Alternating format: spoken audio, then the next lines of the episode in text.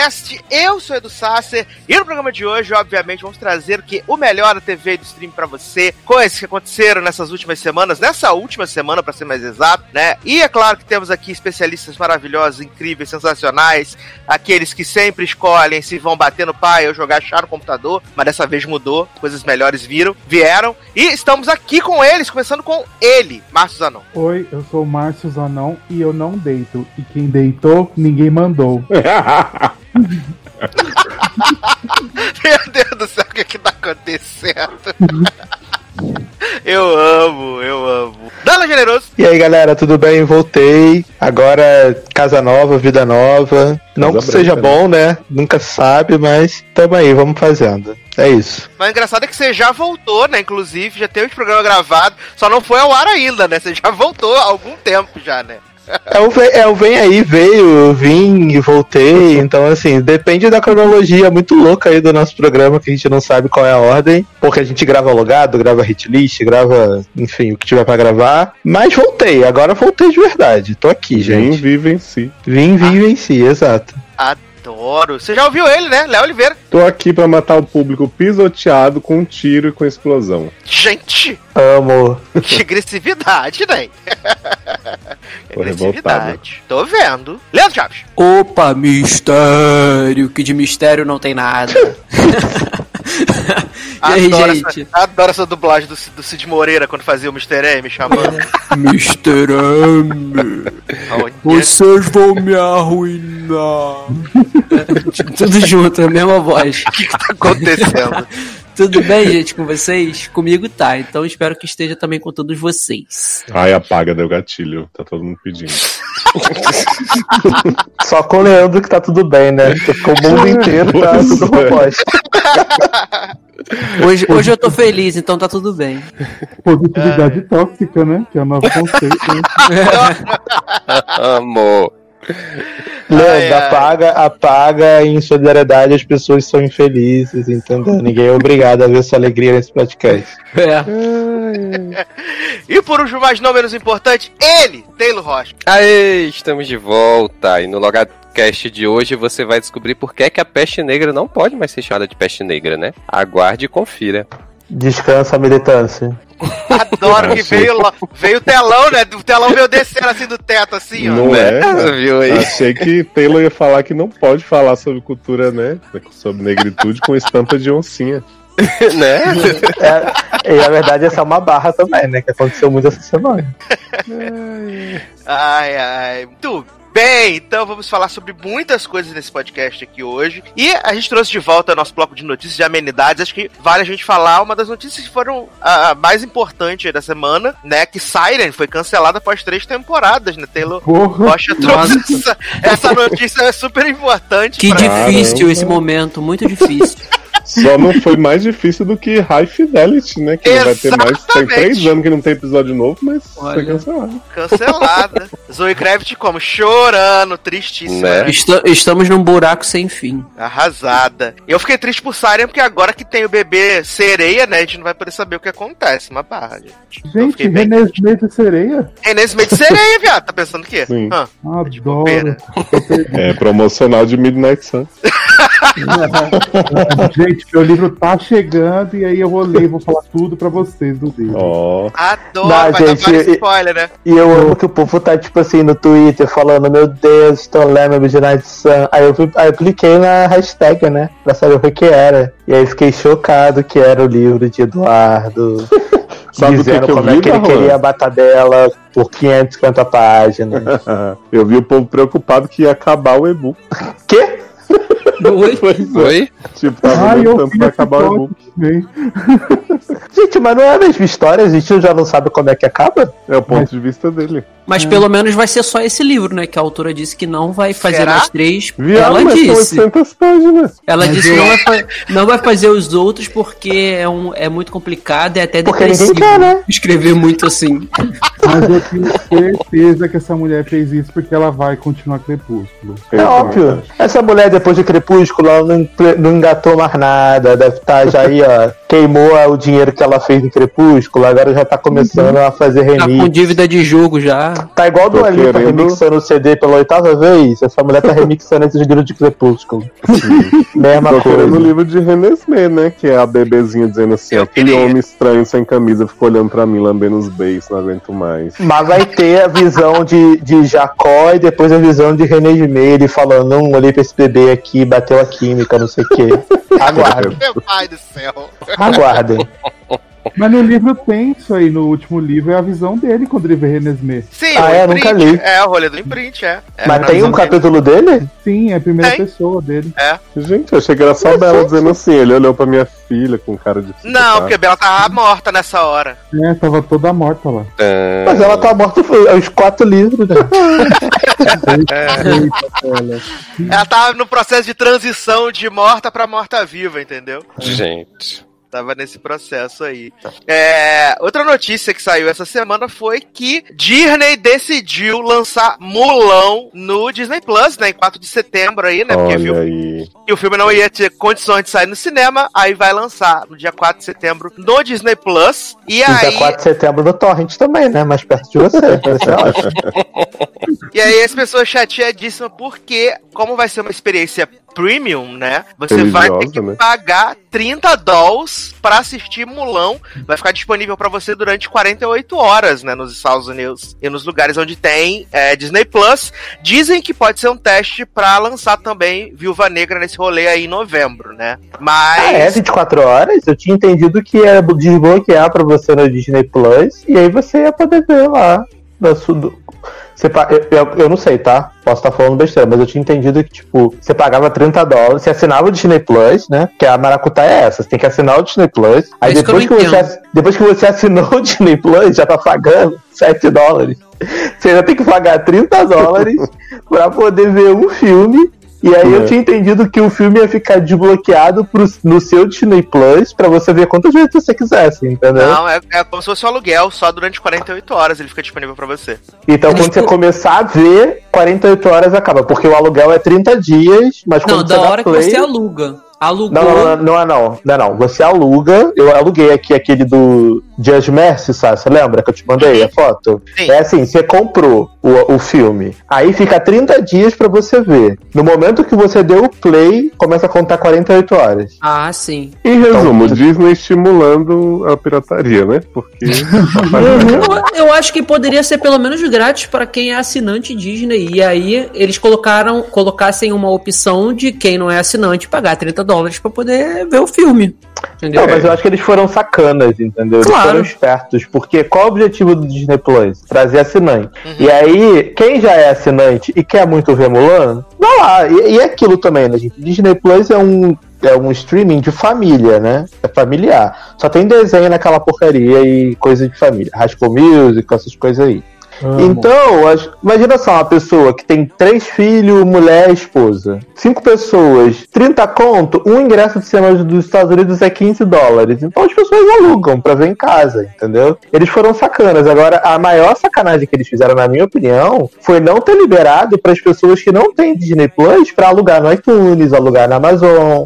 Porque aluguel por 20, 30 dólares, outros filmes também fazem. Mas eu entendeu? acho que a questão de- deles não liberarem o Mulan é pra ser tipo uma coisa exclusiva é e fora, exclusiva. e fora que eles não precisam também dividir parte do dinheiro que Exato. eles ganharem, né? Aí eu É. acho que eles só vão fazer essa divisão, por exemplo, depois que tiver dois meses do Disney Plus com esse aluguel aí, vão falar, "Ah, agora vamos liberar nos outros VOD lá, Video On Demand. Vai botar no iTunes e tal. Provavelmente, sei lá, um mês antes de ficar livre no Disney Plus pra todo mundo ver quem é assinante. Então eles eles, meio que foram sacanas. Eles estão com uma base de 30 milhões de assinantes. Se, sei lá, 15% dessas pessoas comprarem o Mulan a 30 dólares, já, já faz um dinheiro legal, que não faria em bilheteria atual, né? É, e eu li, se eu não me engano, a meta deles eram 50 milhões até 2024 de assinantes. Cara, e no ano que lançou, não tem nem um ano, na verdade, já tá com 30 milhões, então assim, já tá muito praticamente Não, da eles estão com meta. 30, eles estão com 30 só de pessoas que só assinam o Disney Plus. Mas Isso, você, é. isso nos Estados Unidos, Uhum. que tem Europa, Austrália, Não, não, é só nos. Estados Unidos e só Entendeu? Disney Plus. Se juntar com Então, o assim, Hulu, os outros- Hulu, ESPN, aqueles combos que eles fazem, deve ter Já mais passou. de 40 passou. já, já entendeu? mais, tem mais. Então, Então- se, sei lá, 10% disso fizer esse aluguel aí, eles já ganharam dinheiro que eles não iam ganhar no videodemand nunca. Uhum. Porque Pô, sei que que a sala RAR BG, né, vai estar lá me esperando. Ah, é. Uhum. 1080p vai ser ótimo. Exato, Viúva Negra vem em mim. Caridade logado bombando, né? Exato, o grupo que mais cresce no Brasil. Nunca critiquei. Meu Deus do céu. Novos mutantes eles não quiseram fazer com essa manobra, né? Gente, o Mais Novo Mutante vai estrear semana que vem aqui na Polônia, viu? Dia 20, Ah, dia é? semana que vem não, dia 22. Filma Dia filme. 28 nos Estados Unidos. É, eu vou fazer, eu vou fazer live, porque só teve eu no cinema, né? Porque teve essa barra. Eu fui ao cinema essa semana, né? E aí eu fui ver o filme do Russell Crowe lá, que ele é psicopatinha, que fica perseguindo a mulher de Ele carro. De, é, fica dirigindo, né? Isso. E aí só tinha eu no cinema. Eu vi um filme de uma hora e meia e só tinha eu. Se eu quisesse fazer live, eu podia botar meu celular assim, ó, gravar o filme inteiro que ninguém nem ia saber. Pelo É, menos não teve risco, né? De corona. É. Mas Foi eu acho que eles vão botar novos mutantes no, no cinema mesmo, né? Primeiro porque, tipo, se não der ninguém, já era esperado novos mutantes. E segundo porque tem como concorrer ao Oscar, né? Ah, é verdade. Ah, sim. Mas o filme, também tem, aí. não tem? Eu não sei, eu não Não sei sei. qual é a regra desse ano. Sim, tipo, vai de poder. Oscar. Vai poder. Não, é e, não, e também o, o, o Mulan vai estrear no mercado americano, em, em, em VOD, no Disney Plus, mas também em cinemas selecionados e em outras partes do mundo também. Sim, Ah. mas mesmo se não fizesse isso, esse ano a- as regras mudaram, que pode ser só lançamento digital e tal, tal, tal. Então, de Eu qualquer acho que- forma, poderia. Acho que tem entendeu? uma parada de que tinha que ter a intenção de lançar no cinema e não Isso, conseguiu é. por causa do corona. É uma Exatamente isso. E- E a intenção tem, tem desde março, né? Então, É. assim, já Ah, eu tá, também já tá válido pra concorrer. intenção. Será que eu posso correr? Concorrer ao Oscar? Faço um Claro. Se- Será que a Ana Gouveia vai poder concorrer ao Oscar pelo filme dela? Que agora tá nos, nos Ah, streams do. Brasil. Maravilhoso. Aguardando Zanon e Nana Gouveia no Oscar, então. Zanon pela história de sua vida, né? É, Ai, exatamente. Vai ser um vídeo de duas horas dormindo. Mas vocês acham Jogando que Viúva Pokémon. Negra vem assim também? No Disney? Eu acho que eles vão testar. Se não flopar muito, capaz deles meterem Viúva Negra dessa forma mesmo. Sim. A Mulan vai ser um teste. É um teste bom, porque, né, é, é Mulan e tal, uma, um live action que o pessoal tava esperando e tal. Eu acho que é um, é, um, é um filme bom pra teste mesmo. Que é um filme grande também. Agora, por que, que não cobraram 30 dólares em Artemis Fowl? Poxa. Poxa, Meu Porque pai. ia perder assinante, Leoz, em vez de.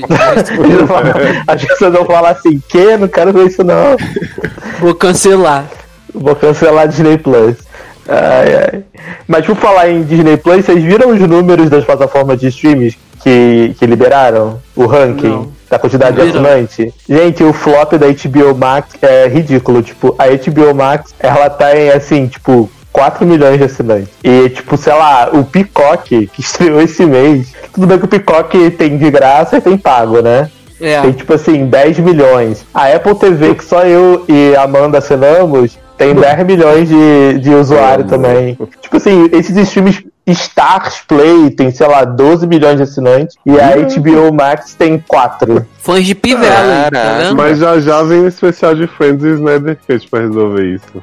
Mas, mas vai lançar Arlequina agora esse mês. Aí os, aí os, os, os- aí. Os vai, assinaturas vão no teto. mas também eles abriram a plataforma com série de Anna Kendrick, né, gente? Não tem como, né? E, jovem, saiu a lista que a, a, a- a- da- das séries do, da HBO Max, a série da Ana Kendrick é a segunda mais maratonada, só perde pra Friends. Na porque tem- Big Bang Theory. Mas tem duas pessoas que assistem. Exato, tem quatro, quatro assinantes. Dois sou um. vieram, viram. E nem sou assinante. Assinei pelo Mas acho que, o grande, acho- que o grande problema da HBO Max É o também. preço. Não, e também que eles vieram com um pacote lá, tipo, com várias paradas, só que a parada tá saindo do, do catálogo, né? Vai sair Hum. Friends no catálogo, várias séries da, de heróis Ué, mas por saíram, que que- Mas filme. nem chegou ainda, gente. Mas tá. por que, que, Como aí, por assim que, vai que sair Friends, Friends? vai sair se é deles? Vai sair porque tem licenciamento pra outras plataformas, né? Esse é o problema. Ah, não, eu pensei que eles tivessem resolvido isso, de não renovar Não. com nenhuma outra plataforma pra ficar só com eles. Então tem muita coisa saindo. Os Harry Potter vão sair agora, ou já saíram também. tem, vários, tem várias paradas assim, sabe? Acaba Gente, não mas Harry Potter é uma coisa que só entra nos streams pra sair, né? Porque ficar. É. fica duas semanas e sai. É, aí passa dois mas meses. eu Amazon, aí tem descobri por quê. Netflix, aí não tem tudo. Ó. É. Mas eu descobri por quê? Porque parece que é, o deal de ter Harry Potter no streaming é muito caro, né? Parece que é, é, é um custo, de, sei lá, não sei quantos mil dólares por mês, 100 mil dólares, ou para assim, por mês, pra ter no streaming fixo, direto. Então fica pulando de streaming em streaming porque, né, ninguém vai ficar pagando, né? Pra ter, Eu sei acho- lá. Gente. É muito caro, é uma franquia cara de ter oito filmes. É Só o, muita coisa. Telecine, só o Telecine que tem sete dos oito filmes. Ah, Mas mas eu o Telecine macra- massacra muito, né? Eu acho Sucesso. que eles acompanham assim. Saiu o tweet da J.K. Rowling, eles tiram três de reprise. Aí ela É verdade. uma semana, Jesus. volta outra. Então, é assim, Ai, eu amo. Eu amo. JK termômetro. do mal. Mas seguindo aqui no, nos streaming, seguindo na Disney Plus, vamos falar então rapidamente aqui de Black Skin, né? Novo álbum visual aí de Beyoncé, baseado na trilha do The Gift. Que é o álbum que ela fez pra trilha do Rei Leão, que saiu ano passado, né? E agora saiu aí o, o álbum visual dirigido pela Beyoncé e por, pelo um outro diretor que agora não vou lembrar o nome, sou obrigado. E é meio que a história do Rei Leão recontada ali, né? De uma forma belíssima. Assim, reconheço que é tudo muito belíssimo, tudo muito bem feito. Parabéns, Beyoncé. Mas eu não sou o público desse tipo de conteúdo, né? Então eu passo a bola pra quem? Darlan. Assiste. É, assista! Tô brincando. Cara, é assim, eu achei um filme muito lindo, assim, real, bonito demais, a produção do filme top. A história é a história do Rei Leão, então já tava cansado de saber da história, então não, teve nada surpreendente. E acho que nem era objetivo também. Mas eu gosto muito desse CD, desse, desse álbum, The Gift. E fiquei muito feliz, assim, com os visuais que ela trouxe. Achei que a questão toda do empoderamento que ela, que ela colocou no trabalho foi uma coisa bem bacana, de você trazer artistas africanos de várias partes da África, de Gana, África do Sul, é, eu não lembro mais de qual país, mas eu lembro com certeza de Gana, África do Sul, é, Senegal, talvez, eu não tenho certeza, mas teve pelo menos uns três, quatro países da, da África que ela colaborou e trouxe esses artistas, trouxe é, designer, é, figurino, deu voz e deu liberdade para esses artistas. Tanto que tem músicas que ela nem participa, entendeu? No álbum. Então eu acho bem interessante, bem bacana a forma como ela trabalhou, é, realmente dando fazendo jus à proposta né, que ela trouxe de trazer o Afrobeat, a música africana, tentar trazer pelo menos para o mainstream. Eu fico bem é, feliz e satisfeito da forma como o trabalho me fez sentir, porque eu me senti feliz vendo aquilo e fico feliz também com a repercussão de ver tanta gente, né, o meu povo, vamos dizer assim, tanta gente negra se sentindo representada, se sentindo empoderada mesmo vendo esse trabalho e assim, eu não tenho nada para reclamar. Pelo contrário, eu acho que visualmente é incrível, mu- muito perfeito, é, locações maravilhosas, assim. Eu fiquei bem chocado com o nível da produção, porque pra mim ia ser uma coisa simples, porque assim, o Lemonade, que foi o álbum anterior dela, tem toda, toda aquele- aquela questão do chifre lá, né, que o Jay-Z deu nela e tal, ela ficou, é, fez um álbum sobre isso, mas visualmente não é nada muito uau, né, as músicas são muito boas, mas visualmente não é, nossa, incrível. Mas esse não, esse eu acho que ela arrebentou, acho que a- o nível de verba que ela colocou nisso foi é surreal. E eu gostei muito das metáforas que ela utilizou também para fazer os paralelos com a história. Achei que deu uma modernizada bem bacana na história do Rei Leão. E principalmente toda a trama envolvendo o Scar, eu achei bem legal. E o papel das mulheres também, achei que ficou incrível. Ela, como fez a Nala, eu achei que ela deu um, um sentido bacana assim no filme para o papel feminino. Então eu, eu gostei muito. É, eu acho que acho que Darlan falou tudo. Né? Assim, eu não, eu, eu não terminei, ficaram faltando uns 20 minutos, assim, pra eu terminar, mas é, acho que a primeira coisa foda é de você ver que a Beyoncé pode fazer um negócio desse nos tempos atuais, né? É assim, de focar na, na negritude e tudo, e fazer é, todo um, um conceito em volta disso, né? Pra mim, isso é muito foda né, da gente conseguir que ela, é, dela conseguir fazer isso, né, é, hoje. E aí, assim, né, a, o, o vídeo é um puta desbunde visual, assim, né, é, o visual não tem o que dizer, é perfeito. É, loca é, como o Darlan falou, locações, é, figurino, é, os próprios envolvidos, né, a Beyoncé e todas as pessoas que ela chamou. Cara, é muito bonito, é muito bonito. Assim, eu não tinha ouvido The Gift ainda, então, assim, fui ouvir, e aí depois estava vendo o, o o Black King. E assim, é, gosto de algumas músicas, né? Ainda tô me adaptando com outras, mas achei muito foda. Achei muito foda. E aí, assim, ainda não fui buscar todas as referências que tem, né? Porque tem muita coisa ali. É, e destaque pra música que ela faz com as outras mulheres lá também, famosas que aparecem, né? Que eu achei bem legal. Não conhecia ainda, achei muito boa. Muito bem. Eu, eu, como eu disse, eu gostei muito, achei muito bonito bonito, muito bem feito, a, a forma com que ela conta a história e tal. Uhum. Mas o que eu disse é, tipo, o, o tipo de conteúdo é, tipo, álbum visual, assim como o Lemonade também, tipo, algumas como eu gostava de mais de algumas faixas do álbum do que outras, então para mim era mais interessante umas partes que outras. E aqui acaba sendo a mesma coisa, porque eu não, não apesar de eu gostar de musicais, né, filmes musicais, o, o, álbum visual, uma coisa assim, depende muito da de eu comprar o álbum todo, sabe? E eu não gostei muito do Gift, sabe? Eu achei não não, não gostei, é, acho que é muito de bater sim, mas acho que a, a, tudo que ela faz e encerra numa na nota lá em cima, né, com o Spirit com o coral, sabe? Muito foda aquilo ali do final, né? Encerra na nota altíssima e depois tem o, o, o Black Parade. E... Já não viu também, não viu? Eu vi então, só tava querendo comentar um negócio que assim, essa mulher combina a roupa dela com o carro, com estampa de um Fica maravilhosa. Essa mulher é desgraçada de tão icônica que é. Não, eu gostei também. Eu, assim, tipo, eu também até, até perguntei pros meninos assim, mas não tô entendendo o que tá acontecendo. Eu sabia que era Rei Leão, tudo, mas a parte do simbolismo, tudo, essas coisas que eu queria entender, que eu não entendi bulhufas daquilo, né? Uhum. Mas aí tem que pesquisar, procurar uma thread no Twitter, é né? Você é branca, tem... você é burra, por isso. É, mas aí isso aí é uma verdade, né? Como diria a lei, né? Branco calado já tá errado, então. Ah, gente, mas eu gostei. E aquela música que, que Blue Eyes aparece sendo icônica. É, ai, qual que é? Uma das últimas músicas. É uma My Power. Isso, My Power. Puta que pariu, que música maravilhosa.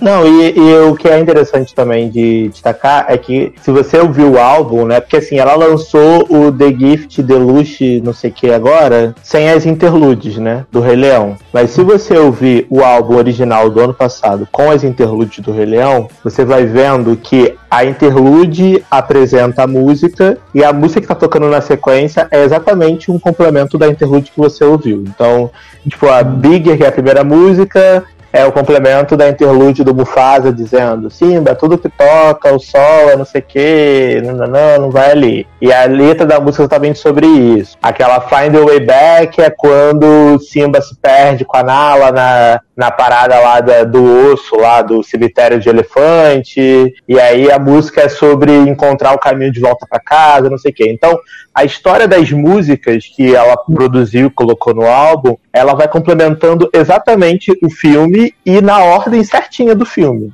Tá? Hum. Então, isso para mim também é muito interessante, porque ela conseguiu recontar a história de um filme que todo mundo conhece através de músicas, trazendo é, o ritmo africano, porque todo mundo sabe que Rei Leão se passa numa savana na África. Então ela trouxe o protagonismo do continente, que foi não roubado, né? Porque é, os direitos do filme é da Disney, mas tipo, ela trouxe o protagonismo do continente, daquelas pessoas que trabalham, que vivem naquela região que o filme se passa pra tela, e também é, e botou isso através da música, trazendo notoriedade pro, pro Afrobeat, que é uma batida que é muito famosa na África, mas eu, por exemplo, eu nunca tinha parado pra ouvir nenhum tipo de música com esse tipo de ritmo antes desse CD, por exemplo. E eu gostei bastante. Então eu acho legal a forma como ela recupera esse tipo de coisa.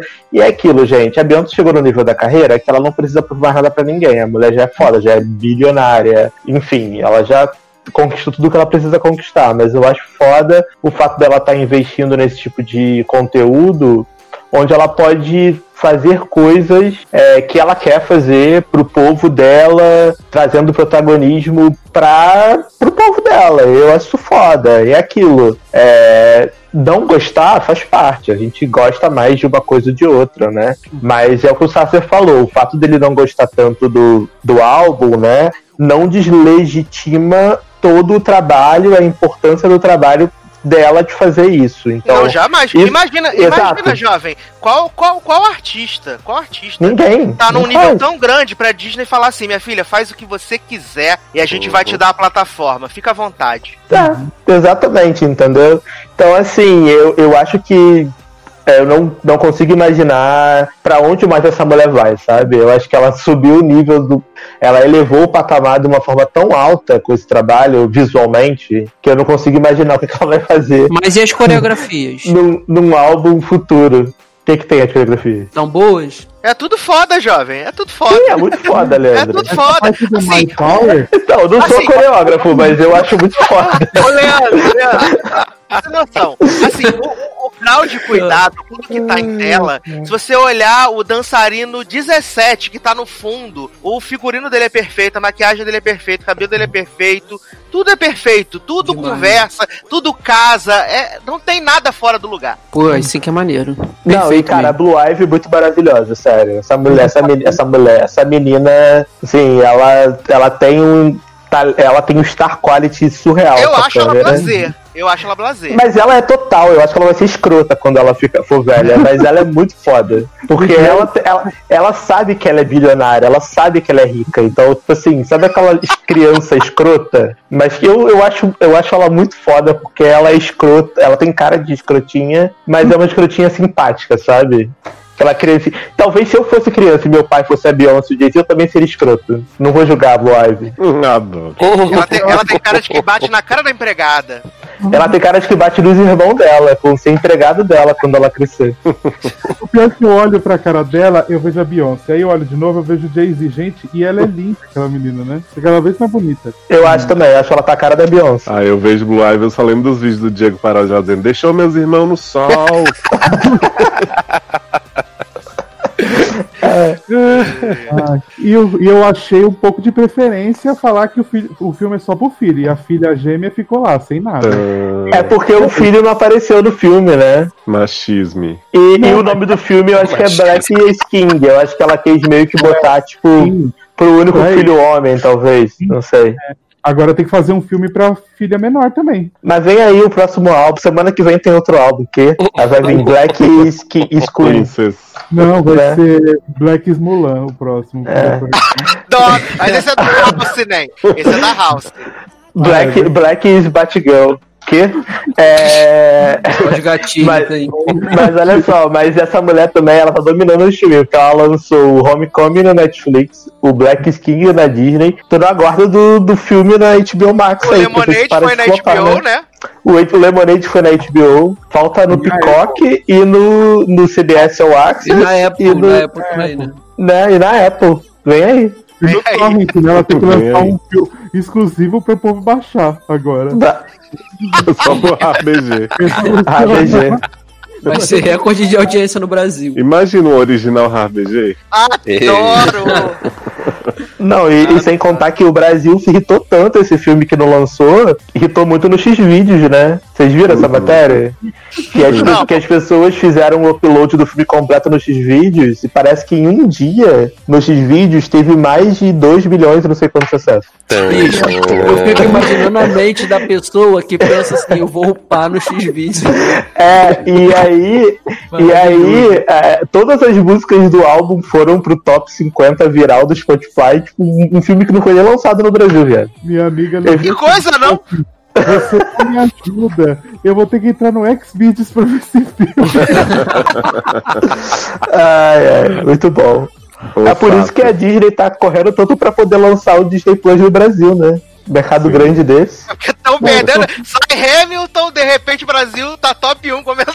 É, é. É, ai, ai. Sai Black Skin, Brasil número 1 comentando e não tem no Brasil. Como assim? né? É igual, igual o ator aí de. Agora não lembro qual foi que perguntou. Acho que foi de, de Love Simon. Love Victor. Love- Perguntou Love como, é que, como é que o Brasil tava, já tinha assistido a série, se nem Ah, tem. tem, Inocente, tem- né? telepatia. é. Olha, mas só pra explicar o comentário que eu fiz da estampa de oncinha, caso alguém não saiba, né, que eu acho muito difícil, isso veio do artigo da Lily Schwartz, né, historiadora, antropóloga brasileira, até então muito respeitada, E branca, né? que, exato, e branca, que resolveu opinar sobre como Beyoncé falava de negritude, falar que ela tava glamourizando algumas coisas, Não é? e aí ela levou o safanão merecido, já se desculpou, mas tem gente dizendo, ai, ela foi linchada, não sei o que, sendo que assim, a mulher continua lá vendendo os livros dela, ganhando milhões enquanto estão falando. Ela só foi chamada a atenção, né? Com razão, porque falou merda. Uhum. Falou, foi falar onde não É, deveria falar, né? Era o lugar Eu não dela. aguento esse argumento de tipo, ai, você está na, no glaro- glamorizando a negritude. Meu amigo, assim, preto tem que ser escravo sempre, você tem que sempre tem que contar a sim. história da negritude com base no sofrimento, então assim, é surreal isso, né? É por isso que eu acho que Pantera Negra fez tanto sucesso por você ter mostrado o, o país da África, um povo negro onde todo mundo é avançado tecnologicamente, são reis e tal. E eu acho que Black King, Black King, obviamente, não chega nesse patamar de Pantera Negra, que foi muito foda, mas eu acho que ele tenta ir por esse mesmo caminho, de mostrar que, tipo, cara, a gente tem aí vários reis no mundo, inclusive reis negros. Então, eu também vi muita gente falando. Ah, Black King, você tem King de todas as cores, tá ditadura, né, negra, igual tem ditadura gaysista, né? Que os É, só que negros os rei estão... branco já tem um monte de história aí, né? Exato, né? então, então, exatamente. Então, assim, o título do filme não é que só existe um king, um king não é tipo Black is the King. É, é- ou seja, não é o rei é negro, é Black is King, ou seja, existem reis e também existem reis negros. É só, gente, uma questão de interpretação de texto, né? Que as pessoas não interpretam e saem falando merda na internet. Então eu acho bacana, assim, a proposta, e eu acho muito legal a Disney ter é, topado fazer isso, até porque não fez mais que obrigação, já que, né, você tem um filme como Rei Leão e, e lendo agora, né, sobre o que aconteceu, até botei lá no logado a matéria em relação ao criador da, da música do ao Wim Bauer, ao Wim Bauer, que teve que processar a Disney para poder ter os direitos e morreu na miséria e tal, nananã. e só agora a Disney reconheceu que roubaram a música do homem. Então assim, não fez não tá fazendo mais do que a obrigação de colocar na plataforma deles um filme como esse, porque a gente vive num mundo que é um mundo que deveria ser normal você ter conteúdo com diversidade. E eu espero que venha outros filmes como esse, não só sobre negros, mas sobre gays, transexuais, sobre asiáticos, sobre todo mundo, sabe? K-pop e King, que venha também. Ai, Porque, cara, a gente tem que ter representatividade, a gente tem público pra todas as. Sabe, todo mundo deveria ter a oportunidade de ter esse tipo de visibilidade. A gente tá cansado já de ver filmes sobre gente branca. Branco Aí. sendo branco, branco no poder, Downtown Wave, sabe? Eu adoro Downtown Wave, mas Downtown Wave é isso, é gente branca sendo branca.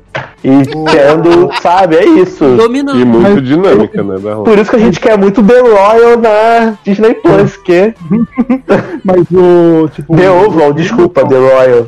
The Oval, você tá precisando de um The Oval. O Hamilton foi tipo um sucesso também, é realizado por latino, a maioria dele Uhum. é negro, né? E aí eu Não, eu acho que a sacada de Hamilton foi essa, de você pegar papéis que historicamente são de brancos e você dar todo mundo, todos os papéis pra latino, imigrante negro. Não, o único, a única pessoa branca do elenco é o rei.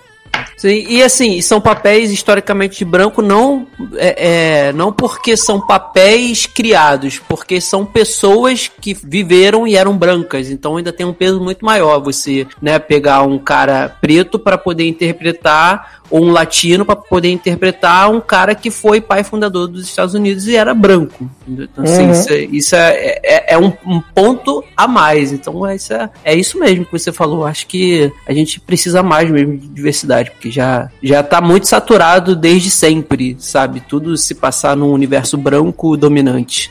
Tá na hora de. É, porque a gente Passou fala da hora tanto, de mudar. A gente fala tanto de diversidade, diversidade, inclusão na TV, na música, no cinema, etc. Mas quando a gente tem é, obras com diversidade, eu vejo muita gente criticar, sabe? Tipo, ah, não sei o que. As pessoas sempre têm um porquê, sempre tem um mais. Sempre tem um mais. Ah, é. muito legal esse filme, mas. Ah, filme só de mulheres. Ah, mas uhum. você precisava ter um co um co-estar ali homem para poder balancear o filme, porque senão não vai atingir o público masculino. É, que nem quando fala assim, Darlan, ah, pegou uma personagem que era branca de Pariel, né? Que o povo surtou. Uhum. Só por que que não cria uma personagem negra, não sei o que, teve aí Moana e tá. Mas aí quando você pega um filme, tipo, por exemplo, Star Wars, que nem é uma negra, né? Tipo, tem um negro e tem uma mulher protagonista. Ai, nossa, agora tudo é isso. Então, tipo assim, não, tudo é cota. Na verdade, tudo é querem que esteja um monte de homem branco pronto, não é? É isso. Não é, é porque isso. ah, é um personagem que já existia aqui na minha cabeça, que não sei o quê. É porque não, não tá afim, né? De ver nada além de homem branco, só isso. Então a gente tem que ter mais mesmo, tem que afrontar mesmo. Eu gostaria muito de. Por, por isso que talvez eu acho importante ter iniciativas, tipo, por exemplo, numa escala muito menor, tá, gente? Obviamente. Mas, por exemplo, Crazy Rich Asians, que são todas as pessoas são asiáticas. E as pessoas estão fazendo papéis de asiáticos em papéis que normalmente asiáticos não fazem. Que são papéis normais, né? Sim. Vida, normal. Geralmente o asiático é aquele papel estereotipado. Assim como o negro é o papel estereotipado. Por exemplo, agora saiu a notícia de que a diretora de Capitão Marvel 2 vai ser uma mulher negra lá do grupo do jo Jordan Peele, que fez aquele Candyman que vai lançar esse ano. Então eu acho legal você ter, porque você vai ter uma diretora negra dirigindo um filme de uma protagonista branca numa grande franquia. Porque geralmente diretores negros fazem filmes para pessoas negras, e diretores brancos fazem filmes de pessoas brancas. Quando você tem é, uma diretora, mulher, negra, fazendo um filme do tamanho que vai ser Capitão Marvel 2, com uma protagonista branca para um público diverso, querendo ou não, você tá diversificando a parada, entendeu? Você tá Sim. trazendo algo novo. Então eu acho importante esse tipo de coisa. As pessoas criticam muito que, ah, já tô fugindo do assunto, tá? Desculpa, eu falo muito, pessoal. Vou parar. As pessoas criticam muito, tipo, ah, é, liguei o telão rapidão aqui, só um minuto. Dois minutinhos só, vou parar, juro. É, fala assim, ah, porque os filmes da Marvel não trazem nada de novo, é tudo a mesma coisa, é, é cartilha, não sei o que, não é dark. Só que, cara, olha a diversidade que esses caras estão tentando colocar na tela. Os caras trazem mulheres diretoras. Na, na, na, DC, a gente tem lá a Patty Jenkins, que é super importante também, na Mulher Maravilha, etc. Só que quando você dá voz para diretores de cor, sabe? Na, se eu não me engano, na Capitã Marvel, no, no Inumanos agora, é, Inumanos não, o outro, Eternos. A diretora é uma mulher oriental, se eu não me engano. Agora na Capitã Marvel 2 vai ser uma mulher negra sendo diretora. E diretor de filmes que não são filmes voltados só para esse público, entendeu? Então você meio que você tá dando oportunidade para essas pessoas. Provavelmente a Patty Jenkins ela é diretora de Mulher Maravilha porque ela é uma mulher diretora, bacana terem colocado ela lá. Não tô tirando o mérito dela, pelo contrário, eu acho maravilhosa. Inclusive, o filme vai ser ótimo, vem aí. Mas eu acho legal você também ter é, outras mulheres diretoras de outros biotipos fazendo coisas diferentes, sabe? Eu acho bacana. Assim é, senão vira tem... o Tolkien, né? Essa é a diretora mulher que a gente tem que fazer aqui, igual Exatamente. ele tem a Laverne Cox pra indicar como mulher trans, então... Exatamente, exatamente. Então assim, gente, depois de que eu já militei bastante, é isso, viu? Assistam Black King no torrent mais perto de você por culpa da Disney que não lança o streaming oficial no Brasil.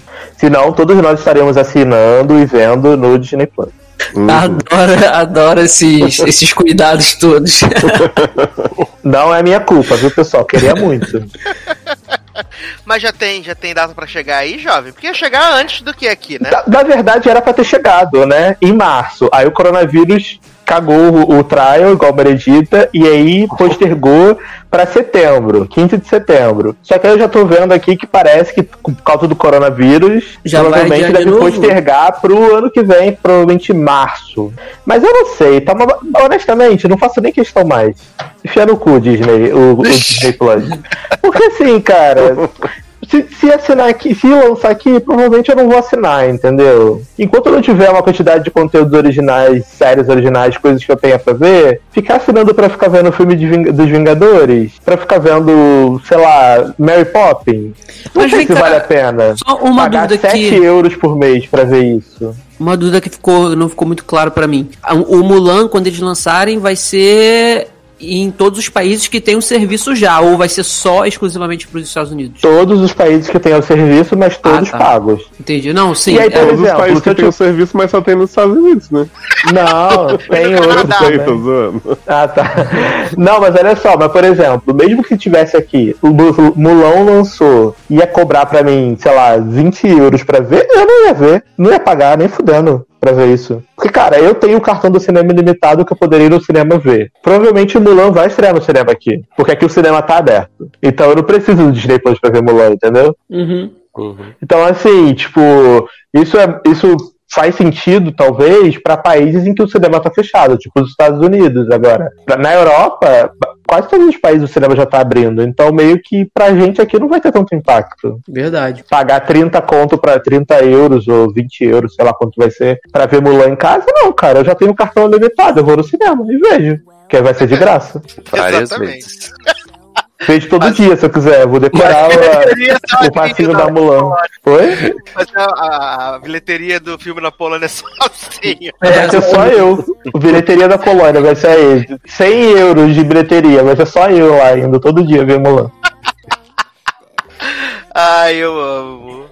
Mas menino Taylor, Eu? que belíssima canção iremos tocar para passar para o próximo bloco desse podcast. Menino, eu vou pedir a música que tocou no final do primeiro episódio da segunda temporada de Umbrella Academy agora, né? Que saiu. Gente, deu a ficha completa técnica. Né? Então, aqui, aqui é conteúdo. Do minuto É. 18. É, que é um cover, na verdade, daquela música Crazy, né? Que é de uma banda famosa e que eu não, não lembro o nome, né? É Zoe que tá cantando? Era, era Niles Barkley, não era? Isso, exato. Crazy não é Silo Green que cantava? É a Ah, banda dele, né? O Niles Barkley. Exato, Ah, exatamente. ele tinha uma banda, é verdade, esqueci disso. É, Exato. e aí eu vou pedir esse cover que é cantado por Daniela Andrade. Não, é uma cantora canadense com o nome Daniela Andrade, né? Então, eu até achei Gente, que achei que poderia era do ser. Diário de Daniela. Já pensou? Aí Sátia vai botar a versão de Zoe cantando, que. Adoro. Vou botar o clipe pra se eu puder assistir durante a, a, a É, música tocando. né? Uhum. Só olhar no aplicativo. então vamos tocar Daniela Andrade.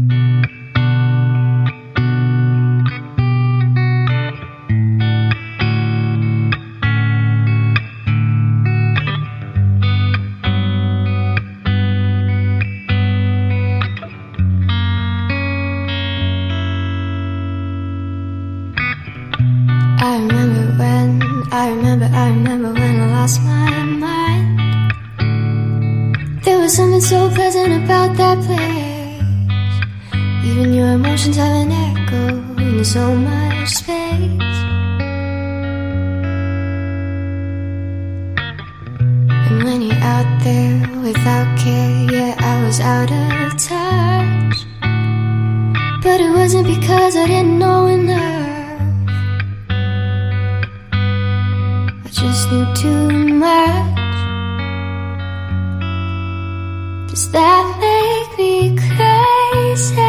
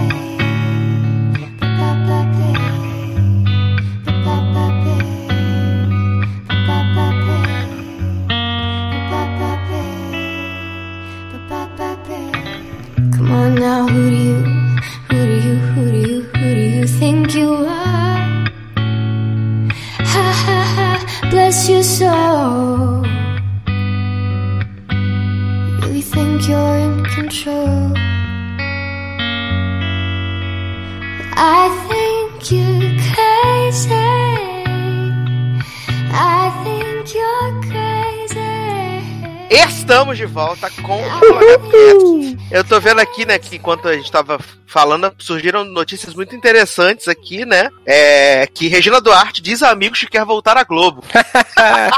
Ah, que pena. Porra, que Deus, viu? comédia. Só lamento. Falou. Valeu. Aí a Amanda no nosso grupo mandou uma, uma mensagem de fé e esperança pra Regina Duarte, que é pau no seu cu, minha senhora, com todo respeito. E eu falei pra ela poder arrumar trabalho nas lives do Bolsonaro, né? Que é Né? Vai na Record, linda. Vai pra Record. garantido. Que aliás, Pega- Bolsonaro disse que é, lidou muito bem com a situação do coronavírus na última live dele, vale ressaltar. Hum, Tá? E fingiu que não existia, né? Então, lidou muito bem. Chegando aí a 100 mil mortes, mas tá tudo sussa. O que Uhum. importa é o povo trabalhar. Mas, já que tocamos a belíssima canção de Umbrella Academy, Taylor Rocha vai dar as Eita. suas, as suas impressões desse começo de temporada, Pensei que ele ia né? pedir música de novo. Pediu o álbum de Umbrella Academy agora. Vai dar O essas, álbum visual. Sei lá. Pois fazer é. aqui. as suas impressões aí pra esse começo da segunda temporada de Umbrella Academy, que eu tentei assistir a primeira temporada, mas não gostei, né? Primeiro tem Ellen Mas Page, tu cara, assistiu de full, toda ou não? full Não time, chegou a assisti, terminar. assisti quatro episódios, mas aí Ah, é, foi no meu limite, assim, sabe? Uhum. Não consegui. Ah, absurdo. Perdeu o final excelente do mundo explodindo. E aí eu vi aquela cena inicial, né, que eles botaram no YouTube, né, com, com a, com a guerra, com as pessoas invadindo os Estados Unidos. Sim, sim. E aí, de repente, explode e o número 5 vai para de volta para o futuro com o doutor, né, o, o doutor Christopher Lloyd. E é isso, né? Mas Conta pra gente, menino, o que, que tá acontecendo nessa série maravilhosa? Então, menino, né, assim, Ellen Page continua, né, a gente continua dormindo nas cenas delas, pelo menos até onde eu assisti, né, disseram que ela fica foda no final da temporada. Eu achei que ela ia ficar desmaiada, que eles iam ficar contendo o poder dela. Incrível. Não, então, o que que aconteceu? Assim, eu só assisti três episódios até agora, né? E o que que aconteceu até aqui? Com aquele final lá da primeira temporada, né? De que eles queriam. é, é, queriam impedir o, o apocalipse lá do, do fim do mundo. E mesmo assim, eles fizeram foi causar aquilo, né? Vânia acabou causando aquilo. É, o que aconteceu, né? Eles viajaram no tempo por conta daqui o aquele o menorzinho lá, que eu sempre esqueço o nome dele. É o número 5, se eu não me engano. É, ele transporta todo mundo, né, os irmãos todos, pra viajar no tempo. Só que eles não chegam no mesmo tempo todo mundo junto. Então, tipo, chega um em janeiro de 62, aí o outro chega em março de 62, o outro chega em junho de 63, né? Eles vão chegando tudo assim separado. Mas eles É, não não vão de tem. mãos dadas? Oi? Eles não vão de mãos dadas? Sim, quando eles transportam, transportam de mão dada. Aí depois solta a mão de todo mundo. Sim, todo mundo, né? Agora todo mundo solta a mão de todo mundo agora. e aí, e aí eles vão chegando, né? Mostra a chegada de cada um, aí aquele estranhamento, porque tá em outro tempo e tal, não sei o quê. E aí o, o número 5, quando ele chega, ele chega, ele é o último que chega, né? E aí quando ele chega, o mundo tá acabando. O pau tá atorando, né?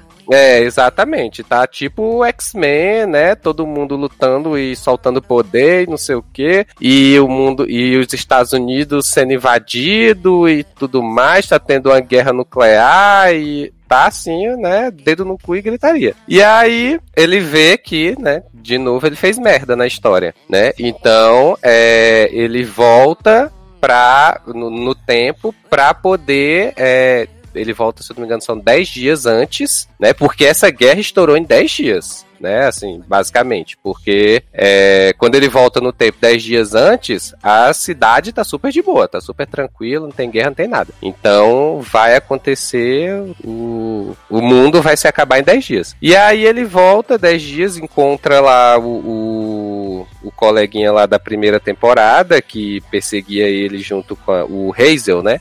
Que era um dos que perseguia ele. E aí o Hazel avisa ele que vai ter um, né, o apocalipse de novo, só que agora através de uma guerra nu nuclear. E Todo que ele dia é um apocalipse diferente. Todo dia, mais. toda temporada é um apocalipse. É, e aí diz que, né, tem que encontrar os irmãos pra impedir o que tá acontecendo. E assim, o- todo mundo foi parar na mesma cidade, mas ninguém se encontrou nesse tempo todo, né? Assim, é, só agora, quando o número 5 volta no tempo, é que eles vão começar a se encontrar, né? E aí, quando eles voltaram no tempo, aí cada um tá vivendo sua história. Tipo, o, o Klaus, por exemplo, voltou no tempo lá. Aí ele fundou um culto, quase Midsommar na história.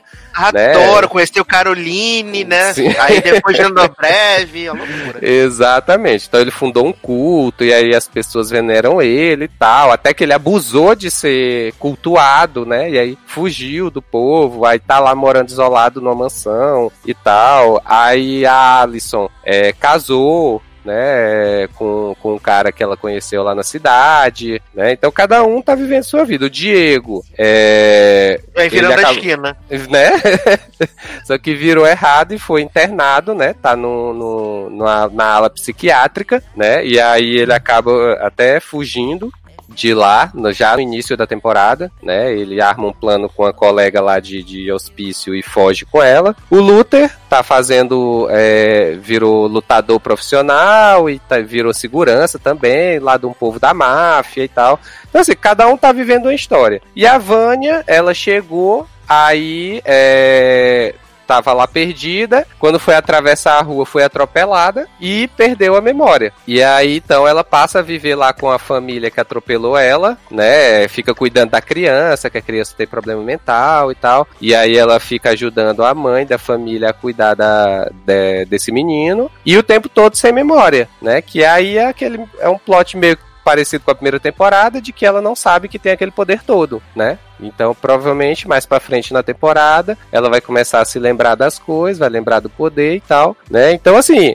os dois primeiros episódios foi muito essa contextualização. Ah, chegamos em 62, 63, e aí agora a gente tem que mostrar o que é que cada um tá fazendo, né? E, e o que é que vai. é, como isso vai se desenrolar. E no terceiro episódio é que já começa um pouco a desenrolar a trama, porque a gente tem que a Alison, né, que tá casada agora, é, ela e o marido, ela, eles estão, eles querem aproveitar que o, o presidente, o John Kennedy, vai estar na cidade para poder fazer um- uma manifestação em prol do movimento negro, né? Então eles, eles querem, né, eles dizem, ah, não, ele vai estar aqui, vai ter visibilidade e tal. Então a gente tem que fazer alguma coisa para chamar a atenção. E aí é, eles estão fazendo, armando, né, esse, esse, é, essa ação. E aí, assim, tem uma lanchonete lá na cidade deles que tem uma placa bem grande, somente brancos, né? Só atendemos brancos. E aí, é, lá no primeiro episódio, quando ela aparece, ela entra e vê a placa e ela já sai. E aí, quando chega no terceiro episódio, ela resolve enfrentar. Então, ela entra na lanchonete, chega lá, senta, fica lá os brancos todinhos diz- dizendo que ela tem que sair, que não sei o que, que não aceita negro e tal. E ela só fica calada, sentada lá, pede o café e diz que vai ficar lá de qualquer jeito. E aí depois os outros é, companheiros de grupo dela aparecem, sentam junto com ela, né? E aí faz referência a um movimento que teve na vida real, né?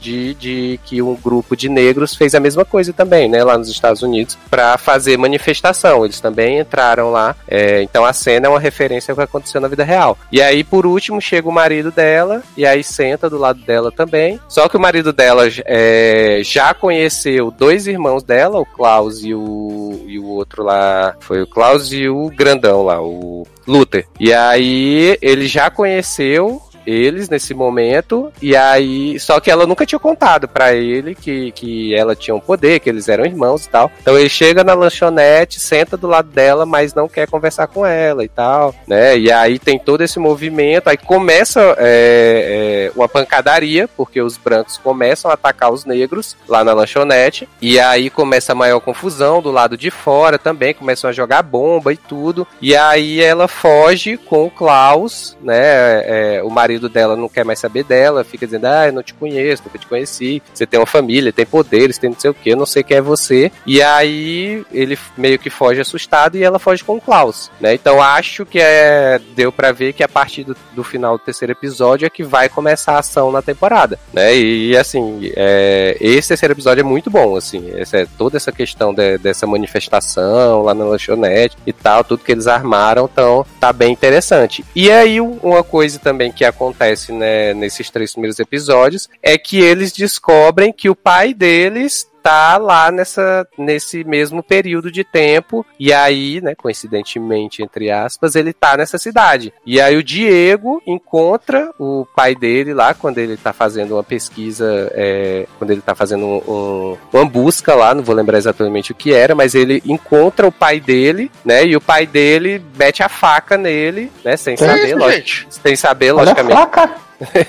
Sem, sem saber, logicamente, que é o filho, né? É, mas mete a faca nele e aí ele fica todo assim, ah, não sei o que, que meu pai meteu a faca em mim, ppp, carne assada, né? E assim, ninguém se importa porque, logicamente, o pai dele não sabia, né? disso. Então fica tem essa questão. Então provavelmente o plot do Diego na temporada vai ser é, ir atrás do pai porque ele acha que o pai está envolvido é, em algum Com atentado droga. lá no período. né? Igual a Boré, né? Tá mexida com droga, Boré. É. Então, assim, até o terceiro episódio foi basicamente isso que acontece, né? É, eu tô achando é, relativamente interessante. Ainda não me empolgou muito, né? É, o ritmo da temporada foi mais pelo terceiro episódio em si que eu fiquei mais empolgado, né? E assim, o que eu li no, no de pessoas que já viram, de, é, disseram que a segunda temporada é muito melhor que a primeira, né? Não que eu acho difícil que seja. Eu gostei né? que é um remake Mas... da primeira, né? É, é, é, é. ele tá falando, pra mim tá suando como se fosse a primeira temporada. É, mas, mas, o pior, mas o pior que é mesmo, assim, até agora assim, muitos plots são basicamente a mesma coisa da primeira temporada, só mudaram o tempo, né? Que é aquele slogan da passado. WB, um episódio tão familiar que parece uma reprise. é um remake da Dua Lipa de novo, né? Dua Lipa tá fora de, fora de, de controle, né? Olha, Mas então é isso que aconteceu por enquanto, né? Qualquer coisa aí, se continuar na, no mesmo ritmo, chego daqui a, a, dois programas e digo, gente, assiste a primeira temporada e, a segunda é a mesma coisa. pronto. Só, só volta 40, 50 anos antes e pronto, é a mesma coisa. Ai, eu amo. Eu amo. Ah, aí em breve Taylor volta para contar o final da temporada com spoilers, né? Que a gente Vai quer saber deixar. o que aconteceu, né? Se aí vai acabar tudo e aí eles vão evitar um outro apocalipse em outra época do tempo agora, né? Agora, agora eles vão pra época da, das na, grandes navegações. Vem aí. Exato. Vai ser maravilhoso. Exato. No final vai ser tipo Dark, né? Vai ter quatro, cinco linhas temporais acontecendo ao mesmo tempo e, e, eles evitando apocalipse em todas. Eles vão encontrar, eles vão encontrar Charlize na época das caças bruxas. Ah, Adoro! crossover, adoro. Adoro, vem aí o crossover. Aliás, o Darlan falou de crossover, eu lembrei, né, que a Netflix vai fazer um crossover com as suas séries de comédia ruim, né? Juntou quatro, juntaram quatro comédia ruim da Netflix, vão fazer dez episódios do, dos elencos todos juntos, né? Mas tem Como comédia assim, boa? Jovem? Não entendi, não entendi, Darlan. Como assim, jovem? Que séries são essas? Eles pegaram aquela série que acho que é Álbum de Família, Big Show Show, é, Ashley Garcia e. Porra! E a, e a, Nunca ouvi falar em nenhuma dessas. eu só ouvi falar é em Ashley porque Henrique vê, mas mesmo assim. Não é comédia ruim, é comédia desconhecida, na verdade, né? Então... E aí eles fizeram um mega crossover de 10 episódios com todas essas quatro comédias, entendeu? Hum, sem frente pro college, sem credibilidade de comédia. É o Defensores da Comédia, né? Enquanto isso, Everything Sucks. Deu aí, cancelar né? teu aí por causa disso, né? Ai, meu pai do céu. Mas vamos falar então de coisas que ainda estão na Netflix, né? Que é a nova série britânica da Netflix. Eu amei que esse, essa série é do canal BBC iPlayer, né? Eu gostei da. a BBC tá sem limite, né? Gameplay da BBC. Olha. No submundo da BBC, gente que é Ninguém Mandou, ou Get alguma coisa em inglês que eu não lembro Even. também. Get even. Isso, Get Even, Get Even. exatamente. E a tradução pra esse nome fazer sentido é incrível, porque elas falam É. assim, don't get mad, get even. Aí na tradução Uhum. é, quem deitou, ninguém mandou. Não, a tradução não ficou tão boa pro ninguém deitou. Eles não perderam essa oportunidade de fazer isso. E basicamente a premissa dessa série são quatro jovens de um colégio da Inglaterra que elas fazem o papel da menina de- do, do, do hacker de Ctrl Z, né? Fica expondo as pessoas na internet, mas supostamente Uhum. pra defender as pessoas e acabar com o bullying na escola. São a justiceira, né? E São elas as fingem que são inimigas, né, nos corredores. Isso, Papa inimigas e Louco. rivais, né? E aí tem esse plot maravilhoso, né? Que é- começa no primeiro episódio, eu não sei se prossegue, porque eu não sou obrigado a assistir mais nenhum segundo série, que eu achei essa série um porre. Garoto, mas a premissa da série só vem no segundo. Essa série é um porre, tanto. Ela, ela tem 20 e blaus minutos, mas parece que tem 7 horas, é muito chata. Muito chata, os, os, os elencos não é carismático. Aí, tipo, não tem um- aquela crocânciazinha assim que você morde assim e fala assim, vamos morder mais esperar assim, tipo, Elite, Ctrl Z, não tem, né? Que é o plot da menina lá que, que tem as fotos vazadas, né? Nas internet, pelo menino, e aí elas decidem se vingar do homem que vazou a- a- as fotos, né? Da, da, da garota. E elas vão fazer um super plano maravilhoso, incrível, mirabolante. E ao mesmo tempo que as pessoas estão tentando descobrir quem é que é esse grupo lá, GDM, né? Run DMC. BDSM, né? Estão tentando descobrir lá quem é esse grupo. E elas passando essa barra, né? Enquanto também, enquanto indivíduas, né? Porque tem a meninazinha que é a líder do grupo que se chama de A Chefa, que ela tenta ser a capitã do time de futebol, mas ela não consegue, é humilhada. Tem a outra menina que tem o namoradinho, mas claramente cada um se pega na melhor amiga, né? Uhum. Tem, tem a, a outra menina que é rebelde, mas na verdade tem o coração bom. Mas Um não os demais, né? E assim, eu achei tudo muito ruim, mas já que Leoz viu o segundo, que é quando tem a premissa, né? Eu não posso ficar sem saber. É, Eu não vi não, menino. Eu, o que que aconteceu? Eu aí fica difícil, que aí série. você fica me quebrando. Foi, não, mas o que aconteceu? Eu Vou deixar a Zana não contar sobre segundo, mas antes, eu, não fui ler sobre essa... também, não. Garoto! Um passando pro outro, de tão boa que é a série. Aí Zanon Não. fala assim: não, mas eu não vi, mas Leandro viu o segundo. né? Não, mas eu conto então o que que acontece. Porque eu fui ler sobre essa série, tipo, o primeiro episódio é isso que Sassi falou. Eu nem meninas- lembrava que tinha visto o primeiro. Adoro. Tipo, essas meninas batendo peito, expondo as pessoas, aí tem essa barra de nude. Aí eu, aí eu falei, ué, mas é só isso. Aí eu fui ler sobre a série e dizer assim: a premissa da série é que a última vítima da exposição do GDM aparece morta e as meninas vão ser acusadas de assassinato. Aí eu falei, PLL, viado. então mas não tem isso no episódio. É, não tem. Tipo, a Não, pessoa não, não, se a gente for pensar, se a gente for pensar friamente, tem no primeiro episódio que é a primeira cena do episódio, né? E aí depois volta, né? Ah, mas né? Só isso. barra, né?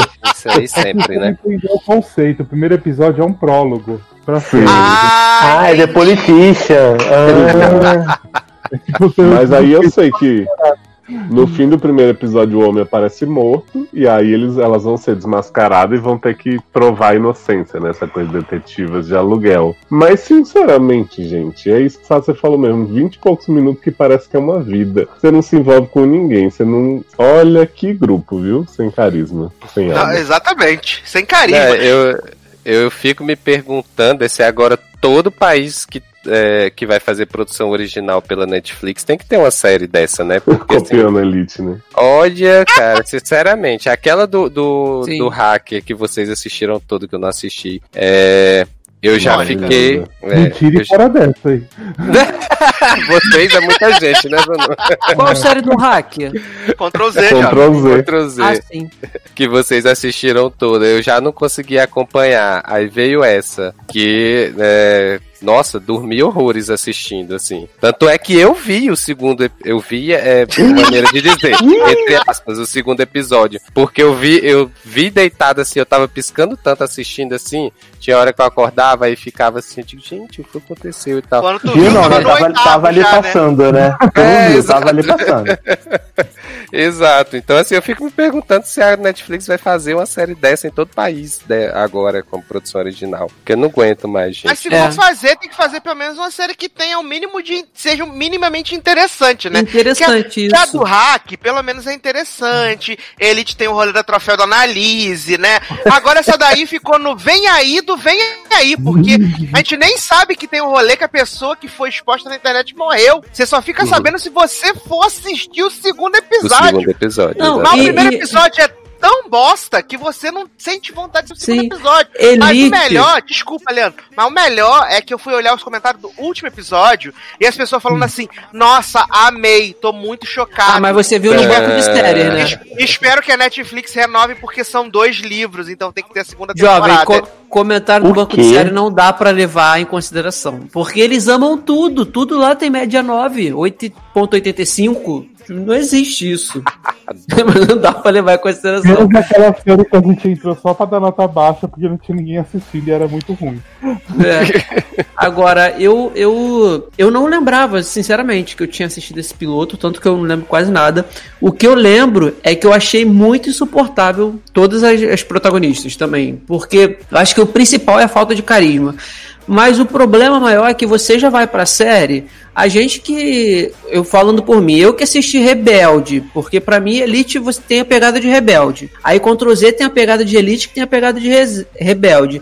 Aí tem, é, tem, vai ter uma italiana que tem a pegada de Elite, que tem a pegada de Rebelde, que tem a pegada de Ctrl Z. Aí vai é, fazendo um, um- é um efeito dominó que você já vai pra série pensando assim, caraca, tipo, vem aí mais uma série igualzinha Elite, porque nem os É uniformes CSI eles... da, da nova geração. É, Uhum. é isso. Ele, nem o uniforme das escolas eles fazem questão de mudar. Você vê que é igualzinho, só muda assim. A da Elite, da Elite é uma cópia de Rebelde. Aí você tem a, a, a Ctrl Z, que é exatamente de Elite. Aí essa é igualzinho de Elite, só que em vez de ser vermelho, azul e vermelho, é azul com azul claro, eu acho, azul ou branco. A menina, a pessoa não usa uniforme em Z, não, jovem. Te- te- não, Ctrl Z eu acho que usa sim. Tem uma É parte. desuni- desuniformizado das crianças. Ah, é verdade. Então foi outra série que eu assisti. Foi não sei se Glee. é italiana. Foi Glee na Não, segunda não sei se- temporada.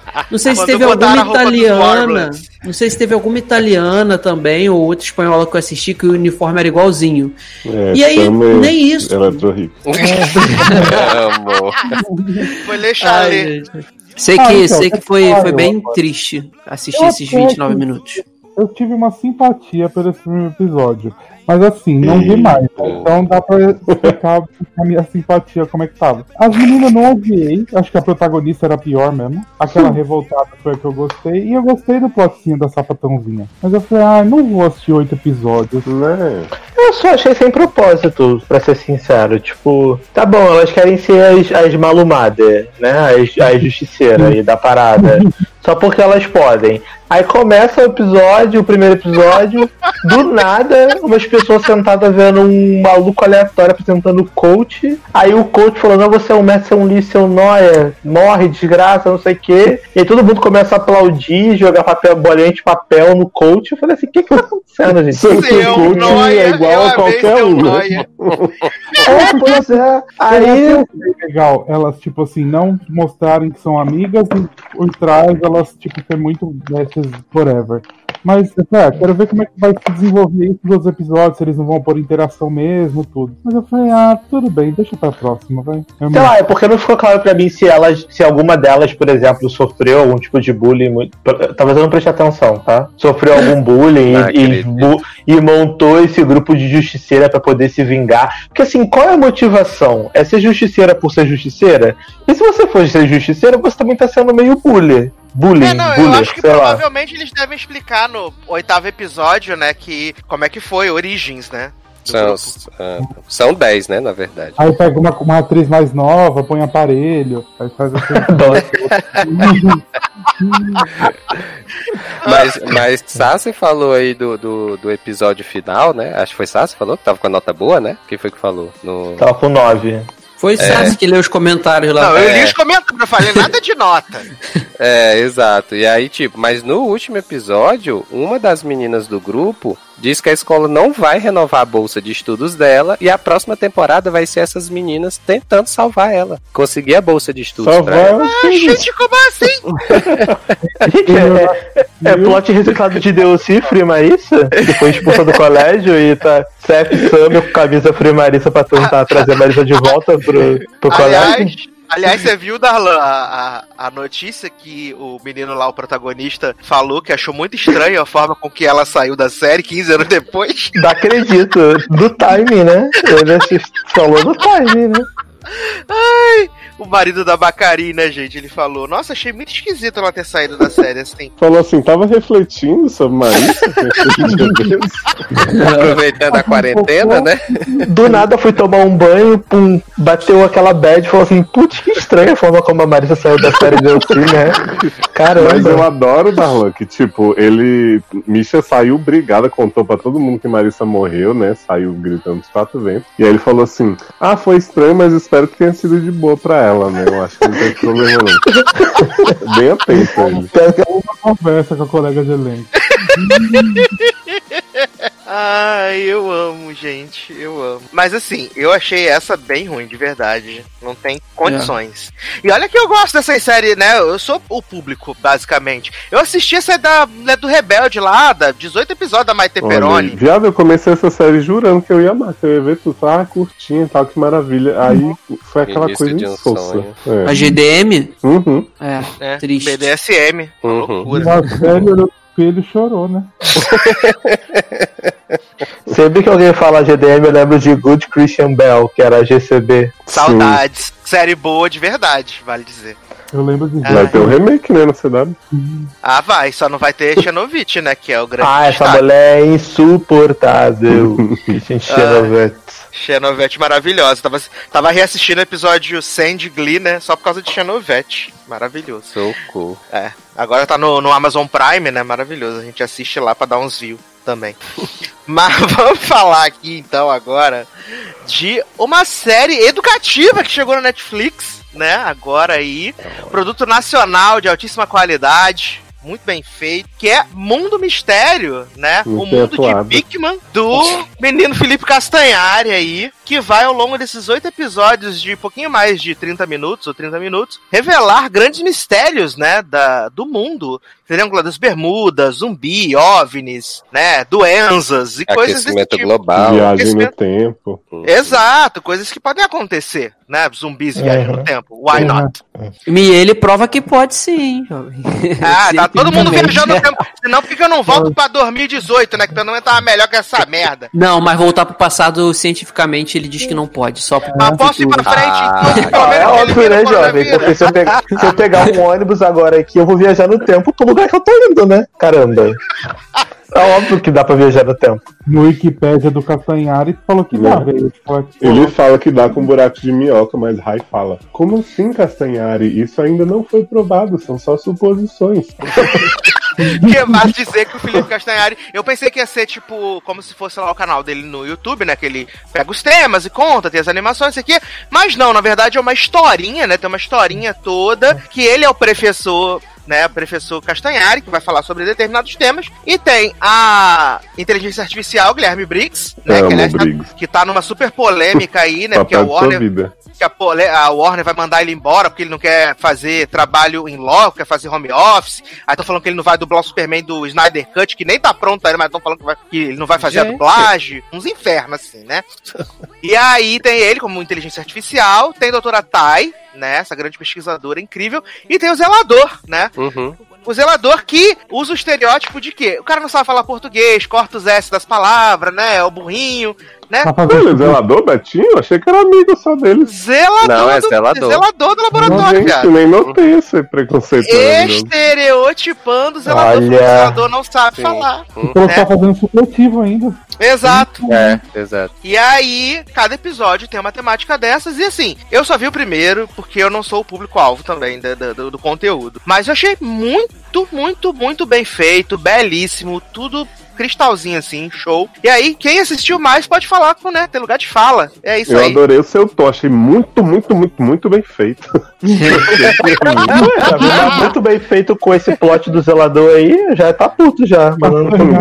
Cara, assim, eu achei, eu achei de verdade bem legal. Eu acho que tem momentos que eles são meio alarmistas. Eu assisti os oito, os oito episódios rapidinho. Acho que eles são meio alarmistas, assim, é, em alguns momentos, em alguns assuntos, amedrontam, mas entre aspas, não é assim. Em outros, é, dependendo do assunto, claro. Mas é tudo muito, foi tudo muito bem estudado, pesquisado. Tipo, isso pra mim faz com que também tudo tenha sido bem explicadinho, sabe? Eu acho que acho que eles não pecaram nessa situação da, da explicação. Os cenários são, pô, maneiro, tanto em estúdio, tanto a- as locações que ele. Eu até achei que era chroma key, mas depois eu fui pesquisar, não é chroma key. Ele teve em, em locações no Reino Unido, nos Estados Unidos, nas Bermudas.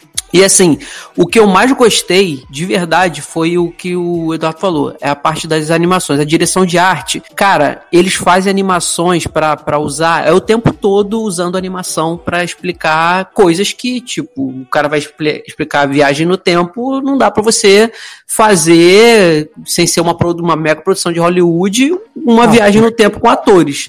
Então eles fazem com animações. E, cara, as animações que são frequentes, elas são muito perfeitas. O traço que eles desenham é muito maneiro. E a minha ressalva é justamente isso que o Eduardo falou, porque eu, primeiro que eu acho que não precisava de, dos ajudantes. Eu acho que se fosse ele sozinho falando também daria de boa. Mas como não sei como é que é no canal dele do YouTube, se é só ele ou se tem outros, que eu não assisto. Talvez se, se no YouTube dele ele fica falando sozinho também, então eles mudaram isso pra não ficar exatamente a cópia. Mas a doutora Tai pra mim não faz diferença nenhuma, já que o Castanhari que explica tudo, ela aparece Mas ela construiu a primeira bússola com 7 anos. é, com sete anos. Sim. Ela, ela, ela tem episódios que ela nem aparece e, sinceramente, eu não senti falta nenhuma, porque eu acho que não são pontuais as aparições dela. Mas- Já o amigo dele, já o amigo dele eu achei, tipo, bem. bem... apagamento, o apagamento da mulher e da mulher negra por. Pois é. Não, pô. Mas assim, ela é a professora, ela devia aparecer em todo. Ela é a Não, ela é cientista. Ela é. Mas, ela- mas o Castanhari tem diploma de quê? De historiador? De coisa? Não, né? Então ela que deveria aparecer. Ih, no Ela que é a base científica, né? Da história. Ela é mas, assim, ele é o apresentador, ele fala Sim, os fatos sim. não tem problema isso. Mas assim, se é pra trazer parte científica essas coisas, tem que ter a pessoa que fala, né? Eu acho, não sei. Então, né? só que como ele explica tudo, acaba que ela não é necessária, entendeu? Então, mas eu. aí- Silenciando Mas aí- a mulher cientista no programa. E Mas daí é que tá, é, Leandro. Talvez ele, tive- ele funcionasse mais como sendo um apresentador ou só narrador para algumas partes, ou como a Uhum. parte de desenho e tudo mais, e ela ter mais espaço como sendo a pessoa Uhum. da ciência, né? Que tá, que É. tá representando lá. Ela, tipo, falando partes científicas e ele, tipo, trazendo pro público uma coisa mais fácil de entender. Sim. igual- Uhum, não, eu entendo vocês, assim, o, o que eu tô dizendo é que pra mim ela não faz falta, porque se eles não utilizaram esse método que vocês dois acabaram de falar, então acaba que ela não fez diferença. Pra mim realmente não fez. E assim, o, já o amigo dele, cara, assim, é, é, é ótimo o menino. Ah, o amigo Só- que não sabe nada, esse faz diferença se não tem, né? Não, cara, Ele fala assim: tá, não é Bermuda que você tá falando, não, hein? Ah, na verdade, eu estava pensando na ilha de Bermuda, mas você tá falando de shorts, né? Sim. Sim, eu achei ele, ele bem bom porque, primeiro que. Primeiro problema, essa, essa questão do rótulo. Eu achei ofensivo também essa questão de botar um rótulo de burro nele, porque é, é, dá a entender. Toda vez que aparece o rótulo lá do. O rótulo não, o. O, a tarja com o nome é Adalberto Zelador. Adalberto Zelador. Aí eu achei, pra mim, isso passou um pouco do ponto, porque parece que eles estão reforçando que qualquer pessoa que tem um emprego que não é considerado um emprego de ponta é burro e faz supletivo. Toda hora eles falam assim: ah, o Adalberto tá fazendo supletivo, tá fazendo supletivo e tal. e Parece aí o cara. não, é exatamente isso, pelo que vocês estão falando. E aí o cara começa, começa, tudo que ele fala, ele fala sem, sem que tem que tem a plural, ele corta o S. Aí fica isso o tempo todo, eu acho, eu acho isso, é, é, principalmente esse destacamento do supletivo que ele faz, eu acho isso completamente desnecessário. Eu acho que podia ser assim, simplesmente um, um amigo dele que não entende muito de ciência e tá ali para questionar e aprender. Tipo, eu não entendo Eu muito de que- ciência. Eu acho que ele podia pôr um, um cara que tá fazendo vestibular. Isso, exatamente. Exatamente, ou então até uma pessoa. Eu não entendo muito de ciência, eu não entendo nada de ciência. Então, assim, eu ia chegar. Mas eu tenho vários questionamentos. Então, o- no, assunto, por exemplo, de que ele fala de viagem no tempo, que me interessa muito. É, é uma pessoa assim que se interessa pelo assunto e vai fazer é, é, questionamentos é, é, decentes ou roteirizados, claro, e iria aprender junto, sabe? Então, mas ainda assim, eu, eu achei o, o, o, o Adalberto Betinho, né? Eu achei ele agradável, não me incomodou. Ele faz piada com série e filme que não é tão engraçada, mas faz lá. Ele é medroso também, tem esse, esse, esse, esse aspecto. E no último episódio, que para mim foi o, o mais diferente de todos, na Não, questão assim. hein? Oi? Cliffhanger, vem aí. Tem, tem cliffhanger. Eu, eu achei que eles iriam focar mais nessa coisa de cada episódio um tema. E é assim. Só que chega no último, eles inventam de pôr um diretor da empresa, porque eles são. Ali é como se fosse. É como se fosse, não, é uma empresa que de ciência e tecnologia. E aí tem esse diretor que cuida dos investidores, né? Das pessoas que investem nas pesquisas da empresa e querem resultados. Aí eles criam essa historinha de que ele precisa defender os gastos que eles utilizam ali na empresa, é, que tem com essa equipe do, do- da doutora Thay, do É, Castanhari. de do- 2020, né? É. Chegou a hora de fazer o corte na empresa, dos funcionários. E aí ele quer, ele quer, ele precisa defender os gastos para esses investidores. E aí ele se, como o assunto é aquecimento global e eles falam das empresas que precisam melhorar nas, na- na- nas coisas para não emitir tantos gases e tal.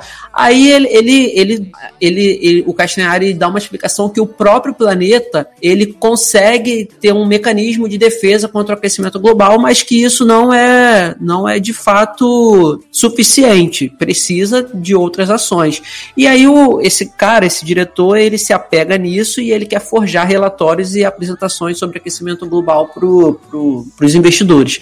E aí eles discutem, a menina fala que você não vai fazer isso porque a gente já está cansado de, de, de líderes de, de países que levam esse assunto, sabe, na sacanagem, que não ligam, dizem que isso é mentira, dando uma alfinetada, Por isso logicamente. foi de outros episódios, então, né? Porque bateu boca com o chefe. É, e aí, e aí ele, eles claramente jogando verde pro presidente do Brasil, né? É, só, e, só que tem um porém, esse, o diretor, quem faz o diretor é o dublador do Goku, cara. Então, tipo, Adoro. é tudo com a voz do Goku que você não consegue não enxergar o Goku, sabe? Ah, e aí fica, adoro. Fica meio esquisito, cara, aquela. Porque parece que não se encaixa, parece que o cara só falta ele falar, oi, eu sou o Goku, sabe? é muito engraçado, cara. Amo. E aí, e aí ele sai É da que o cena público falando. dessa série não sabe quem é Goku, lembra? Uhum. É, é, po- pode ser. E aí o. Tem uma hora que o, o, o Adalberto, o Betinho, ele serve um café, aí o cara, quando sai da cena discutindo com eles de que quer apresentar, ele ameaça, se vocês não apresentarem, eu vou fechar isso aqui tudo. Aí ele sai, esse café é uma merda! Falando ainda assim com a voz do Goku. E acaba aí, tipo, deixando a grande dúvida se eles vão ser fechados, se a equipe vai ser fechada, vai acabar ou não, por conta deles não quererem forjar relatórios para esse diretor. Então eu achei que isso do final não precisava criar essa historinha. Eu acho que podia ser mais um episódio de aquecimento falando do aquecimento global cientificamente, explicando e acabava aí próxima temporada outros assuntos. Eles resolveram criar isso aí que para mim assim não não o assunto do, do enquanto eles explicavam aquecimento global foi muito maneiro, foi muito pertinente. A gente vive isso e tal. Mas aí começaram a encaixar essa historinha para dar alfinetadas e tal e, e para militar também um pouquinho. E eu achei que, sei lá, não, foi fora do tom do que foi a temporada inteira, entendeu? Não que foi ruim, mas foi. Também não foi tão bom assim, assim, mas- né? Mas, Uhum. eu acho, mas eu acho assim, Leandro, que é, o problema de eu assisti só dois episódios, né? Mas o problema dos dois episódios que eu assisti era justamente esse. Era essas, essas interações, esses diálogos, essas, essas ceninhas que eles fazem, Uhum. né? Que, que é realmente o ponto fraco, porque ali, né, os três são horríveis, de, assim, pra atuação e tudo mais, né? Então, assim, isso pra mim, é- além, né, toda essa questão que vocês já falaram do clichê e tal, desses clichês aí do, do Betinho e tudo mais, né? Esse pra mim é o ponto fraco total, porque de resto eu achei super interessante, tanto a questão Sim. de tema, de, de, de dessa explicação rápida, mas é, tentando é, detalhar ao máximo E graficamente, pra você entender bem mesmo como é que é, né? isso, exato, exato. Então, assim, essa parte, a produção, e como tu falou, né, que ele foi nos locais e tal, é, para mostrar castelos, essas coisas e tal, eu achei muito, muito boa, muito bem feito. Eu não, conhe não conheci o Castanhari, Também não. é, nunca tinha visto o vídeo dele e tal, mas assim, como vocês falaram, se no canal dele ele faz sozinho, né, eu acho que aqui daria pra ele fazer sozinho, tranquilamente, Também. talvez só com a inteligência artificial e é, botasse, sei lá, uns quadros no meio, Uhum. alguma coisa assim, Isso. mais, mais interativa, Exatamente. né, com, com o público, é, mas não precisava realmente ter essas outras pessoas, né? Não precisava. Eu acho que assim, a, a, a inteligência artificial, o Briggs, eu acho que precisava, porque ele, ele como muito dos assuntos tem a ver com a tecnologia também, eu acho legal ele, ele interagir com a máquina, porque a máquina fazia o papel de apresentar toda vez que entra, não sei se você reparou, toda vez que entra alguma parte animada para explicar melhor alguma situação, ele olha para a tela da inteligência artificial, aí começa na tela da inteligência artificial e passa para sua tela. Sim, sim, sim. Então, isso ficou uma interação legal. Eu acho que foi é necessário, assim, sabe? É, e, até mesmo nada. não ficar chato, né? Também. Exatamente. De, de ser Só um que- episódio de quase meia hora só ele falando. Isso. Aí É, acaba que, como é, é- é- E mesmo assim é quase, sei lá, 80% do tempo ele falando, acaba que anula os outros dois. Então, realmente. Não precisava, mas já que tem, eles tentaram fazer assim essas interações entre eles também, que realmente não é muito natural, né? Não é muito natural. Uhum. acaba que passa, mas aí quando chega no último episódio que tem esse diretor, pra mim é completamente descartável a, a figura desse diretor ali, entende? É, isso, e sem contar que em tempos de questionamento à ciência, né, a gente tem um programa que, querendo ou não, né, vai pro lado científico do negócio e mostra, né, é uma Sim. tentativa válida, sempre é, é, é interessante. É, e quan- quando é bem produzida também, assim, dá até gosto Uhum. de ver, porque realmente eles não pecaram em nada na, na questão da produção, assim, do, do, do, do tato que eles tiveram pra fazer. É, pô, imagine você criar aquela todos aqueles gráficos que eles criam ali, aquelas animações, deve ter dado um trabalho e foi muito legal, não foi feito de qualquer maneira, foi, foi muito bem cuidado, é como tantas outras produções que a gente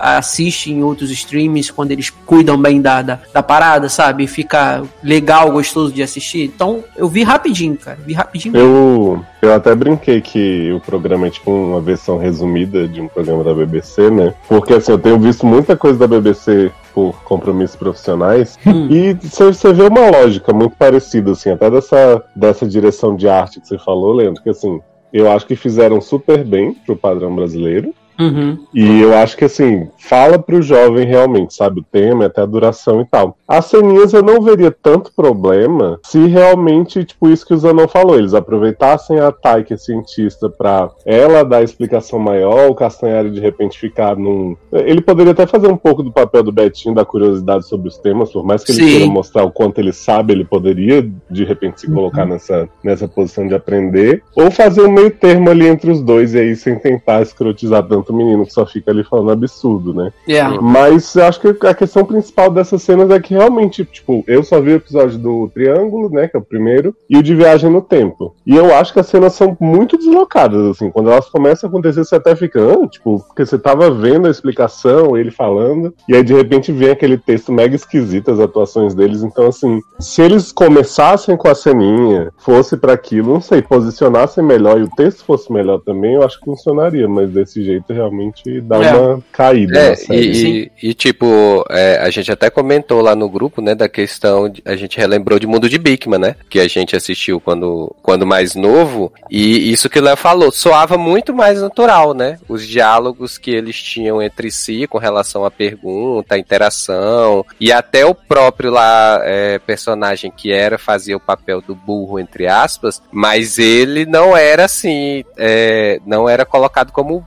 é, somente Era um burro, rato, né? Era um rato. Era um rato, exato. exatamente. Exato. E tipo, tinha a, a, a menina que era assistente dele, né? Que faz, fazia o papel também de questionadora.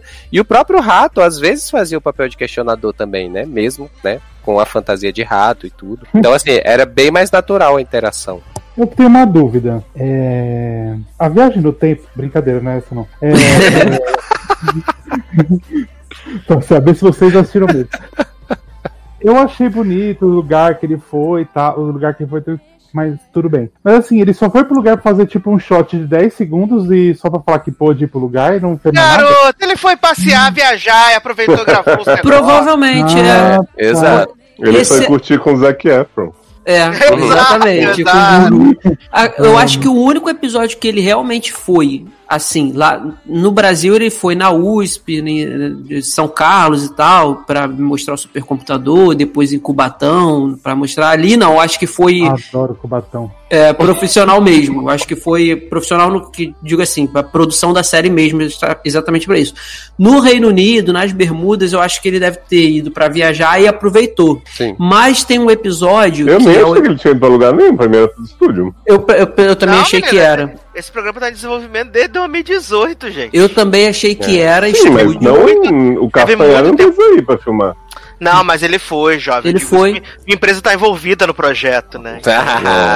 Eu achei- eu achei- Quietinho. Eu jurava que o, da, o, da, o do Triângulo das Bermudas era chroma key, mas não é, ele realmente estava Não, lá. ele foi lá, pô. É, lá. e, mas o único que eu acho que, assim, é, lá fora, dos países lá de fora, que, eles, que ele foi único e exclusivamente voltado pra produção, eu acho que é o episódio dos lobos e, é, e cachorros. Que ele vai num santuário de lobo e de cachorro, de lobo, quer dizer, pra explicar a evolução do, do- dos lobos e tal, de, da, a descendência. Então, mas é isso Aí eu que acho que é. Se ele vai no Triângulo das Bermudas, me mostra um pouco mais. Se ele vai no outro lado que ele foi pro. Da Mas Peste te Negra, mostrou, né? A aguinha, o farol. Ah, não, né? eu achei que ele não tinha ido pra lugar nenhum. Porque eu achei que era tipo o Gary Images dos lugares e. Era, era cheio operando, né? O fundo, né, Nen? Eu nem, eu nem achei que era, que era chroma key, eu só achei que ele tava em algum lugar, mas que não era Bermudas, né? Necessariamente.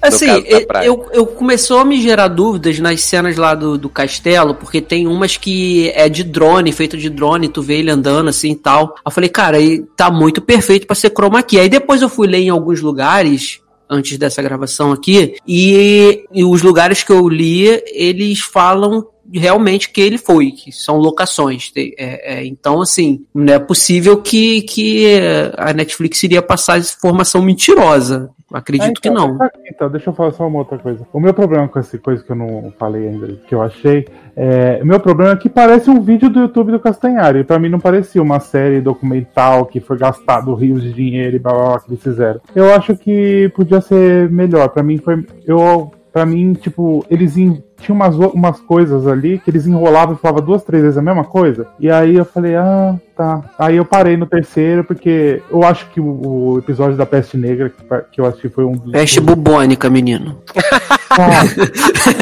Ah, Ai, Jesus. Peste, grande peste. Olha, vou ne- vamos nem entrar nesse assunto, né?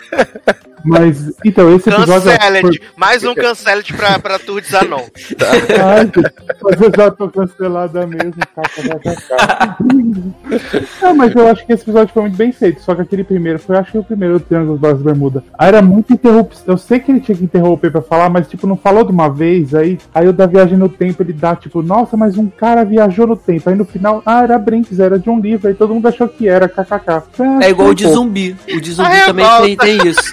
O de zumbi começa com essa historinha também, de que um cara foi e atacou o, Então, aí morador de rua, eu né? prefiro ver prefiro ver um documentário de 50 minutos da BBC que me explica o bagulho certinho. Assistiu vai Fantástico, né, Nen?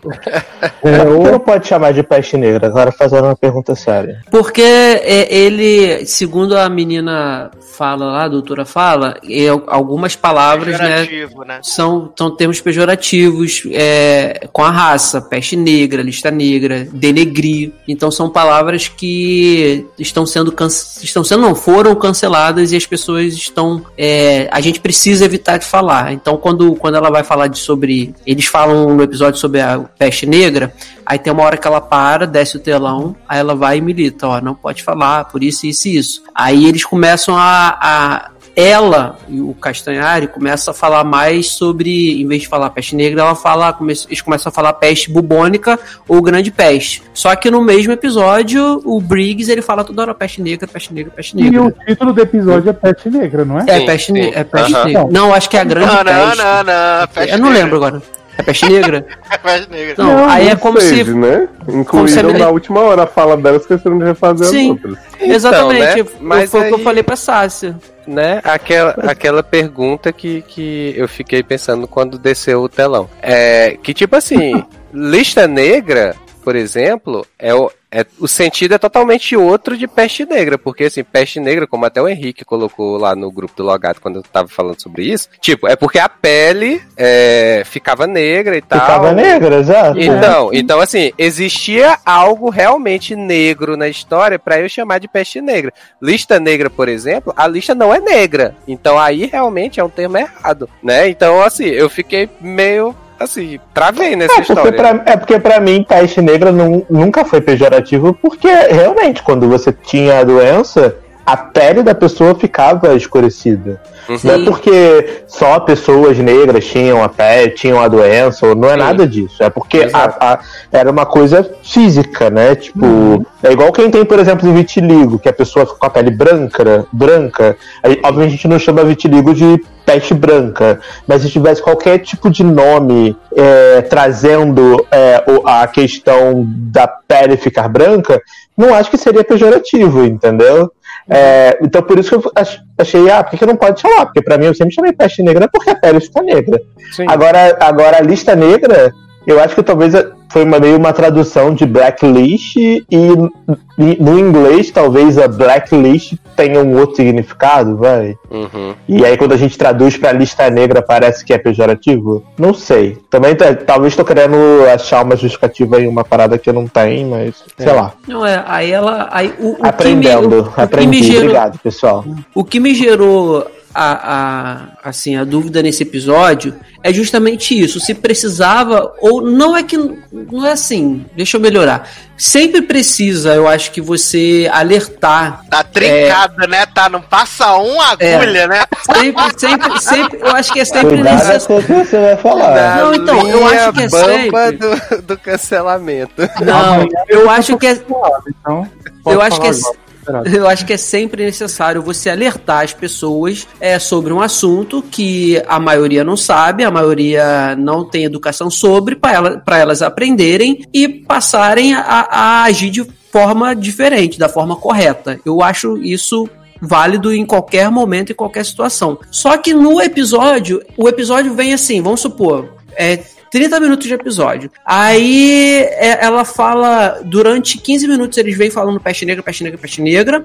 Aí no- em 20 minutos ela desce o telão e faz a militância. E os 10 minutos finais eles continuam falando peste negra, peste negra, peste negra. Então assim, é como se É, não ali... sentido mesmo, João. Não, é como se ali não tivesse feito é, é, diferença ela, fa ela fazer isso. É como se realmente. Eu não sei se foi o Eduardo que falou, se foi o Taylor. É como se realmente eles pegaram o episódio, assistiram, e aí depois, agora, com, com tudo que a gente tá passando, eles, ó, peraí, eu acho que vale a pena inserir isso aqui.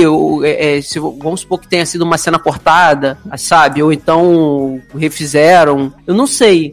Mas aí ficou esquisito, porque eles falam uma coisa que não é pra fazer e continuam fazendo. Eles Um falam- disclaimer que meteram e. e não usaram o próprio disclaimer, exatamente. Só a última coisa que eu não entendi o conceito também. É, não pergunto mais. Eu entendi que ele fez esse negócio aí pra mostrar tipo, os mistérios do nosso mundo, tanto chama mundo mistério, tá? Sim. Mas eu primeiro episódio ele fala sobre o Triângulo das Bermudas e o mito todo que tem. Beleza, entendi. Que não é Aí- só. Então, aí, aí no segundo, ele me fala da peste bubônica, que a gente já sabe o que, que é, que tem livros e tal. E no terceiro ele já me fala de viagem do tempo. Então, pra mim, são três coisas que são totalmente diferentes. Que não tem mistério nenhum, né? É, porque o mistério, o Triângulo das Bermudas é um mistério, se a gente for falar. Tipo, que ninguém sabe. Todo mundo fala, fala, mas não. Então, Zanon, na verdade, na verdade, eu acho que o nome da série ela tem uma uma incoerência. Ser Foi mal traduzido, né?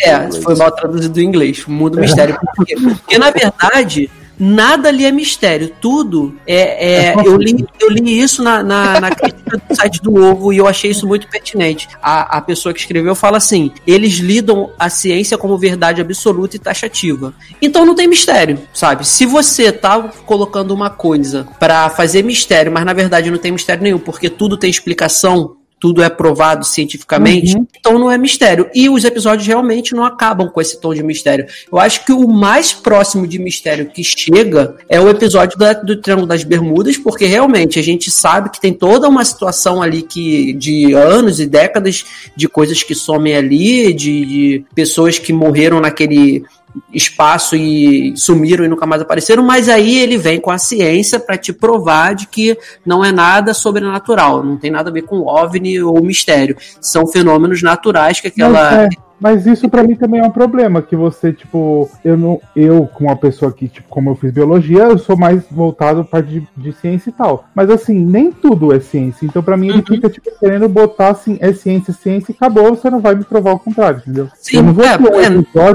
Que ele vai na casa da mulher que saiu uma mancha com o formato de Jesus. Eu quero um desses. É. É, o episódio que a santa chora na madeira, sei lá. Mas, ah, Jesus mas Anon, é quando, quando tentaram fazer a série de mistério no Netflix, o povo reclamou Mistério que o mistério solução, né? tava sem solução no final. né? Então. A Netflix, e a Netflix e os títulos dela, né? Que não ajuda. Então, assim, ele. ele o, esse, isso realmente também é um problema, sabe? Que acaba que para eles não existe outra vertente, que a ciência é sempre verdadeira. Assim, claro, a ciência tá aí para provar as coisas, e se ela prova, é verdade. Mas é, eles são muito taxativos com isso. Não tem. Por exemplo, não tem um- realmente um assunto que poderia gerar controvérsia, que é isso que você falou, ah, apareceu a imagem de uma santa ou a santa chorou, sabe? Não, não, É, então, eu nunca vou poder ver um episódio desse lá, não que eu veria, porque eu não vou assistir. Mas assim, que tipo, ele chega lá e fala, tipo, desse mistério tal, aí tem explicação tal, explicação tal. Aí no final a gente não concluiu, mas tem, pode ser uma dessas daqui, entendeu? Ele Se tem assim, ah, explicação, não é mistério, né? então, então, não Em resumo, faltou ET Bilu, né? faltou. E o chupacu, né? Chupa cabra. O Chupacu seria ótimo. Foi, Esse Pacu seria um episódio de respeito. Então, Aí no chupa, o chupa-cabra que tinha, que foi no programa do Gugu, o gato com capa de coelho que tinha ido. Imagina o telão descendo assim, não se usa mais o termo Olha, chupacu, É- essa- porque não existe nada de errado com isso, as pessoas fazem deboche. Então falamos sobre lambianos. Se você, é, se você é adepto do beijo grego, não se sinta ofendido com o Exatamente. termo chupacu. Mas não se esqueça, faça chuca. Eu amava.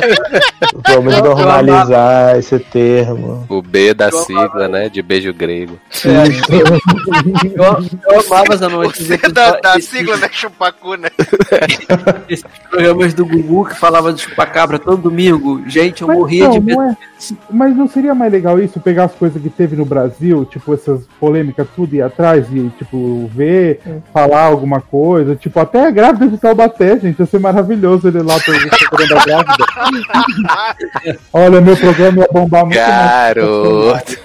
O ET de Varginha, né? É de Vardinha. Gente, Sim, eu morria de medo gente, gente que apoia Bolsonaro também. Uhum. Ah, Eu morria de medo, mas não deixava de ver. Era, aí na hora de dormir era um caso sério. Até, o- gente, te- o- aconteceu situações comigo, negócio de chupacabra, a gente vendo de matéria Opa, de. Eu também já achei chupacu. Fiquei nervoso. Gente, Ah, eu histórias lembro- de uma parte de terror do advogado. Acharam o crânio do chupacabra e depois foram ver o crânio de uma raia. Era maravilhoso, gente. É.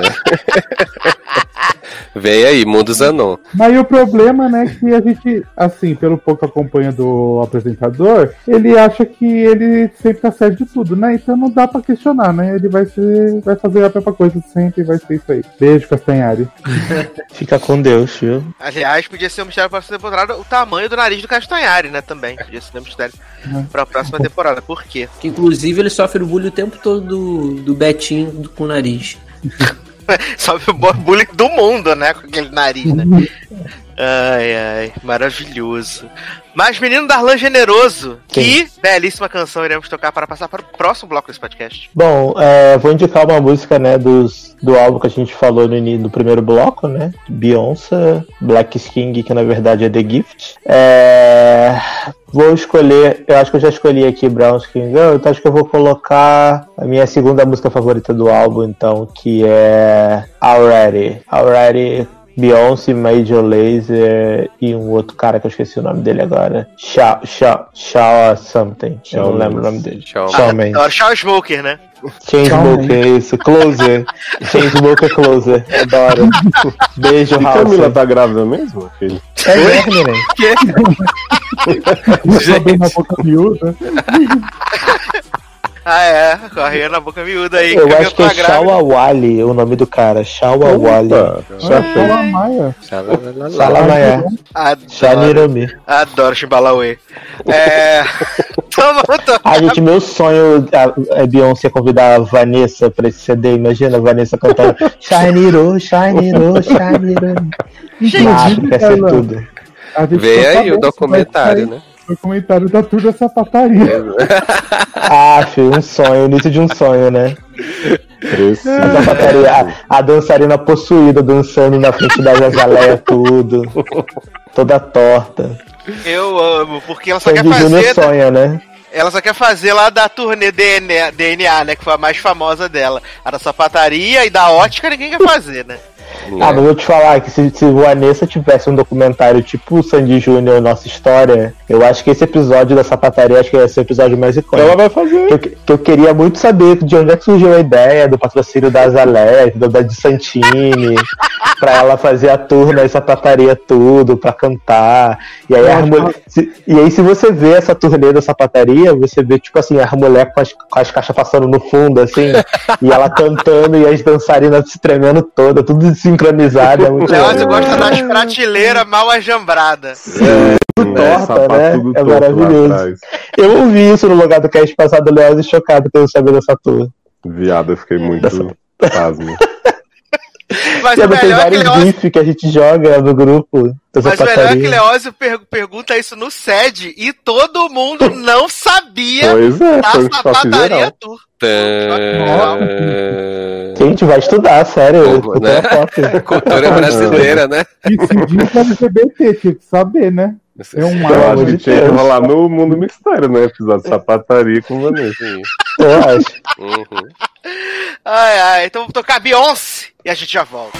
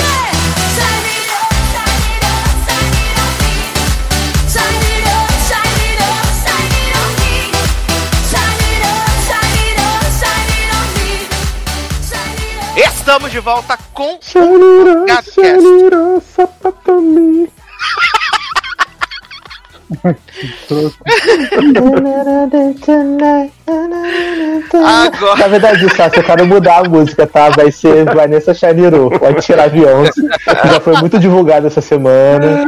Vou dar esse prazerzinho pra Vanessa, esse cristal. ok. Adoro o retcon pós, pós a, a, a música. Rewind, rewind, rewind. Léo, vamos aproveitar aí. Das pessoas que tá falando, vão tocar Beyoncé e entre Xaniro. Sim! Mas é porque, na verdade, tudo isso é o que? É o especial interativo de Kim Schmidt, que estreou na Netflix essa Adoro. última semana, né? Amo. E tem muitos rewinds, né, nesse, nesse, nesse reality, reality, ó, nesse, nesse especial, que, aliás, ah, uma- um consenso de todos nós que jogamos até agora, né, o reality, não foi o caso do, do Leandro que ainda não conseguiu jogar e o Taylor que odeia Kim Schmidt, que ele é muito mais legal do que o Bandersnatch, né? Ele é muito Nossa, sim. Muito mais. a forma com que você vai passando pelas coisas, né? E, e, tipo, se você toma uma decisão errada, como eles vão fazendo pra ajustar tudo, é muito divertido, sabe? E Sim. é, e é legal porque, tipo. A história tem um propósito, né? Porque a trama se passa ali depois dos eventos finais da temporada de Kim Schmidt, né? Onde ela se tornou a escritora de livros infantis, abriu o parque temático lá junto com a Phoebe de Friends. E aí agora ela tá pra se casar com Harry Potter, que é o príncipe, o 12 segundo na linha de sucessão do trono britânico, né? Ou 11 primeiro se o tio avô dele morrer. E Uhum. aí ela descobre, a Kimi descobre que o reverendo pode ter feito mais garotas é, de sequ- sequestradas, né? Pode ter prendido mais garotas e ela vai partir nessa jornada aí com a nossa ajuda pra poder descobrir o que aconteceu, se tem garotas, se tem que ser se elas vão ser livres ou não. E assim, eu achei muito legal, né? Porque eu- quando a gente começou a conversar um pouco ontem sobre é, o episódio interativo, o Leoz falou, cara, demorei um tempo pra chegar na abertura. E eu também, né? Porque tem toda a historinha, né, dela que ela tá escolhendo. Você já começa escolhendo o vestido de casamento dela, se vai ser Né? o Divertido. divertido ou. Qual a diferença entre charme e fã? Exato. E, e assim, pra mim, o mais legal é. Leandro pode tirar o fone, pra não levar spoiler do livro, né? Do filme, do reality, do, Do jogo livro. interativo. Da Olha. saga Kim Schmidt. E aí, Da Fire Saga, né? Game Fire O Saga. que eu achei muito legal foi que, tipo, tem todo esse rolê do começo, dela achar o livro e tal. E assim, é, pra mim, pelo menos, é, na- quando ela chega em casa e tá conversando com o Harry Potter, ela tem aquelas três opções, né? De ler o livro, planejar o casamento ou dar uns amassos. A primeira vez que eu fiz, eu fiz dar os amassos. E aí a história acabou. Né? Uhum, Aparece, Pra mim também. aparece já eles casados. Vai, E vai. Na segunda vez quando eu fiz, eu fiz de planejar o casamento. E a história, a história seguiu. E pra mim foi engraçado porque o fato de eu fazer eh, essa escolha de planejar o casamento fez a história seguir, mas acabou fazendo falta lá na frente quando ela tá perseguindo o reverendo. Porque como ela não leu o livro, ela não sabe o truque do Hum. limão. Uhum. Pra mim eu, não, também. eu não botei pra planejar o casamento, só botei pra ler o livro e seguiu daí. É, pra mas mim foi a mesma coisa, Sassi. Eu botei pra ela. Ela não leu o livro, e aí quando ela tá perseguindo lá, quando ela acha o bebê na cabana e tal, Aham. e aí ela, ela chega naquele caminho de dividir, né? Tem dois caminhos que ela tem que seguir. Aí o reverendo passa de carro com as mulheres sequestradas falando assim: ah, se fudeu, cheguei primeiro, otária. Aí acaba. Porque Exato. eu não li o livro. Sim, e é- isso é muito legal, porque se fosse no Bandersnatch, só da gente não ter escolhido o livro lá no começo, a gente ia voltar tudo de novo. E, a, É. história, e a história segue e vai ter a consequência lá no final. Assim como o, o, o, o Leózio e o Zanon disseram que arruinaram a vida do Titus e da Jaqueline. O meu final, Desculpa. Uma no meu barra. final, eles terminaram bem. O Titus Meu também. Terminaram filmou o filme e a Jaqueline super conceituada produtora e, e dona de empresa. Eu deixei Uhum. Titus comer o banquete que tava na floresta, Ah, era eu terra. também. E aí ele estragou a voz de canto dele. Ah, eu não, eu botei que era pra é, Seguir a atrás da Kimi. É, Eu seguir a também, também. O meu, eu e eu amo que a Jack a gente cagou ela, que ela acabou com o movimento do Time's Up, né? Aí Sim. toda mulher odeia ela e ela faz post toda semana no Instagram se, se desculpando. Eu amo que tem uma hora que o homem fala pra Jaqueline assim: Mas você mentiu? Tinha saído memorando aí que nenhuma mulher mais mente, que a gente tem que acreditar em tudo que elas dizem. Aí a Jaqueline: Não, mas os meus erros são só meus, eu juro. Aí do nada começa a passar a mão nas mulheres assim, tirar a roupa, é uma loucura. Gente, Os caras lambem as mulheres, tiram a piroca pra fora, faz pirocóptero. Eu vou ter que é, fazer de novo, então, fazendo o site comer o essa banquete. Qual é, o, qual é o- a decisão da Jaqueline que faz ela. Vixe. ela coisa. Ah, É, eu é, que vai naturalmente desse caminho dela ler o livro e o vestido divertido. Acho que não tem Ah, é? muito. não, É, não, porque eu acho que ela tem que agredir a costureira, talvez, porque tem uma, tem uma opção da costureira que é assim, é, ouvir a história da costureira, ou assim, fazer jogos mentais, ou ju- sei que lá, físico. Aí eu botei mental. Talvez se eu fizer físico dela cair na porrada com a Não, costureira. O físico, o físico, ela cai na porrada com o, com o Titus no, lá na van. Ela finge que o Titus tá lá e ela sai toda arregaçada. Fala, ai, a gente tá Ah, tudo bem. Aí depois ela conta pra Ah, com o roteirista, né? É. Porque na Não, parte meu- do roteirista. Na parte do roteirista Não, eu escolhi foi ler o roteiro. ah, tá. Eu botei costureira, que era o vestuário. É, não, eu botei, eu botei o roteiro. Aí a, a parte, o, chega o roteirista, que é o, é o enfermeiro do pai da Jane, né, da, da Zoe, o pai da Zoe, é o, o roteirista é o, o enfermeiro dele. Aí, de ler o roteiro. Aí ele fica lendo o roteiro, aí tem duas opções, né, que é ela, ela confrontar o roteirista ou aceitar. Aí ela confronta o roteirista, aí, tipo, dá, dá certo pra ela, porque o Titus já consegue aparecer pra filmar, né? Mas eu, eu testei depois, quando eu fui fazer a segunda vez, depois que acabei o filme, eu fui fazer o plot da, da Kimi não escolher o Titus pra ir com ela, né? Escolher a Jaqueline. Ah, também escolhi o avião. Aí cai. ela, o avião cai, ela bota o filho pra dirigir, pra pilotar o avião e Amo. o avião cai. É, aí ela fala assim: Ai, porque você. Eu paguei aquelas aulas todas de piloto e você não fez. Aí ele, eu quero ser influencer, não sei o quê. é muito bom. Eu quero É ser influencer. Vocês chegaram a mandar o Titus pra academia? Mandei, Não, Eu não. mandei. Mandei. mandei, é maravilhoso. Incrível. É maravilhoso. E depois eu botei ele pra fazer cardio, né? Quando a Jaqueline vai com a, com a Kimi pro avião, ele vai fazer a cardio também é maravilhoso, que ele voa da esteira. É incrível. Ah, cara, mas pra mim nada vai superar duas cenas. A cena do Titus cantando Free Bird errado, Eu botei levando- de errado primeiro. Que é maravilhoso Sopranos, demais. né? Levando tiro. que é demais, demais, demais. E que, que a gente tem o plot da amiga lá daqui me revelando que ela não é roteirista, mas que ela participou de todas as, as, as salas de leitura de roteiro de Game of Thrones última temporada. E eles escolheram As o roteiro dela, né? E a, a, a sequência de morte do reverendo, que é icônica demais, que eu morria de rir. Esse homem no inferno depois, porque eu fui escolhendo tudo de ruim. Aham. Aí, na- aí na terceira morte que ele morre, ele fala assim: tá bom, você me matou a terceira vez, então é que eu tô no céu, não sei o que. Aí o bonequinho, não, você tá no inferno. E aí ele bebendo xixi do boneco. E é, xixi do boneco, assim, Mas, gente, mas eu é ria quê? muito. No- na- depois, lá no final, quando ele tá fugindo, que É, porque tem quatro- piedade ou não? Tem quatro Isso, que opções, né? atirar, Matar ele com pisar. chute. Isso. Isso. Ah, tá, não, que eu botei, tá, a Kimi tem misericórdia, porque... Ah, perdeu. Ah, É, não é tem porque, graça. Porque o que acontece? Quando tem o plot que ela tá lá no posto de gasolina com o bebê, eu botei o plot dela deixar o bebê sozinho. Aí, Uhum. aí a, a cancela, né? Porque cancela, aí aparece o. o- aparece ah, o marido do Titus falando assim: Você sabe que a Kimi não é uma, do uma má bem e pessoa. Ela não faria isso de deixar um bebê sozinho e tal, não sei o quê. Aí volta lá pra poder ficar cuidando do bebê. Vou te contar o que acontece então, Sassi. Quando ela atira nele, ela sai pela floresta procurando as mulheres do bunker e desaparece no mundo. Daí o Daniel Radcliffe fica com a. Como que é o nome da véia? Lilian, Casa com a velha. Com a Isso, Lilian. casa com a Lilian, fala, ah, depois que a Kimi sumiu na floresta, não sei o que, encontrei o amor. Aí eu escolhi depois explodir, que ela pega uma bazuca do nada e explode tudo, explode junto com ele. Ai, eu amo esse. E aí o Daniel Radcliffe faz uma clone da Kim, mais burra ainda, que fica toda hora querendo transar. Aí eles aparecem lá no final. E quando ela pisoteia, que na verdade é chutar, né? Aí ele falou, você já. Aí eu não sei como é que era o pisotear original da primeira escolha, né? Mas nessa ele fala, já que você me matou três vezes, vamos lá pro, pro, pro que vem depois. Aí tá ele no inferno tomando bebida de piroca do boneco. né? Adoro. Eu, eu fiz o, o que eu fiz duas vezes também foi o da, da despedida de solteira, né? Que primeiro eu boto a Lilian pra poder seduzir o Daniel Radcliffe, aí ele beija ela. aí eu botei depois a, a Cindy, A né? pra- Aham. A Cindy. Aí a Cindy canta, aí começa a dançar, fazer uns twerk. É, eu botei Aí- assim de só. Aí ele sai correndo e aí ele acaba beijando a Lilian de qualquer forma lá atrás. Amo.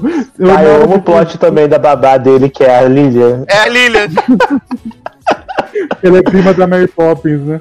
Ah, eu acho a Lilia muito maravilhosa, gente. Eu adoro essa mulher. Eu A é gostei muito que foi, não sei se vocês colocaram de fugir da cadeia com modo de karatê. Ah, sim, Não. sim. Não. É um plot de Oval, né? Que eu falei que eu conversei com o Leózio mais cedo.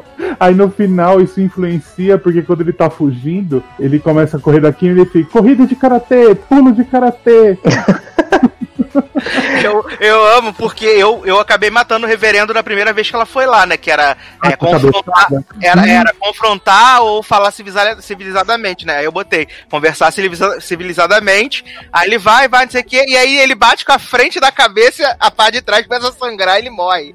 Aí eu, gente, o que tá acontecendo? Aí, aí rewind, né? Rewind, rewind. Entendi. Eu amo que Mas- ele fala que ele tá na cadeia, que ele é filho de uma mulher numa outra. e fala que tem várias famílias dentro da cadeia. Ai, Sim, é eu fico truque. impressionado com a capacidade que o John Hamm teve pra passar essa vergonha, cara. Cara, o John Hamm ele é maravilhoso nesse papel. Ele deveria fazer só esse papel na vida dele, porque só nesse que ele é bom. Ca- Eita, os fãs de Mad Men como? Nervoso agora. Meu, mas As três Netflix, pessoas que viram Mad Men vão ficar putas. a Netflix tem que investir em filme alternativo de comédia, porque é muito a Sim. cara de comédia. Por isso, por isso que o Ben Bandersnatch não é tão legal que nem esse. Porque é comédia e você vai É. pela farofona mesmo. E eu Sim, assim, e, e a Kim, e ser nesse universo da Kimi que é bizarro, deu super certo, sabe? Sim. Eu acho que Kimi já é tão nonsense que, tipo, quando você pega aquelas. Eles no final, ah, já casamos, não sei o que, ah, mas eu não lembro direito do casamento. Combina muito, assim, diferente das cenas de Bandersnatch, que era só o chá no computador e, tipo, ah, morreu, volta aí, tipo.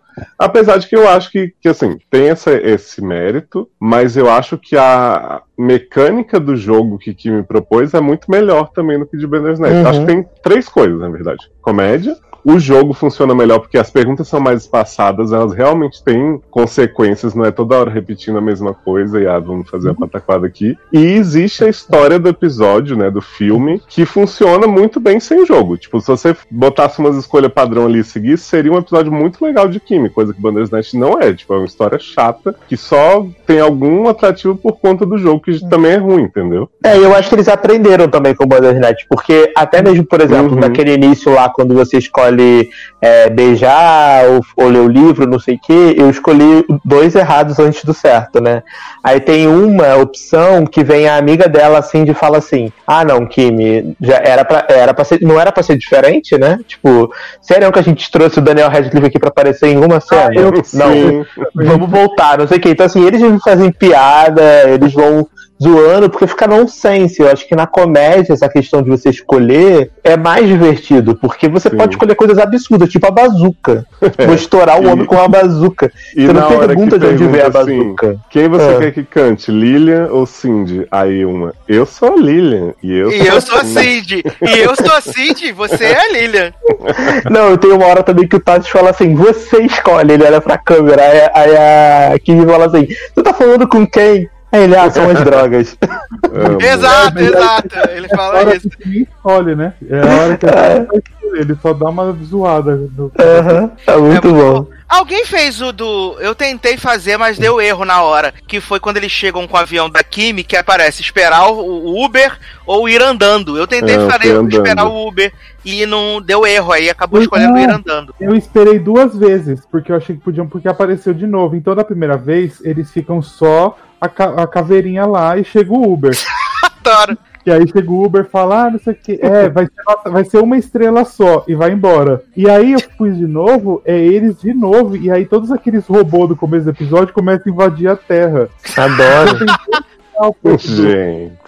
Eu amo, eu amo. Não, foi muito bom, assim, eu gostei muito, achei que, tipo, a, a gente, a, a Netflix acertou muito na, em fazer dentro de Kimi Schmidt que permite todas essas bizarrices de ser louco e ficou muito orgânico, tipo, porque por mais que você faça as escolhas e volte algumas vezes, tem que fazer, não sei o quê, tipo, ficou a historinha toda orgânica, Uhum. sabe? Com começo, meio e o fim. É muito legal isso. Eu amei, eu amei, gente. Eu amei. Muito, dá muito gosto. legal. Dá Eu gosto já de você vontade jogar. de jogar tudo de novo. E eu vou te falar, eu nem vi Kim Smith. Você me revelou esse plot do final da temporada da série, que ela fica rica, não sei o quê. Que quando começou o filme, eu não vi, né? Eu parei, sei lá, na segunda temporada. Então, Eu tipo, quando começou, eu falei assim, gente, quando é que Kim ficou rica, tá nessa casa, porque ela morava numa pocilga Sim. quando eu parei a série. Aí do nada surgiu o Daniel Radcliffe. Eu falei, o que que tá acontecendo? Mas aí eu abstraí e falei, ah, vou assumir que. É porque a, é, né? a história é essa. Deus odiei. As duas últimas temporadas eu odiei. Eu falei, esse filme não vai servir pra nada, não sei o que. Cai, Pois que é. vem minha cara. Ainda bem que foi indicado ao M, merecido. Nunca critiquei M, viu? Jamais. Beijos. Gente, Ah. e Zentip oficiando o casamento, toda militante, né? Com Maravilhosa. certeza essa mulher faz ovulário por aí, né, Darlan? Porque... E aí ela falando assim, uma pessoa pode beijar a outra, tipo assim, ó, não, não usa Não gênero de gênero, forma alguma. Ai, gente, o vestido divertido da Kimi era lindíssimo. Lindíssimo o vestido vestido da. Kimi. Eu. Eu escolhi o divertido. eu também. Eu Maravilhoso. adoro a última cena que elas ficam paradas assim, Parados, tipo. né? Win! O o Ewing, eles ficam parados e o pessoal passando assim, dando, dando high five na mão deles, é muito bom. Não, Muito eu bom. não, fiz, eu não fiz isso. Eu e o A gente perdeu, Zé cagou. cagou Não Sabemos vocês seguir o cagaram no final, né? Tu já tem que jogar Não. de novo. Eles mostram, né, que a Jacqueline e o Tides estão na merda. Aí a Jacqueline aparece e fala: Ah, bonito, né? Vocês deixam essa menina que se diz protagonista aí numa boa e eu ferrada, não sei o que. Começa de novo aí, caralho. Adoro! Ah, Não, o seu foi a não. Jacqueline que apareceu? Foi. O meu foi a. a, é a- como é que é a véia? Lilian. Ah, Lilian. Lilian. A Lilian. A Lilian que apareceu no meu. Ah, que legal. Eles mudam até isso. Não, no, no meio do Darlan, eles casam, né? Aí eles, eles fazem uma posezinha, aí aparece assim, you win. E aí eles ficam, é. eles ficam parados assim, tipo, todo mundo saindo do casamento e eles parados assim, da mesma pose. É maravilhoso. Ah, vocês vão ter Fábio- que passar o detonado agora pra chegar nesse final. Eles, eles chamam, tipo assim, Fab Five, uma parada. Aí tá, tipo, Daniel Radcliffe, Jacqueline, Titus, Lilian e Kimi. Os cinco, assim, na frente do casamento parado, com a boca aberta, tipo, fazendo uma pose. Aí o pessoal vai saindo. Aí as pessoas ficam olhando assim, tipo, o que que tá acontecendo? Que, que tá porra é acontecendo? essa? Aí vem umas pessoas aleatórias dar high five na mão deles fechada. Passa a mão no cabelo, assim. Aliás, preciso ressaltar aqui que eu não fazia ideia que o Daniel Radcliffe podia ser tão engraçado. Ele Ele, é é, muito bom, ótimo, ele é ótimo, ele tem um timing ótimo pra comédia. A J.K. Rowling que fazia ele ser mau ator. Pois Não. é. E fez muito bem pra ele ficar de barba também. Ficou, Uhum. fez, fez- fez muito bem pra ele ficar de Fez de barba. qualquer forma o bichinho, mas. Ele Mas parece um menos pigmeu, um anãozinho. Ele, pare... ele, não, ele não desenvolveu, né? Ele parece ter um corpinho de criança ainda. Que ele Não desenvolveu. Hogwarts, né? Eu fiquei esperando ele abrir a câmera secreta. Adoro falar a língua de cobra, né? Esperando ele atuar como murta, né? Uhum. Como puta que geme, né? Garoto! que absurdo. Ai, ai, gente, mas foi muito legal. E assim, então. Joguem, cara, joguem, é o que a gente pode dizer. Joguem a. Nem precisa assistir, né? Ah, sim, Não, não precisa. Só se divertir. Porque Faz é igual a mim, pessoal. Não precisa ver. É, não faz diferença. Porque tudo, a história começa e, e se fecha ali. E assim, você sabe a história da. Mas você não tenha visto a série, você sabe a história, que ela foi sequestrada pelo John Hamm, e é isso aí, entendeu? E a partir Uhum. e daí o que, que vai. acontece quando pula a abertura, Zanon? Que você falou que influenciava? Ah, vocês não pularam a abertura? Não, Não, Não. tava Ele saudade passa- daquela música. assim, Aí ele falou assim: Ah, você quer pular a abertura, né? Agora você vai ganhar uma abertura muito maior. E aí ele faz um monte de rap. Amo! Tipo, uns dois minutos a abertura e tem várias coisas. Eu vou ver se eu vou pular a abertura então. ele Só pra assim, ter esse momento de alegria. Aí ele termina e fala: Nossa, mas essa música é boa, né? mas é muito maravilhoso. Ai, Até ai. pela abertura eles colocaram interação, achei maravilhoso. Ícone. muito bom. E agora funcionou no celular, né? Deu pra jogar no celular o, o Kim Schmidt, que o Bandersnatch não dava, né? Tinha que ser na TV. Ué, É, o o- meu Bandersnatch ele funcionou no celular, eu fiz no celular. Mas é É, porque você tinha iPhone, viado. Ah, não tinha. ué, no Android não funcionou não naquela Não, época? não funcionava. o meu eu joguei no, no PlayStation. É verdade. Eu tentei jogar no. Eu tentei Dá? jogar no. Eu tentei jogar. Dá. Eles, eles falam que eu tentei jogar pelo computador. E no computador ele não permite, né? Aí ele. Aí aparece aquela robozinha falando. Você pode jogar no seu celular, na sua Hum, televisão smartphone, no seu Playstation. A lá, lá, minha lá. TV na época do Bandersnatch não jogava, eu tive que botar no Fire Stick pra poder jogar. E dessa vez, como eu já tô vendo direto no Fire Stick, eu também fui Kimi assim, não testei se o aplicativo da TV já dava, mas eles devem ter aperfeiçoado um pouco. Né? No Playstation é pelo controle, Darlan mesmo? Ah, no controle. É, porque não tem outra forma, né? De jogar pelo Ah, PlayStation. verdade. Vai jogar como? Vou testar por lá. Tem que ser no, Ah. no controle. Adoro. Mas assistam, joguem Kim Schmidt, que vale muito a pena. Indicar M Nomini. Kimmy Schmidt, tá? Joguem. Ícone, maravilhoso. Todas as temporadas perfeitas. nunca, nunca errou. É isso. Nunca criticou, né? Vamos falar então agora de um filme do Prime Video que ainda não chegou no Brasil, mas deve vir aí, né? Primeiro vai vir o filme do, do menino de Riverdale com a menina de Riverdale. Não, o menino de Riverdale com o menino do filme da giganta da Netflix. É. Vai ter o filme com a Lily Heinz Fales, Halle, Halle, Halle, Halle. Ih, não tô entendendo mais Tá nada. tendo, tá tendo um derrame? A Belly de, a Belly de Riverdale. Isso, vai ter o filme com ela em breve na, Netflix, na, na Prime Video, mas antes disso, vamos falar de Dating Amber, né? Esse filme aí do Prime Video britânico, que não chegou no Prime Video nacional, né? Não tem a- as conexões igual a Netflix, nisso Netflix pisa. Chegou no RBG. Garoto, para de falar essas coisas, depois as pessoas não vão querer anunciar aqui, porque é tudo pirataria, que absurdo. É. Dating Amber, né? O filme aí que chegou a- a- até nosso target através de Andresa e Márcio Zanon, né? E aí Meu todos Deus, nós compramos a nossa. assistimos nossa cota no Prime Video britânico. e eu queria que Leózio trouxesse uma breve sinopse pra gente de Dating Amber, Leózio. Dating Amber trata a história de uma POC e uma safatão, né? Que vivem vidas de muito bullying no colégio. Um colégio irlandês onde as pessoas têm que, tipo, o menino beija a menina, não pega no peito dela, começa todo mundo a xingar ele de viadinho. E aí o irmão mais novo fica expondo ele pros pais, dizendo, ah, não pegou no peito dela, ah, caralho, não sei o que, não, não acredito. Ele, eu tentei, mas o sinal tocou, é uma loucura. É barra. Tentei, mas o sinal tocou. Exato. E aí acaba que eles fazem um acordo, né, Pra fingirem que estão juntos e assim escaparem dessa grande sociedade conservadora. O menino tem uma barra que o pai é militar, escoteiro, fica levando ele pra fazer polichinelo na floresta e aí o pai fica tirando a roupa, sensualizando pra ele, faz umas cenas assim muito pastelão, né? E ela é mais de boa, tem uma relação com a mãe que vai evoluindo ali no decorrer do filme. Aí tem altas pegação sapatônica, achei que faltou a dos viados, né? Ficou prejudicado aí. E aí desenvolve essa amizade deles, até que um dia na Boit, né, dá merda grande, e aí a gente vai ver as consequências. Exato, porque esse é o elenco de gente muito feia, né? Que esse elenco, meu amigo, Como quase tudo britânico, né? E, Gente, e irlandês, Leandro. Gente, europeu Ah, é, é muito feio, irlandês. né, gente? É irlandês, é verdade. só não é tem gente não. feia, tirando a namoradinha da Amber, que é belíssima, né?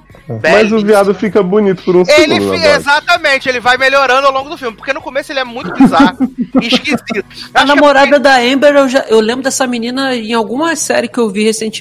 O rosto dela não me é estranho. É. E aí, ele vai melhorando realmente, né, ao, ao longo do filme. Mas, assim, é um show de gente horrorosa. Um show, um show Ah, de gente é? horrorosa. Gente esquisita. E, assim, é muito peculiar esse humor, né? Porque, tipo, eu até tirei um- uma foto no dia que eu tava assistindo, mandei pro Zanon, né? Da cena do, do filminho do, do casamento, do sexo. Gente, E aí, Muito gente, o que bom. tá acontecendo? Que eu tô até procurando aqui que a- agora Deus vai molhar sua vagina, não é isso? é mais ou menos isso. Cara, Gente, mas é, é o que eu falei Jesus vai fazer sua vagina ficar escorregadinha. Isso.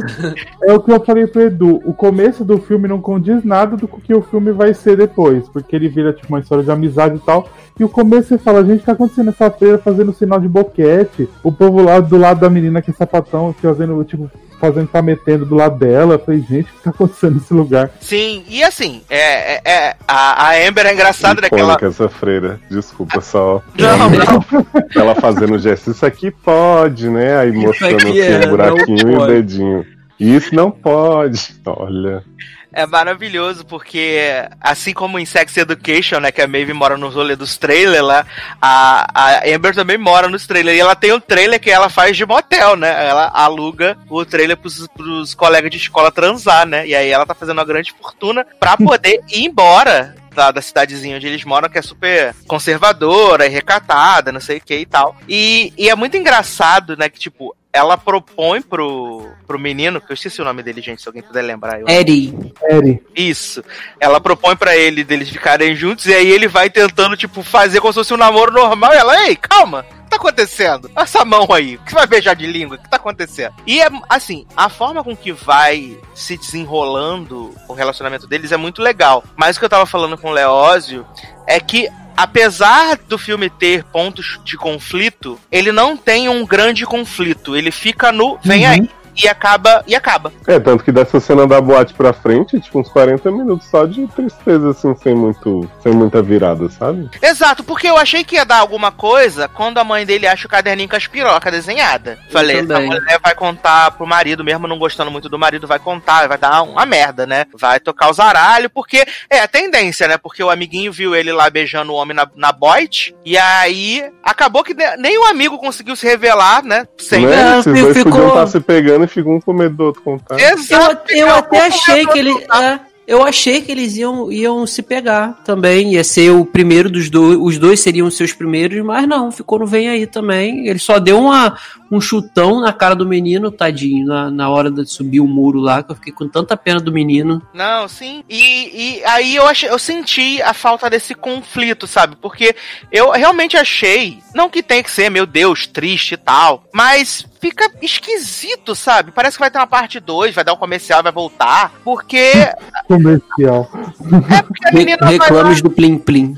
A, a Amber vai lá e explana pra mãe dela, né? Que o, a questão dela, dela ser lésbica e tal. Aí leva a Namu pra lá, e depois fica naquele gif do pirulito que eu mandei pro Leoz, que é maravilhoso. E aí, Aliás, conta pra mãe na cena seguinte tá comendo namorando no quarto. né? Exato, mas É. é a mãe acessível, né, né? É a mãe compreensiva.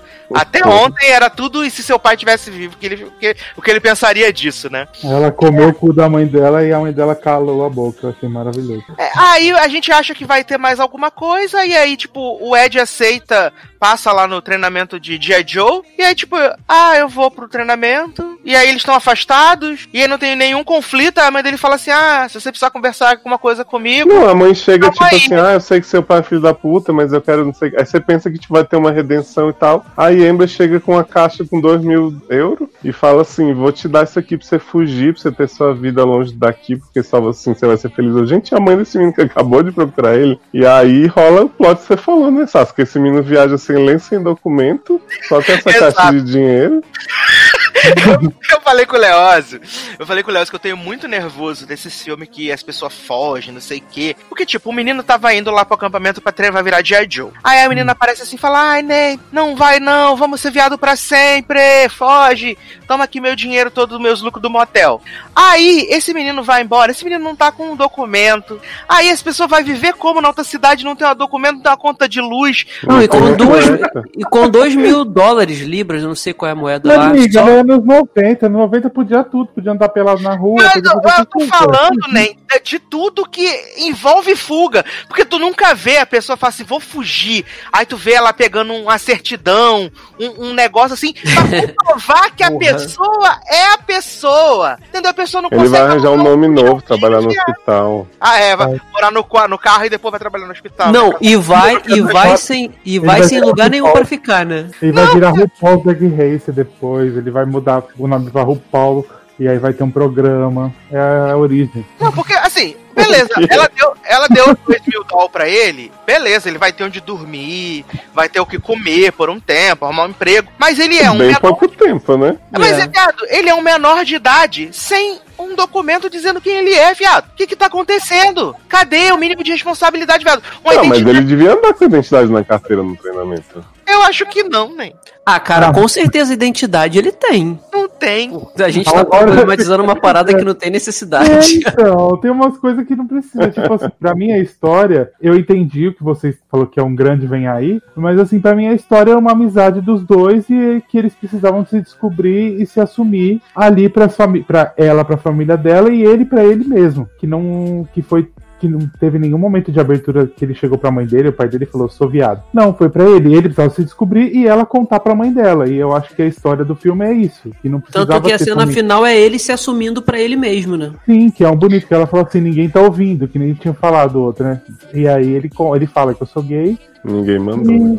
E, e eu acho que é isso, eu acho que não precisava ter também a mais do que isso. Se tivesse a mais, poderia, acho que, estragar o que eles tinham construído ali, que eu acho que é uma história bonitinha de amizade. Aí eu acho que ele podia dizer pra mãe, expulsa esse pai filho da puta aqui, vamos ser felizes. Eu, eu, Ela tava achei, eu, achei que a, né? eu achei que a mãe dele iria puxar o. iria falar pra ele que, ah, meu filho, eu peguei o caderno, tudo, eu sei. Tipo, eu vamos. Aí ele se abriria com a mãe. Eu achei que isso ia acontecer, mas ficou só no. É, velho. ficou, ficou faltando, sabe? Um, um- um negocinho a mais. Um, um- um- é que eu tô- a gente tá acostumado com, com, com, com conflito, com piada, né? E acaba não tendo. Acaba sendo muito uma nota só. O Porque, filme europeu, né, nem? é, né? Aí. É outra, é outra pegada, né? Eu acho que é uma história bonitinha que, assim, um filme teen de um personagem LGBT que quase não tem. E eu acho que é um jeito legalzinho deles ter contado de uma forma diferente que não tinha contado. Que foi Eu gostei também. No Não, eu não tô nível. dizendo que foi, que foi ruim. Eu disse que. Não, não, eu sei, não, não tô falando que você falou que foi ruim. Mas tô falando Também que não eu, foi tão bom assim. Não, pra mim eu achei maravilhoso. Fala sua boca.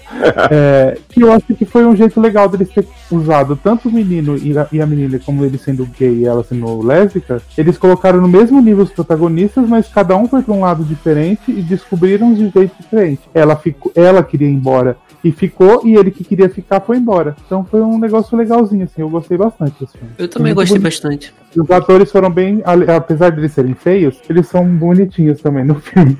Já não Eu, bebe. Ah, eu acho.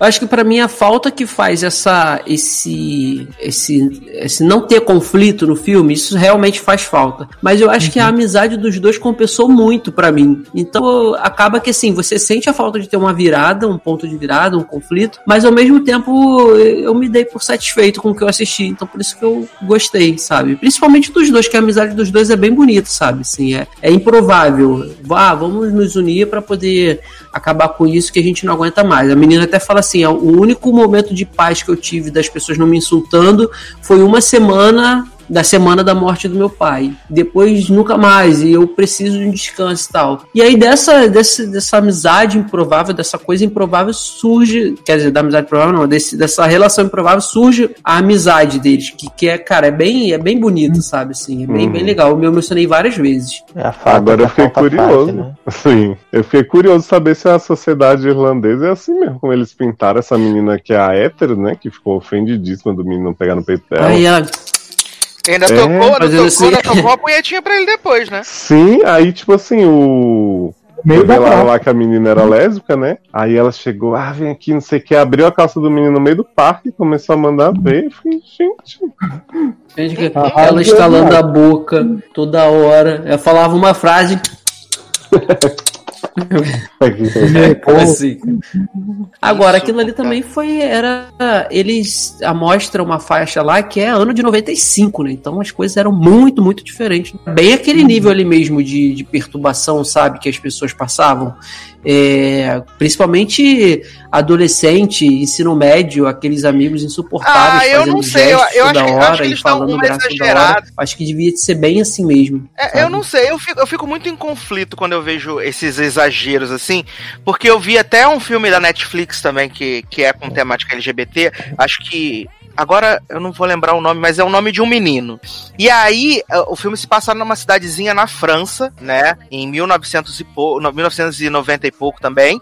E aí, tipo, o, o, o nível de bullying é tão bizarro que a professora, ela é lésbica e ela é agredida verbalmente pelos alunos e todo mundo acha isso super normal, sabe? super, super show e, e isso me incomoda um pouco, sabe, assim, porque a- eu acredito que deve ter limitações, mas eu acho que extrapola muito, sabe, assim, em Uhum. algumas, algumas é, exemplificações. Eu acho que não era, não precisava, porque o, o filme é super levinho, sabe? Ele é super não não pesado, não tão vibes, tão bad vibes, então, que acaba sendo meio exagerado mas, assim. é, ma- mas eu acho que essa parte que você fala do, de retratar o bullying da forma mais pesada, eu acho que isso acontece também no cinema americano, porque a gente, pelo que a gente vê de filme, de série, o bullying lá não é coisa fácil. Tipo, o pessoal pega pesado. Mas aí, você falando isso agora, eu me lembrei de It. Quê? E morreu.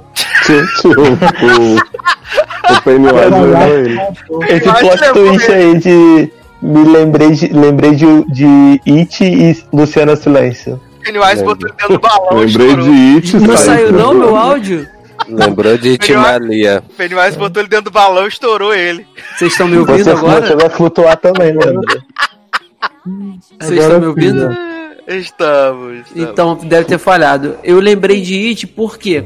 Porque também tem essa cena que eles pegam o gordinho e, além de fazerem bullying com ele o tempo todo, o cara pega e dá uma facada, rasga a barriga Não, do garoto. sim, mas ali você até entende porque era uma cidade que era totalmente possuída pelo ritmo ragatanga. Não, sim, mas Tudo não é era nesse ultra sentido. bizarro. Sim, mas não é nesse sentido que eu tô falando. Eu já vi outras séries e filmes com temáticas adolescentes que o bullying lá nos Estados Unidos também chega nesse nível de machucar a pessoa gravemente. É, eu acho que E é eu um não sei até exagero, que né? ponto. É, eu não sei até que ponto isso. Ah, eu sei eu que o bullying que- lá é forte, mas eu não sei se chega nesse ponto. Então, mas eu acho muito difícil a gente achar. Não tô. É só, tipo, eu penso, pelo que você tá falando, Edu, a gente achar exagero se a gente não viveu nessa época, nesse lugar, pra gente saber, tipo, e cada cidade é uma cidade. É, tem isso tem também. lugares que são mais, tem mais gente que aceita e tem lugares que são menos. Então eu não sei, tipo, até aonde isso foi exagero ou não, entendeu? É, eu acho que é, é, é too much, sabe? Eu acho que, assim, ah, bullying existe em todo lugar. Existiu em todas as épocas, sabe? Mas eu acho que é, é, num produto de ficção sempre se bota um, um a mais, sabe? Vou fazer um É, pop-up aqui acho. rapidão. Hoje uma amiga minha que ela tem a minha idade, mais ou menos, ela já é mãe, o filho dela tem tipo o quê? 12 por aí. E aí, ó, deve ter um pouquinho menos, 11. E aí ela falou, ela tava no grupo do WhatsApp hoje, ela comentou bullying do futuro, que, que é tipo assim, ah, ô, cala a boca, tua mãe fica militando no Twitter. Adoro. Tua mãe milita no Twitter. Aí ela disse, aí ela disse que o Diego que deve estar ouvindo esse programa, ele vai saber quem é, porque ele tá no mesmo grupo que eu. Aí ela falou assim, gente, não vou acreditar. O meu filho chegou em mim e falou assim, mãe, você fica militando no Twitter? O seu fulano de tal veio falar que você fica Ah. militando no Twitter. Ou seja, os níveis de bullying de geração a geração vão mudando. No passado você levava uma facada, agora você sofre bullying porque a sua mãe milita no Twitter. Vai ter gente aí que vai sofrer, hein? Olha, Errado. não disse quem, não disse nomes. Fica subentendido. ai, ai. Mas eu queria que Leonardo Oliveira escolhesse agora uma belíssima canção pra gente passar pro último bloco desse podcast. Queria pedir a canção Heads and Heart, que é do Joel McCory, com feat do Emnek, Mnek, não sei como se fala o nome Eminem? desse música, é maravilhoso. Adoro Eminem, cancelado também. O Emnek fez aquela música das cores com a Relizinha, então ele já tem crédito no meu coração e fez esse novo feat aí com o Joelzinho, achei maravilhoso. Tô bem, então a gente já volta.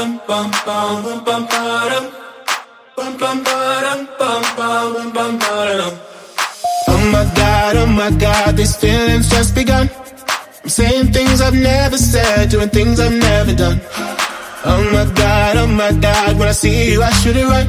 But I'm frozen in motion, and my head tells me to stop, tells me to stop. Feeling, feelings I feel about us. but it's never enough. My heart is hurting, it's more than a crush. Cause I'm frozen in motion, and my head tells me to stop. But my heart goes. Bum, bum,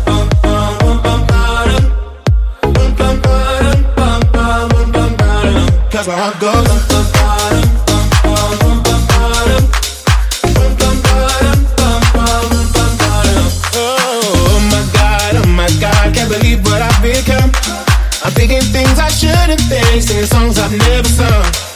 Oh my god, oh my god, when I see you I should run. But I'm frozen in motion and my head tells me to stop, tells me to stop. Feeling, feelings I feel about us. Try to fight it, but it's never enough. My heart is hurting, it's more than a crush. Cause I'm frozen in motion and my head tells me to stop. But my heart goes.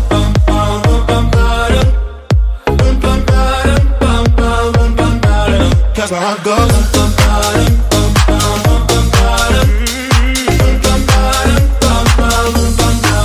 That's where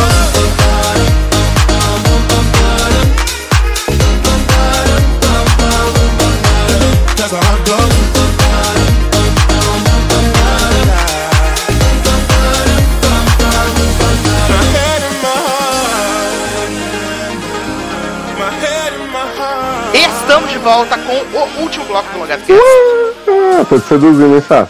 Homem. Mas antes da gente chegar nessa sedução, vamos passar por amor, coisas bonitas, coisas fofas, coisas que trazem alegria pro coração, que vamos falar da série documental da Netflix Amor no Espectro, né? Ah, Essa série com muito amor, né? E muito espectro. carinhosa, muito coração, aonde ali em cinco episódios eles vão mostrar, né, pessoas dentro do espectro do autismo procurando o amor, querendo se relacionar e mostrando que Assim como acontece com a gente, também acontece com eles, só que é, com a diferença de que eles são muito mais diretos, muito menos rodeios do que a Sim. gente faz, né? Ah, eles E- são maravilhosos. Eu queria muito ser assim, ir direto ao ponto. É, porque a gente fica com essa coisa de não magoar a pessoa, né? De ficar pisando em ovos. E eles são super diretos. Se eles gostam, eles gostam. Se eles não gostam, eles não gostam. Se eles se sentem mal, eles se sentem mal. E eu acho que. É... Acho que todo mundo aqui assistiu os cinco episódios. Não sei se todo mundo assistiu aquele especialzinho da Netflix que mostra o- eles esse ano, né? Como é que eles Ah, eu estão. esqueci, menino, Ah, de ver esqueci esse. também. Como é que a eles Erika tinha me mandado esse, mas eu esqueci de ver. como é que eles estão esse ano.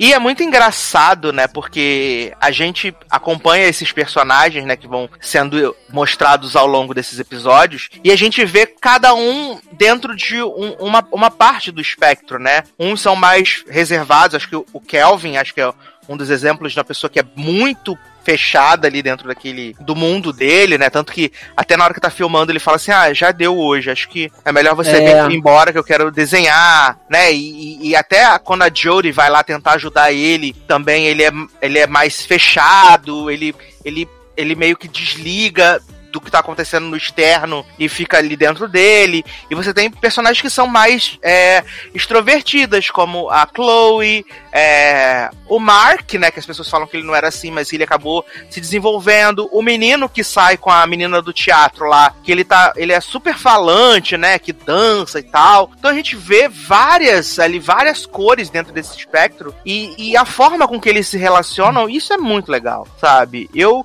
eu, eu achava que ia ser uma série fofa, mas eu nunca imaginava que eu ia ficar tão encantado por esses personagens como eu fiquei.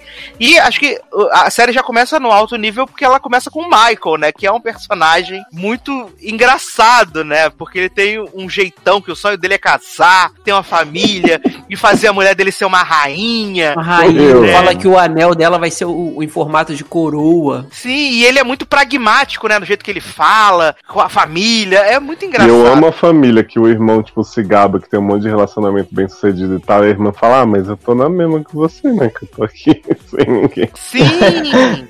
Tô, tô encalhado aí igual você. Mas, mas digam, menino, o que que vocês acharam desses episódios, desses personagens? Eu, eu fiquei apaixonado por eles, essa é a verdade. Eu fiquei, cara, eu fiquei muito apaixonado por, por alguns personagens específicos. O Andrew, o. Cara, adorei o Andrew, o Mark. E a que O faz. Andrew é o 007? Isso, o Ruivinho.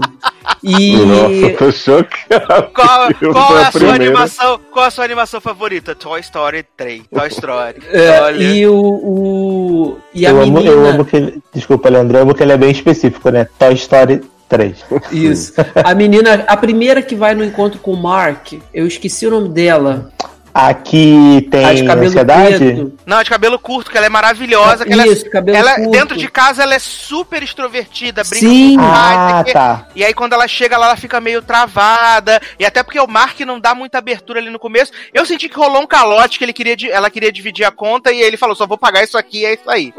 Gente, que horror. Mas não, no final acho que ele pagou tudo. Eu tô programa Não, tá ela pagou Não, não, ele- viado. Não, não, ele falou assim: eu vou pagar isso aqui. A diferença É. ela pagou. Exato, ela pagou Ah, no sim. cartão. E cara, eu gostei muito deles, assim, o que e, e é muito legal você ver o quanto eles são polidos e educados, sabe? Eles falam muito bem toda vez que eles se dirigem para a própria câmera ou para Jodie quando ela vai lá e, e eles falam é, obrigado e, e passe bem e obrigado e obrigado eles não se cansam são amores de pessoas sabe assim de que, que é, é cara eu acho que conviver perto deve ser uma coisa linda sabe você ter uma relação com uma pessoa que é inteligente é polida, ela sabe das coisas, ela sabe sabe dos assuntos, sabe? E ela trata bem você, e se ela tiver que falar é, you. A questão de ser direto, se ela tiver que falar, ela vai falar se for bom, se for ruim pra você, mas não sabe, sabe, não fica com as coisas ocultas. Então, Então, assim, mas eu acho sim. que o mais importante do programa é isso dele mostrar várias facetas diferentes, né? Uhum. Do espectro, das particularidades que cada um tem. Mas é importante a gente pensar também que, por estarem nesse programa, essas são pessoas com uma comunicação muito adiantada Exatamente. em Ah, relação sim, a claro. outras pessoas no espectro. Então, assim, eu acho que o fato de quase todos serem muito educados e falarem bem pra câmera, até alguns não, né? Tem um ali mais pro final que é o do casalzinho que ele não olha direito. Tem... Ah, é verdade. Eu acho que assim, são pessoas que tiveram já um desenvolvimento diferente, foram muito bem equipadas durante a infância e tal. Então, assim, claro que o programa não vai, eu acho, né, pegar pessoas no espectro numa situação muito diferente que não consigam nem se comunicar, porque não vai ser interessante do ponto de vista do entretenimento para eles. Mas acho que a gente tem que ter em mente que temos uma parcela aí que o programa escolheu por ter essa comunicação e por ter. Sim, eles têm, né, os claro. Points ali, eles vão pro encontro meio que já preparados pro que perguntar. Inclusive o Andrew, que é isso que o Leandro falou, ele chega, qual é o seu filme favorito? Tal, ah, esse eu não gosto, James Bond. Não, eu, eu, eu concordo plenamente com isso que você falou, Também, concordo eu, muito. Eu, eu acho que eles até mostram isso também, da questão de. de às vezes até o. O casal.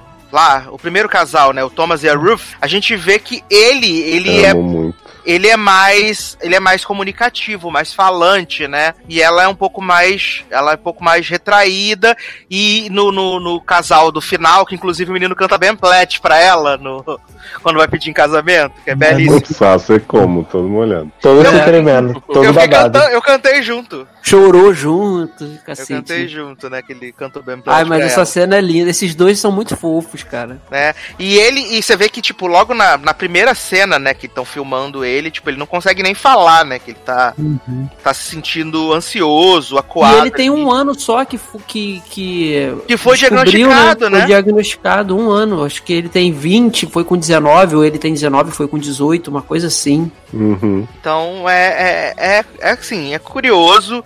Eu acho que. Eu fiquei muito feliz, de verdade. Assim. Eu também. Eu Então, só tenho eu- uma coisa que eu não. Desculpa, pode falar, Léo.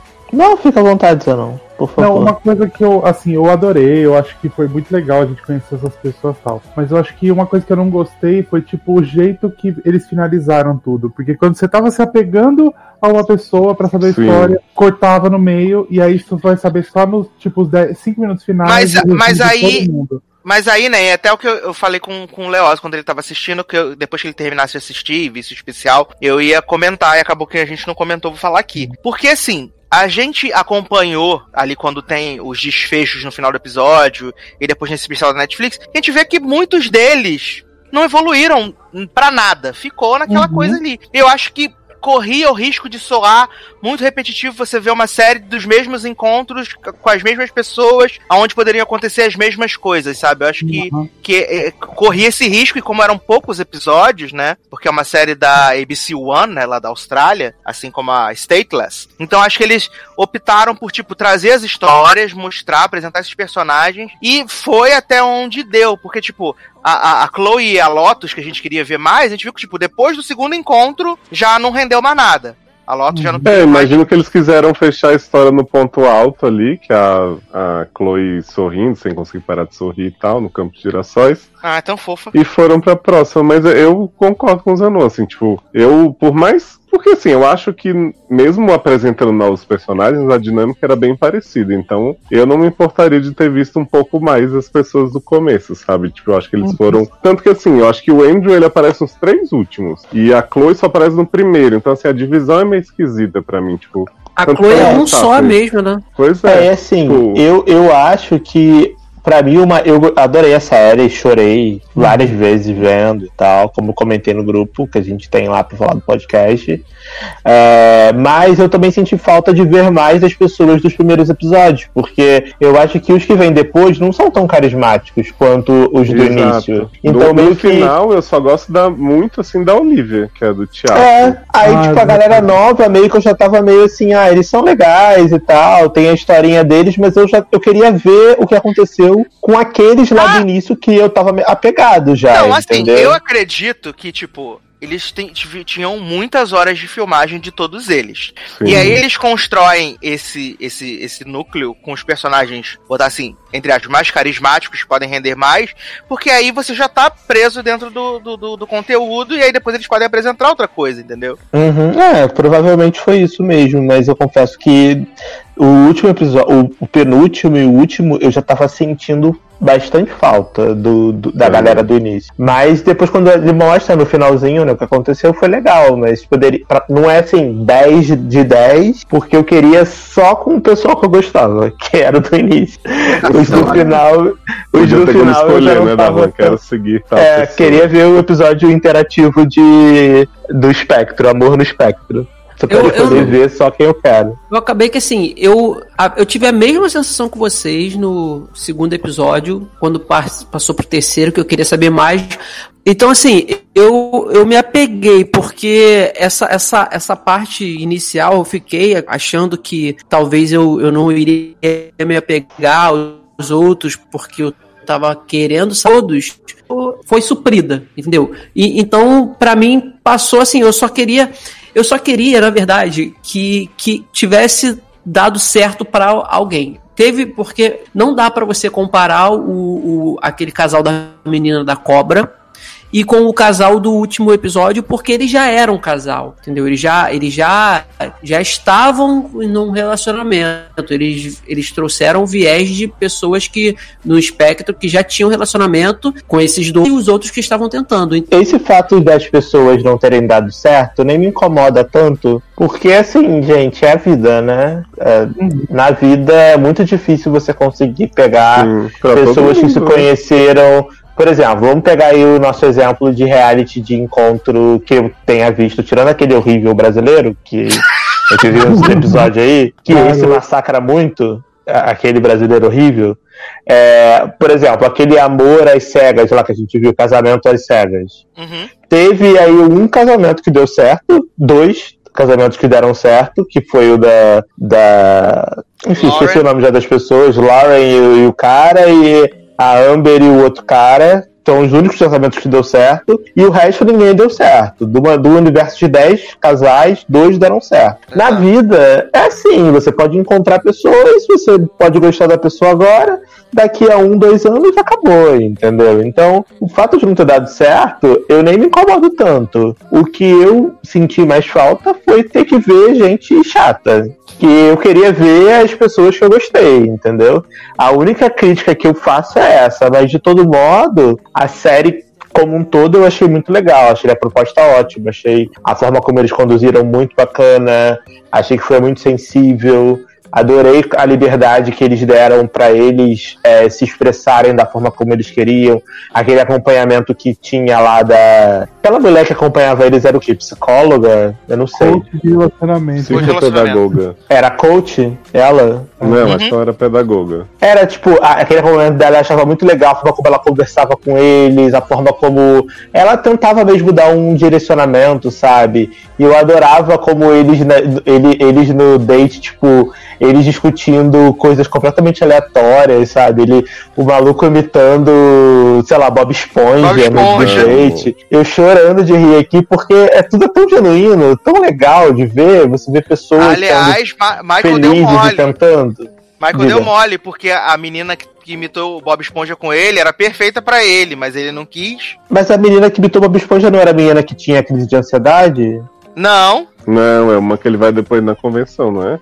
É. Ah, é verdade, é verdade. É da convenção, verdade. Exato. Vem cá, vocês conseguem me explicar um encontro? Eu, não sei, eu acho que eu tava prestando bem pouca atenção nesse episódio, mas é um desse menino Mark, né? Que é o que sai com a Mary e depois vira protagonista. Uhum. Aí ele do nada vai no encontro com um cara e fica pensando assim: você já entrou em site de relacionamento? É um amigo o no espectro dele também. Tipo, eu fiquei, quê? Aí do nada ele segue pro encontro com as mulherzinhas assim, eu fiquei na dúvida. É porque ele fala que o- ele vai pegar umas dicas com um amigo que já teve encontros, entendeu? Eu Ah, adoro, eu adoro o primeiro date da, da menina que vai no campo dos girassóis, que ela vai encontrar o carinha. Aí ele fala assim: Então, eu achava que era gay, mas eu entrei num site aí de. num site de pornô e eu não gostei muito do que eu vi. Eu achei um que ela fala assim, você tá procurando o que na pessoa? Ele, ah, então, achei que eu gostava de homem, mas não gostei do pornô, não. Uhum. É muita rola, não gostei desse negócio, não. Eu ri muito de- disso, ele falando. E, e achei ótimo que ela falou assim, ah, então eu sou bissexual e tal, não sei o quê. Aí eles se dão super bem, no final ela falou assim, ah, não, acho que eu gosto mais de mulher. Aí ela vai encontrar a menina do girassol, que é uma fofa. Oh, maravilhoso.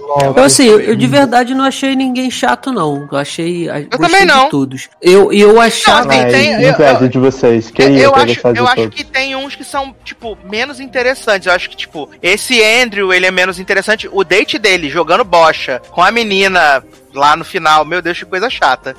Por exemplo, o japonesinho lá, o, O Kelvin oriental. também não rende bloco, é. Faz Gente, com a coach depois. Você dizer que aquela pessoa não é chata, desculpa. Ele, ele é chato, ele é apenas chato. Ele não, Não rende tem- o bloco, né? Não tem condição, entendeu? Tudo bem, a gente entende que ele. Mas é porque talvez ele a tá no dificuldade dele espectro, seja maior. espectro e tal. Não, mas eu acho que mesmo que ele não tivesse no espectro, ele seria chato. A menina, problema não a, é ele estar no menina, a, menina, a menina, eu trouxe meu Nintendo Switch pra gente dar uma jogada aqui. Bora jogar? Ele, não, não, que jogar? Não dá pra jogar, não. Vamos jogar nada, não, pelo amor de Deus. Não sei jogar, não. Só gosto de desenhar, gosto de anime. Aí Ó, ele, fala no, ele fala no telefone: ela não gosta de anime, é a garota na mesa. Eu gosto de anime sim, eu não amo, amo anime. Seu mas eu gosto." imbecil. Agora, Ah, do- mas eu acho tão bonitinha a relação dele com o pai dele. O pai dele, meu, é aí, tipo, eu nem ligo. Eu não gostei do que o da falou de chato. Pra mim, o chato é o menino lá, o. O que é todo certinho, que vai na convenção abraçar a velha. Garoto. Ah, eu não Ah, ele é gostei dele. maravilhoso. Não gostei dele. Eu preferia. eu os- achei, eu achei de verdade que dois casais iam dar certo ali. Que era, foi o Mark e a menina do zoológico. Uhum. Que ela falava, ah, eu ando igual o pinguim, eu adoro pinguim, porque tava tudo dando match, cara. Tudo, tudo. E aí é ele que eu acho que não quis seguir. E a menina do teatro com o cara que ela eles saem, eles começam a dançar lá na beira da praia e aí ele, ele sem querer imita, cara. Ele é belíssimo também. Sim, Sem ela querer, acha que ele- ele, tá ele- zoando, né? É, ele, ele aí ela acha que tá zoando, ela para na hora e fala: Eu não gostei disso, você está é, é, é, imitando um tique que eu tenho. Aí ele, não, eu não, eu não fiz de propósito. É porque, como eles estavam dançando, ele queria dançar igual ela. E aí eu acho que acabou o encanto na hora ali. Porque até então tava indo muito bem. Eu achei que os- esses dois casais iriam dar certo, mas felizmente não deu, tadinho. Não.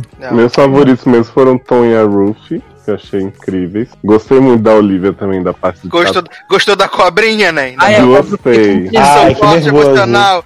Que nervoso ela beijando ele com a cobra. Mas eu achei ela dela. fofa, achei ela, Ela muito é. fofa. E depois a Erika me explicou, eu conversei com a Erika sobre isso, da parada sensorial, né? Porque ela fala, ah, eu tenho a cobra, e aí quando eu tenho ela, eu, eu- ela, tipo, meio que é, alivia a minha questão sensorial. Porque eu tenho, eu tenho dois sobrinhos autistas, mas eles não têm essa questão sensorial. Talvez o nível do espectro que eles estejam seja mais leve, não sei explicar. Porque eu não sou muito letrado né, nessa questão do espectro. E aí eu não, não tenho pessoalmente a experiência de autistas que têm essa questão sensorial. Então, pra mim, no início foi estranho. Mas depois eu achei super fofo ela beijando o cara com a cobra, ele beijando a cobra, e eles são muito fofos juntos. Eu queria muito que mais episódios dos dois, sabe? Achei ótimo. Eu achei estranho a cobra. Eu só, ach... eu só fiquei nervoso porque é uma cobra, sabe? É pequenininha. Eu tudo. amei, eu amei ela empolgada. Não, minha cobra, minha cobra tocou de, de, de pele. E aí A ela- cobra, a cobra entrando assim pelo óculos dela, indo no olho. Cara, que nervoso que eu fiquei, porque eu tenho muito nervoso de cobra, cara.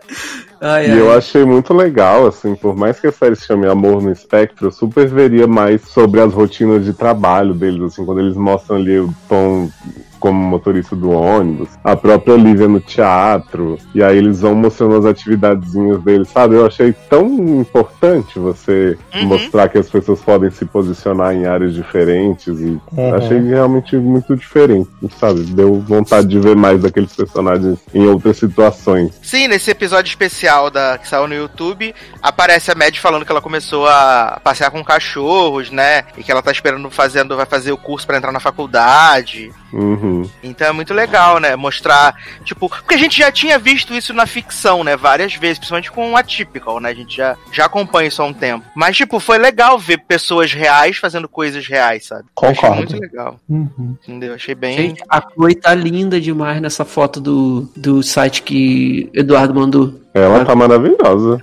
No, no especial, ela tá com o cabelo mais escuro, assim. Aliás, É. vamos comentários sobre cabelos que as pessoas fazem. Tipo, ah, eu gostei muito dela porque ela tem um cabelo volumoso. Eu adoro volume.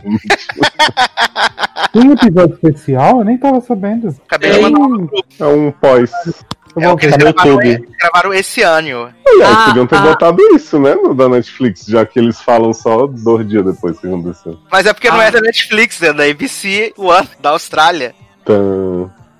É por isso. Não, mas eu tô falando, podiam ter pego esse especialzinho do YouTube e colocado no último episódio. Podia ter Foi feito de- igual, igual de. To How to Handle, né? sério. Também, é, porque eu acho que aquele, aquela parte do, do finalzinho, né, do último episódio, quando eles começam a contar tudo, Uhum. é bonitinha, mas acabou me deixando com a sensação ruim, porque, tipo, nada foi pra frente, como vocês falaram, e eles botam de um jeito, tipo assim, todo mundo ainda está à busca do amor. Se fosse esse que eles estão nas webcam e tal falando, eu acharia mais interessante de estar no episódio, sabe? Gente, e o É, que mas foi.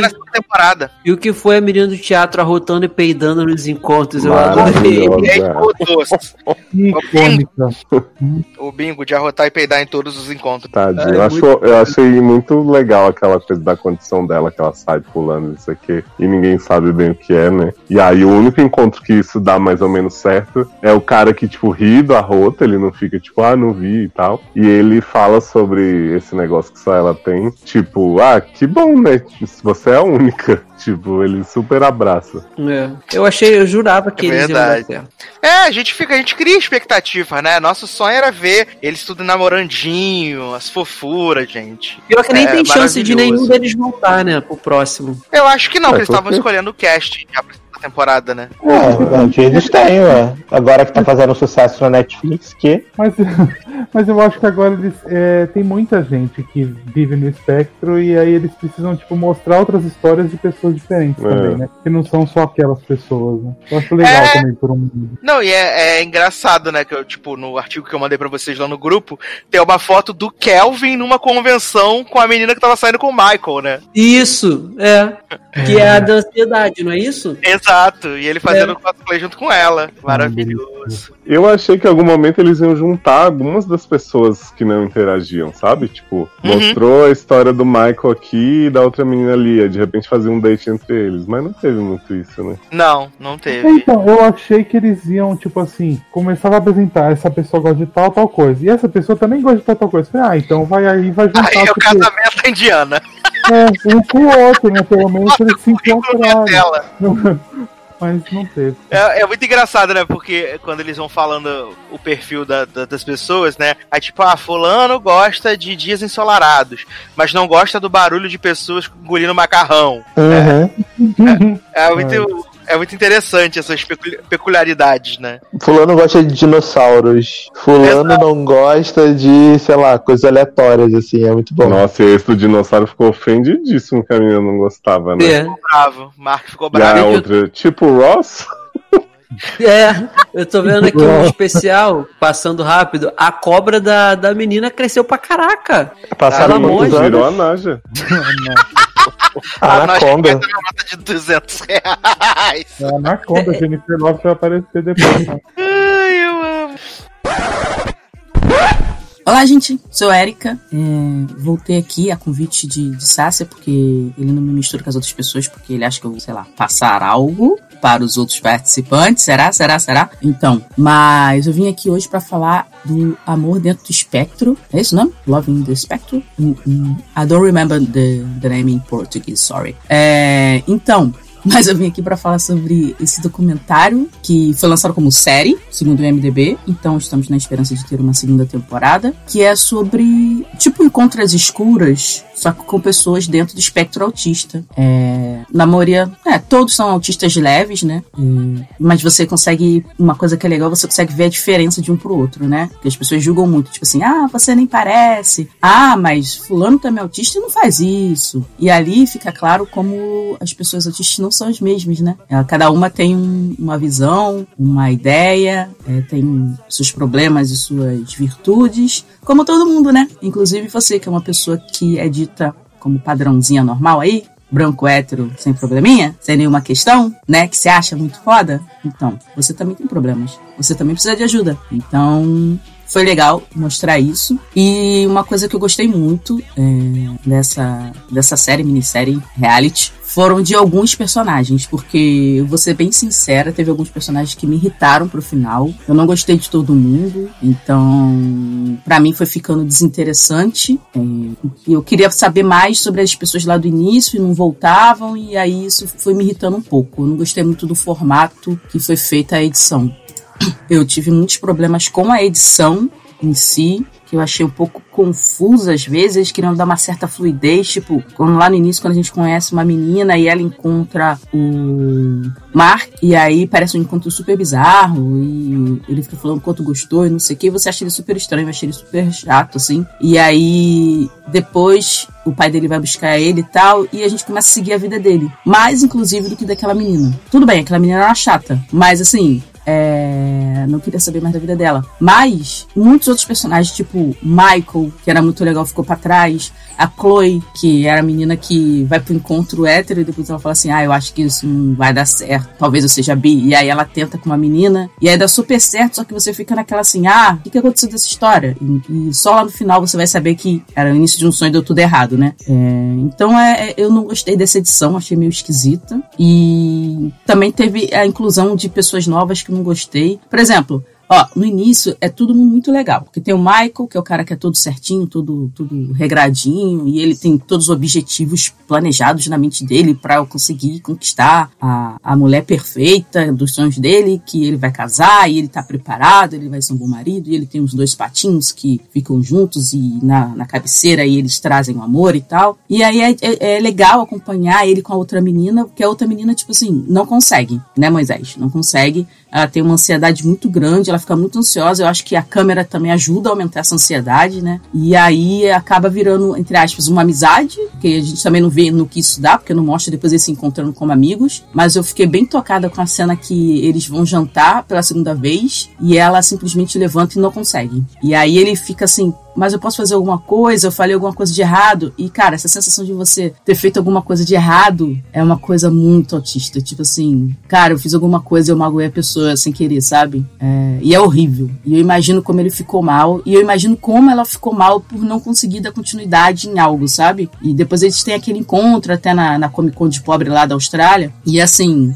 ele conhece uma personagem que ele gosta muito, é legal, ele sai feliz, mas ao mesmo tempo a outra menina tá bem fria, sabe? E aí, tipo, sei lá, eu achei meio chato isso. É... Tem também o casal da cobrinha, que no final a cobrinha vira uma cobrona. Quem não viu no YouTube tem como eles estão agora. E a cobra cresceu. Ah, e o cabelo do moço também cresceu. Ele virou realmente um australiano. Ele parece crocodilo Dandy não ficou legal, mas paciência. É... E aí tem o casal da cobrinha, que eu gosto muito deles, porque eles são muito assim, se aceita do jeito que são, sabe? E eu acho divertido também, porque o menino que dirige o ônibus, né? Ele é muito divertido e ele é muito zoador, sabe? E ele fica trolando. E ele, as esquisitices, as diferenças, as coisas estranhas que a, a namorada esposa dele faz, é ele não tem vergonha de ficar tirando sarro dela. Eu acho isso muito, muito legal, assim. E ela aceita de boa, né? Entre aspas. É... Outro pessoal, o, um que eu gostei muito também foi o Mark, né? Teve a Chloe, que não deu em nada, da menina que ficou com a menina lá. Tinha tudo para dar certo, deu errado. Eu queria saber mais dela. E o, o Mark, para mim, acho que foi o que eu mais me identifiquei que foi o cara super mega esquisito no primeiro encontro. Parecia que ele tava muito, assim, é, certinho, sabe? Treinado. E ele tava mesmo, porque ele não sabia como agir. É, ele é uma versão mais light do cara que é asiático, que eu esqueci o nome dele, é, que cria bonecas e tal, e cachorro lá. Ele é uma versão mais, mais light, assim, do cara asiático, que tem menos traquejo social, até porque ele foi criado só pelo pai, né? E, e os pais com filhos, homens principalmente, não tem essa coisa de falar de sentimento e tal, né? Então, eu acho que isso limitou ele bastante. Então vai lá, tem a consultora sentimental que também some depois de um tempo, tipo, então tá, né? E eu achei maneiro também quando o Mark vai pro, pra, pra, camp de dates e a gente olha pro lado e o, e o, o cara tá lá, sabe? Tipo, ah, eles estão na mesma turma tal. E aí o outro fica assim, nossa, você mandou muito bem, não sei o quê. Achei divertido isso. Achei que eles podiam ter usado isso pra pegar um daquela galera que tava ali e a gente atrás, não trazer outros personagens mais pra frente, tipo a atriz e, e o outro cara ruivo, não gostei. Não gostei. É, sinceramente, não me importo com ele. Aí eu te fui obrigada a passar a parte deles até chegar no final, onde eu fiquei sabendo o que aconteceu com as outras pessoas. Ah, eu gosto muito do encontro do Mark no zoológico com a menina que é, paralisia cerebral, pode ser? É, porque ele encontra uma pessoa. Porque a maioria deles é sempre um encontro assim, entre pessoas que têm é, autismo, né? Sempre tem uns dates assim, ah, da, da, das mães, não sei o quê, do, do, do, do, da associação do não sei o quê. Então, os encontros são sempre dentro de pessoas do espectro e ele encontra uma pessoa fora do espectro, mas que também é PCD. E a menina é super maneira, sabe? E eu achei que super ia dar certo, eu tava super legal e aí também deu água.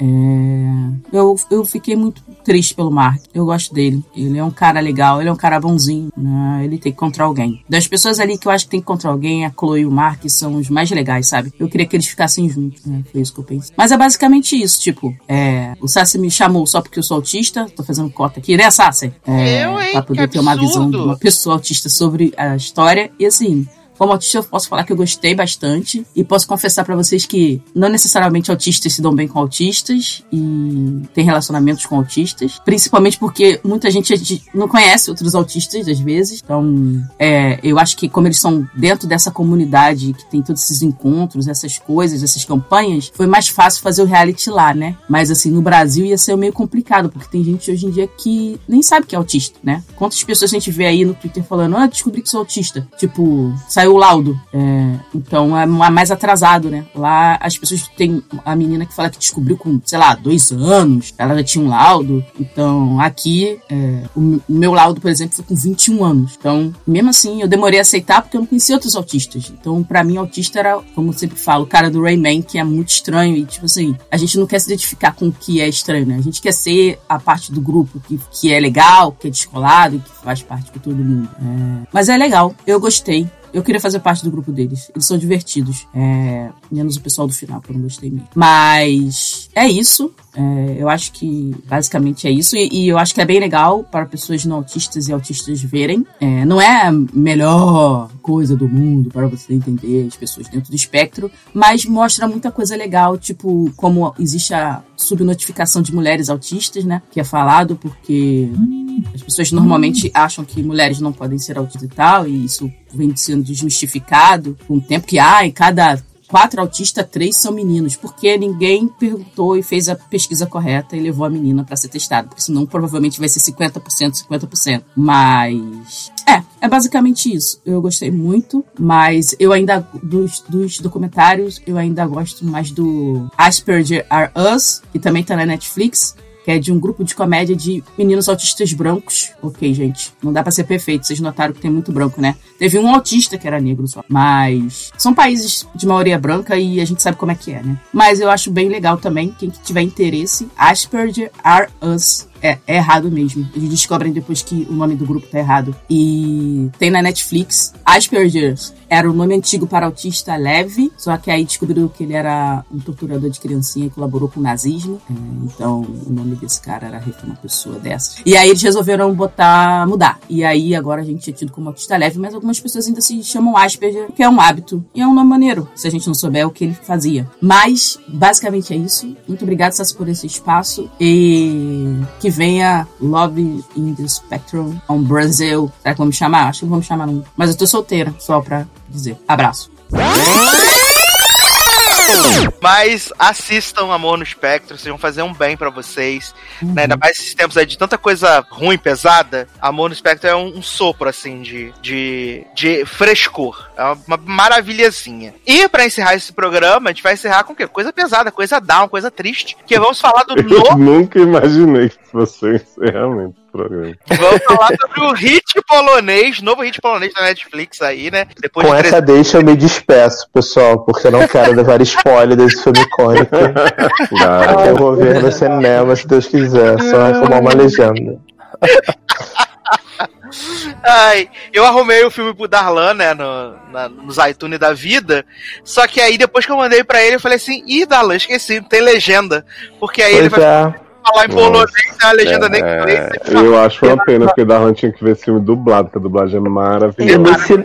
Mas assim, eu imagino que depois que sair do cinema deve estrear na Netflix aqui, entendeu? Mas só não está na Netflix porque tá no cinema, deve ter algum tipo de acordo, né? É E possível. tipo, ah, Uhum. sair do cinema e ir pra Netflix. Sim. Ou algo do tipo. Porque que é isso. 365 de, de Ni, que passou no cinema ano passado, estreou aqui na Netflix tem um tempão. Então, assim, talvez depois do sucesso, né, de 365 de Ni, eles começaram a passar a exportar esse filme polonês aí pra vocês. Entendi. Deve ser isso. Então eu vou, eu vou mesmo, galera, porque já são 5 da manhã e eu realmente não quero tomar spoiler, porque eu quero ver o filme. Ai, tá Vou deixar vocês comentarem livremente esse programa. Esse, esse filme maravilhoso. Quero ter a surpresa quando eu ouvir o programa. Por favor. Contato pra show aí, menino Darlan, então. Aí é o de sempre, né, pessoal? Generosode no Twitter, Instagram, Dama Generoso no Facebook. Tô muito animado e cote crato. Me sigam lá, mandem mensagem, troquem ideia. E é isso. Desculpa qualquer coisa. Um beijo pra vocês e até a próxima. Tô bem, muito bem, muito bem. Darlan Generoso agora vai trabalhar, né, tadinho? Seis da manhã já. Uma barra. Ah, agora me despeço. Um beijo. Tchau, jovem. Tchau, tchau. Tchau. Mas vamos falar então aqui, então, de redes do ódio, né? The Hater em inglês e Raster, né? Não sei como é que se fala em polonês. Mas, Jaciele. Seria Jaciele, Rajadão. Malgozarda. esse novo sucesso, aí, novo hit instantâneo da Netflix que chegou aí na última semana, né? E eu assisti ele numa noite de insônia, né? Tava aqui sem dormir, o filme tinha acabado de estrear. Falei, vou assistir esse negócio, né? Recuperou o sono na mesma hora, hein? Uhum. Menino, não, porque eu gostei do filme, né? Eu não achei o filme ruim. Caraca, eu assisti em três partes. E Eu não aí, achei ruim também, não. como o Leoz é o nosso synopser oficial, eu queria que ele desse a sinopse desse belíssimo filme pra gente. Em polonês. Olha, você sabe que eu não entendi a maior parte do filme, mas tudo bem, né? Vamos lá. Temos aí esse rapaz, deixa eu olhar o nome dele. Tomás. Tomás. Tomás. Que é um moço que os pais morreram, né? E ele é apaixonado por Gabi. Só quem viveu sabe, que é filha dos amigos dos pais dele. E aí ele fica botando umas escutas na casa dessa galera, vai lá visitar. E aí depois eles ficam dizendo, ah, a gente tem que aumentar a mesada que dá pra ele, porque eles ajudam, né, a faculdade pra ele pagar e tal. E aí ficam dizendo, ah, mas vai que ele cola na gente, né, ele é muito esquisito, não sei o que, esse menino sai daqui. E aí Gabi também fica falando mal dele, ele fica boladíssimo, né, ouvindo as, as falas dela. Apesar de que Gabi ama ele no fim das contas, né. Uhum. E aí esse menino trabalha com redes sociais, na social media, e ele vai atrás de novos desafios profissionais como Beata, que é essa empresária aí super pra Frentex, que fala assim, você vai me fazer um PPT até amanhã, tal, não sei o que, eu vou te mandar um e-mail, se você mandar no tempo a gente vê, conversa. Aí ele faz o PPT, super organizado, e vai parar na empresa de Beata, onde tem uma galera do bullying pesado, assim, também, né, tipo Dating Ember, Ai, horrível. que chegam pra uma mulher branca, só porque ela usa uns colares, uns negócios assim, e ficam. E aí, Indiazinha, volta pra tua oca, Pocahontas, não sei o que. Merda. Uhum. Escrotizando a mulher, e eu fiquei assim, Sasha, o que que tá acontecendo?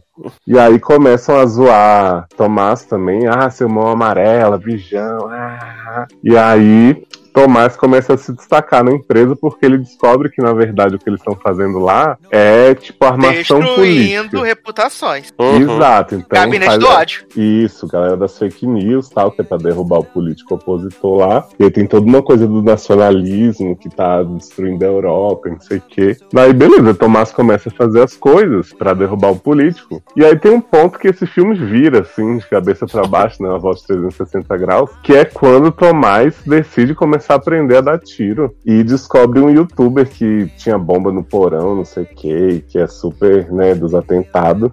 E aí ele começa a entrar em conchavo com esse youtuber pelo videogame, né? Uma coisa muito Mythic Quest. E aí uma cena super dramática dele com o avatar feminino se esperneando no chão no videogame, matando os trolls, não sei o que, é uma loucura. E convencendo esse youtuber a provocar atentados que vão destruir lá a campanha do outro político, né? E enquanto ele tá fazendo isso, ele tá fazendo também o jogo da sedução, né? Dançando nas boates da Polônia, o disco polo, como da diria, balançando o ombrinho muito sensualmente e seduzindo o político viado pra acabar com a imagem dele. Achei essa cena assim de uma, sabe? Nem É. sei explicar. Guardou no Fica agindo coração, de né, agente Zano? duplo, né? Guardou no coração. Sim. É, exato. Sim, sim. Tudo isso porque ele descobre que a empresa dele lá, né, que faz o Gabinete do Ódio, faz o Gabinete do Ódio pra destruir a reputação do Pavel, né, que é o, é o candidato progressista, a favor das causas LGBTQ, a mais, de várias coisas. Só que a empresa dele também faz Gabinete do Ódio pro candidato oposto ao Pavel, né, que é o candidato de direita, nacionalista, né, show imigrantes. E aí ele descobre isso e aí ele fica tentando, né? Que o trabalho dele é destruir o rolê do Pavel, que o Pavel tem contato com a família que ajudava ele a pagar a faculdade. Porque no começo do E filme. que ele é faz- apaixonado pela menina, né? pela Gabi Prado, exato. Porque ele fazia faculdade de, de Direito, só que aí ele plagiou o TCC. E Isso. aí o pessoal fala assim pra ele: você plagiou, não pode ser ministro da Educação, sai daqui.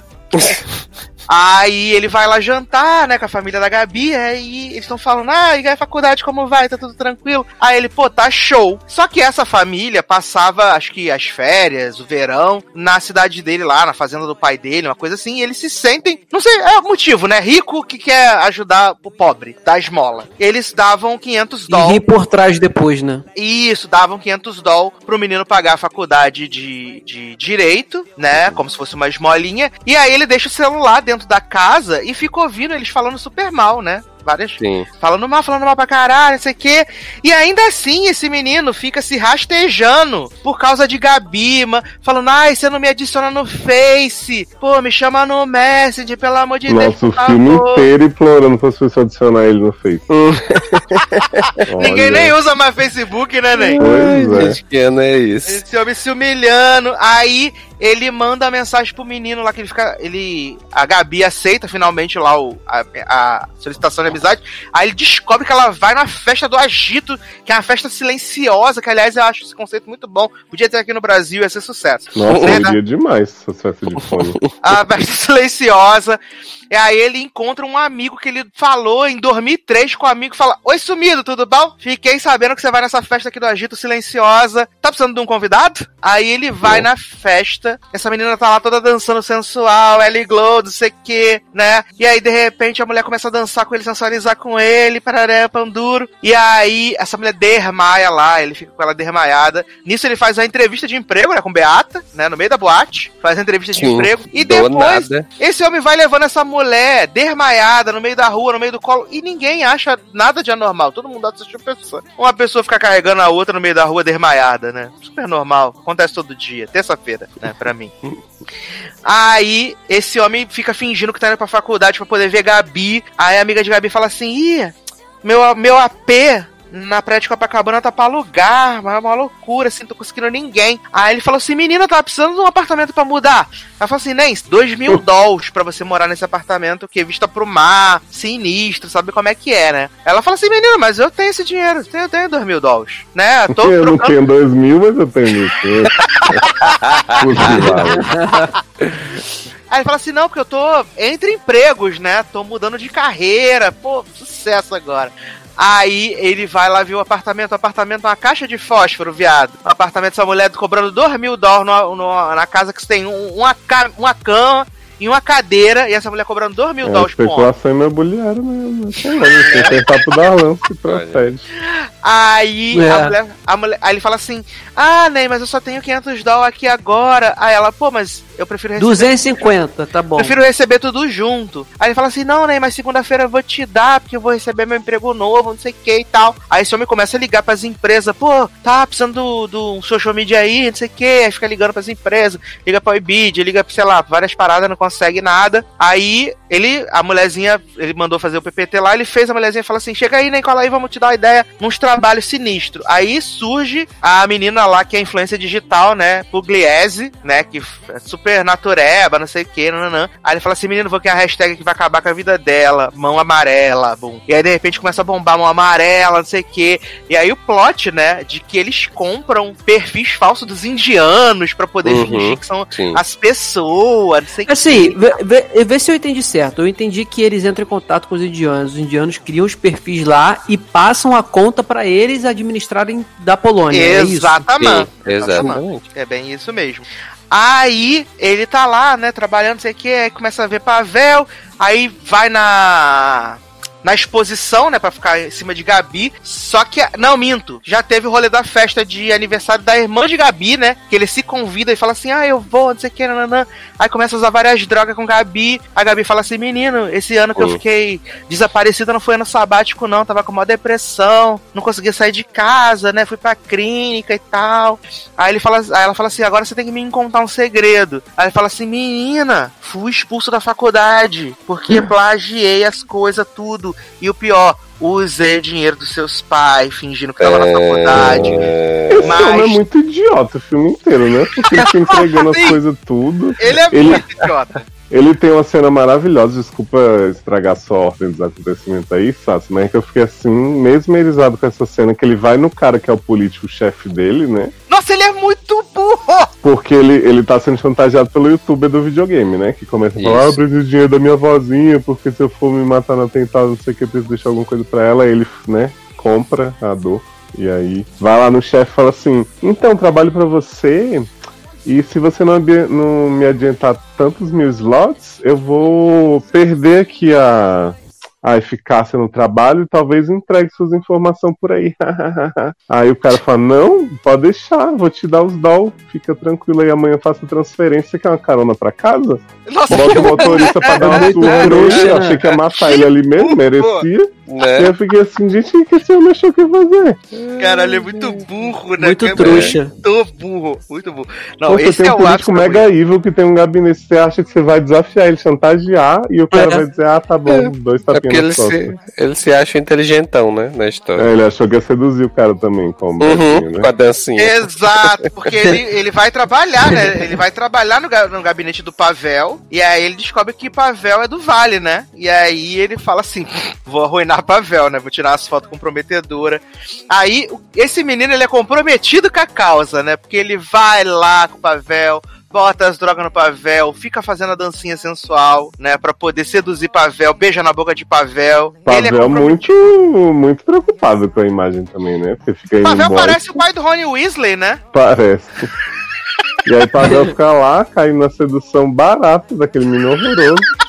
E depois o, o menino ainda fica assim, ai, não sabia que tirar foto foi mal, não sei o que. Não, você não tem culpa de nada. Tipo, ah, Pavel, me poupe. E ainda querer desistir depois. É, aí ele fica agindo pros dois lados, né? Porque ele fica a- a- falando com o Pavel, não, vamos lá, vamos lá, é nós, vamos ganhar essa eleição, porra! E aí do outro lado, lá no zap, olha, menino, lá no, no Warcraft, lá falando com o menino, olha, tem que matar o Pavel, tem que acabar com esse negócio aí, não sei o quê. E O a... melhor, Sassa, é que ele entra nessa loucura de que ele quer acabar com todo mundo a todo custo e chamando esse YouTube e tal, da cabeça dele, assim, porque os outros colegas da empresa não estão fazendo nada disso. Não, tão cagando pra ele. Não, é da cabeça dele e digo mais. Você acha que a intenção dele é chegar nos pais, entre aspas, adotivos, né? Dele. Porque ele ouve eles esculhambando eles pelo telefone. Aí você pensa, pô, ele vai começar a fazer isso pra. Já que a, a, a mulher lá é dona de uma galeria de arte e tal, tem influência com político. A intenção, acho que dele. Ah, é, é, é, é, pessoal, nossa. é,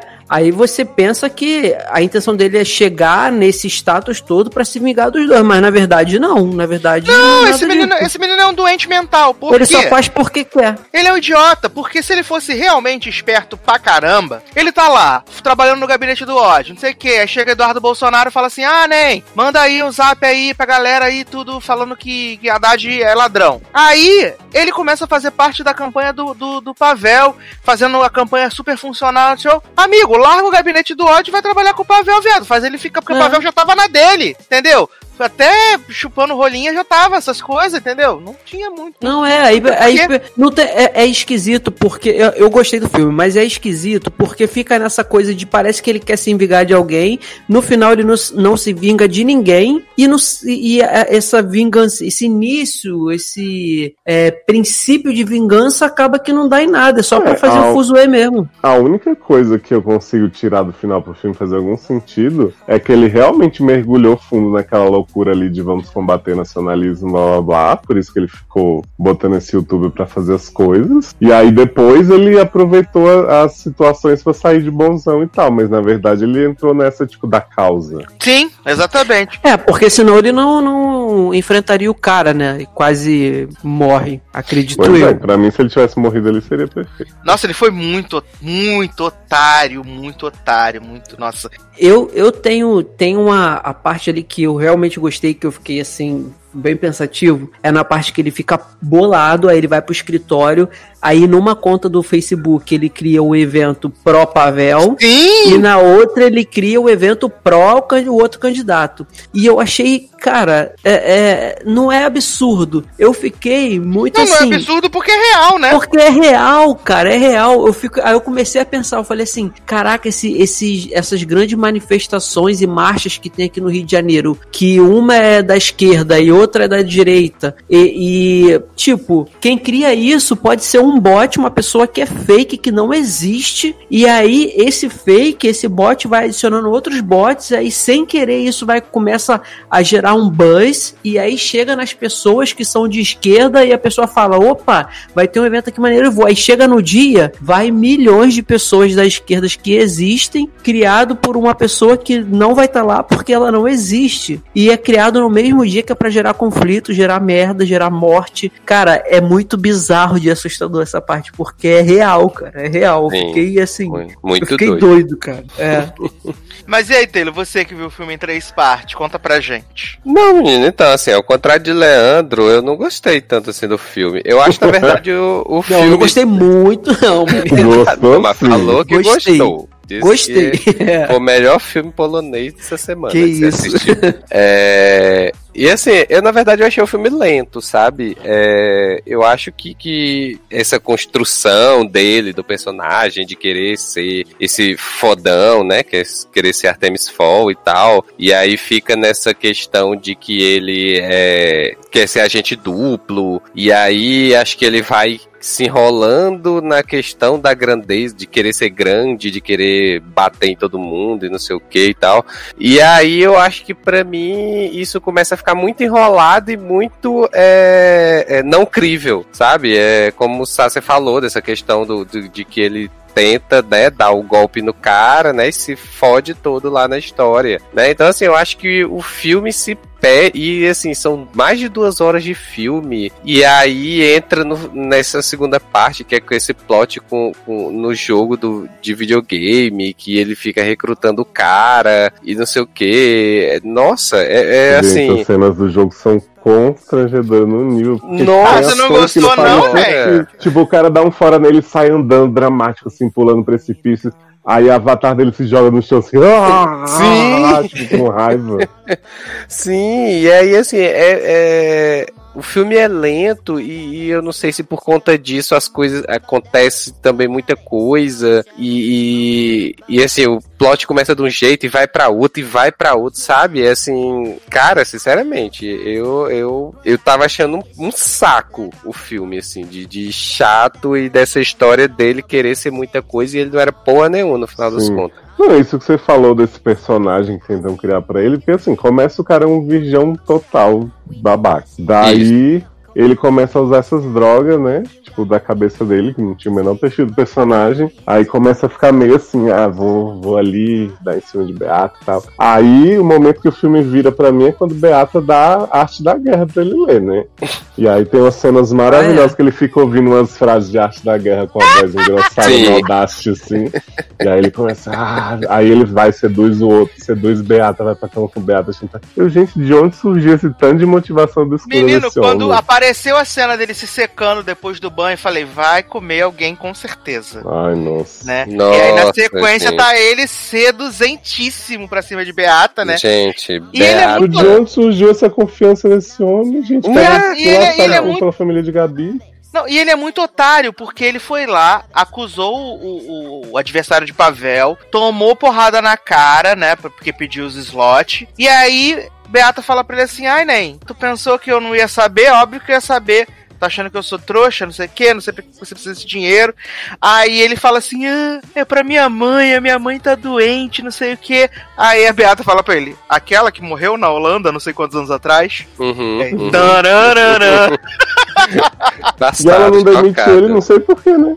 Exato! Não demite É. ele, sabe que o cara é um mau caráter da, da da última categoria, né? É, E porque, tipo, ela fica super. Eu acho que ela fica, assim, super iludida com o trabalho dele, né? Uhum. Ele é bom foda, no que faz. Ele é porque ele bom, é foda no trabalho, né? Ele Então- é bom em falar mal das pessoas, né? Exato. É, É, não. E, e- e isso é muito bizarro. Aí a gente fica, aí fica naquela dúvida, né? Se, Tipo, isso que ele fez, ele já sabe, já, já previa os movimentos que vinham à frente, né? Porque ele consegue convencer o cara a ir lá é, Fazer- não, né? Porque ele não consegue fazer, o o, Mega Hero. fazer o tiroteio lá pro, pro Pavel, né? Que aliás, essa cena do tiroteio eu achei bem boa. Assim, achei muito bem feita, né? essa cena é E aí né? ele, ele fica tentando sair, né? Tentando tirar a Gabi de lá e não sei o que. E não consegue, né? Sair.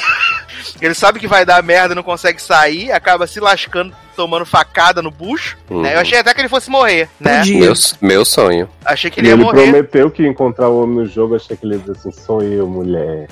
É, Eu- é- Aí é, acaba que ele leva facada no bucho, mas não morre, né, menino? Quem morre é a irmã de Gabi, né? Fica Uhum. estirada no chão, toda morta sem vida. Tá.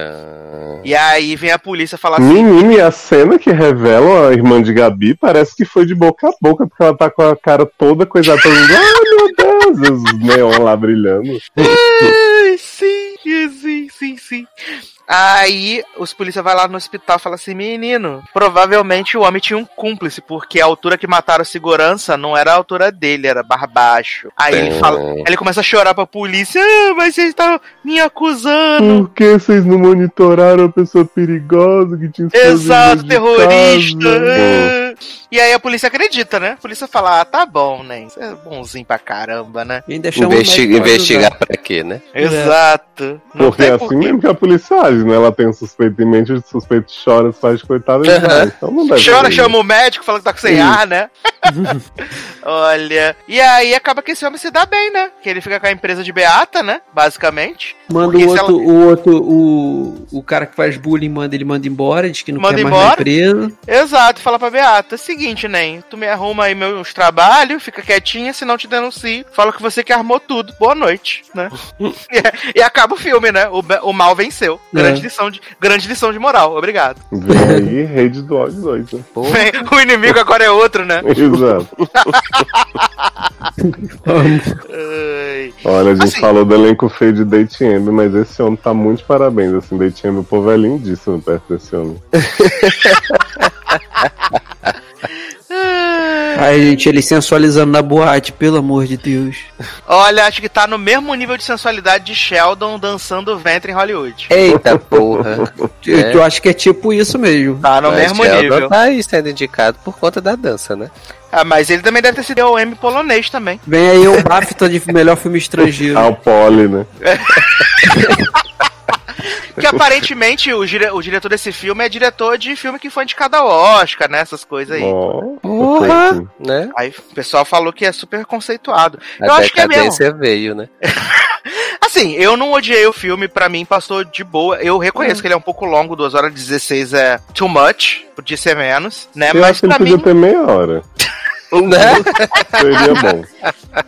Mas aí não ia ter Gabi tomando droga, não Ah, ia ter homem sensualizando com importante, Pavel, não ia ter várias cenas de dança de Gabi relando no chão na festa silenciosa que tem, né? Olha. É, eu, eu, eu gostei do tema, sabe? Das- porque é, ele vai muito para esse caminho do que a gente vê acontecer aqui no Brasil também, nas redes sociais e tal.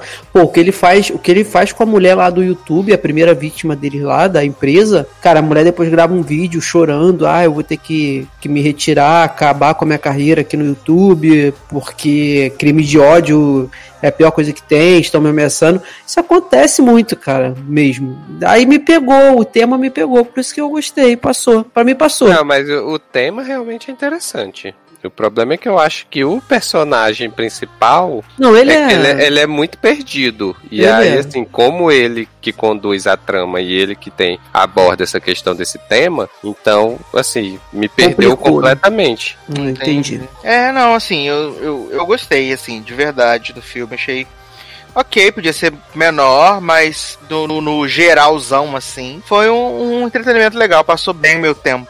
Foi, foi interessante. Mas é isso, se você tiver tempo, assista aí, né? Bote Esse filme tempo, né? incrível. o hater, ô meu Faz pai. igual o irlandês. O Taylor fez igual o irlandês, assistiu em várias Tipo partes. e isso certo.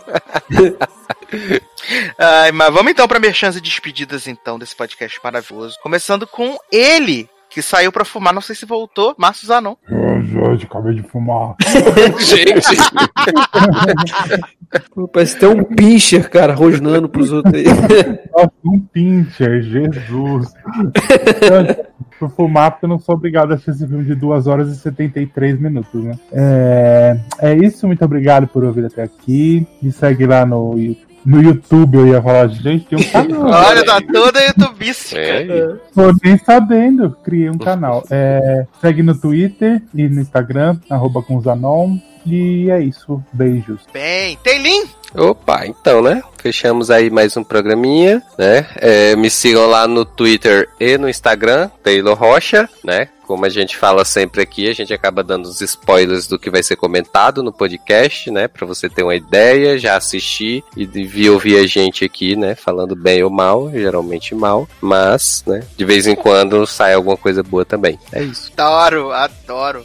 Leozinho? seriadores.com.br você vê, ouve, né, e sente os outros podcasts que fazemos por lá. Tive aí um programa com a Amanda sobre Um Milhão de Finais Felizes, livro do Vitor Martins, né? Amo, tô procurando pra comprar. Ah, menino, pega. Ah, você não tem Kindle, né? Ô, Não gente. tem. Vou te dar de presente, esse livro é maravilhoso, você vai amar, de verdade. Lindo. Um livro muito, muito bonito mesmo sobre. Aproveitar que é meu aniversário, né? Exato, um livro sobre religião, família, amor e, enfim, amizades. Então ouçam lá o segundo trajeto da escrita. Icônico. Ansioso já. É... Leandro Chaves, merchan despedidas. Então, gente, é isso. Um programinha ótimo, maravilhoso aí no tamanho, do jeito que vocês gostam. E eu quero deixar minhas redes sociais, arroba Leandro Chaves D, e convidar todo mundo para participar dos nossos grupinhos no Telegram, o arroba sede no ar e o arroba logado Ney. Participa lá com a gente. Um beijão e até a próxima. Muito bem, quero aproveitar aqui e agradecer todas as pessoas que comentaram na, na última edição. Muito obrigado, vocês são show de bola. É, vem aí em breve, vamos ter encerrar a saga de Rasmo Pau Podre. Vem aí em breve. Também teremos o novo filme de Sabrina Carpenter, então já vai botando na sua agenda para você assistir e outras cositas mais que é surpresa.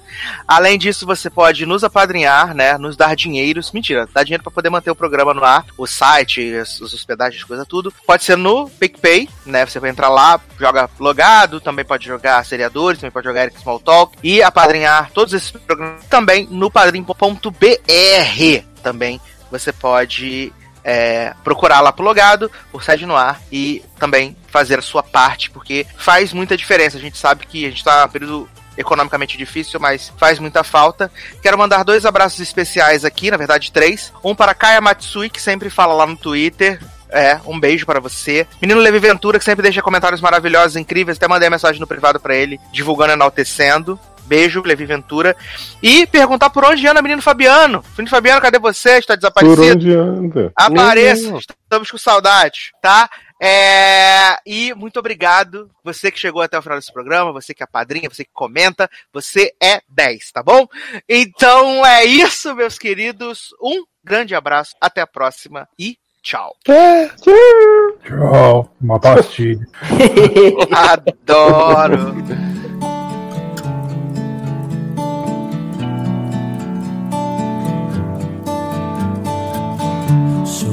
Lately, been wondering who will be there to take my place when I'm gone. You'll need love to light the shadows on your face. If a great wave shall fall and fall upon us all, then between the sand and stone, make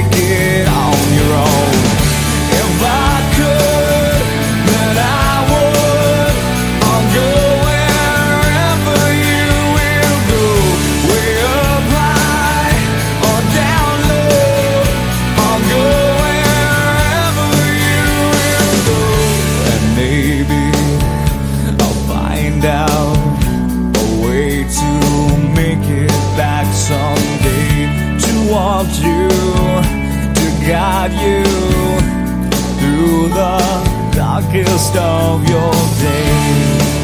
If a great wave shall fall.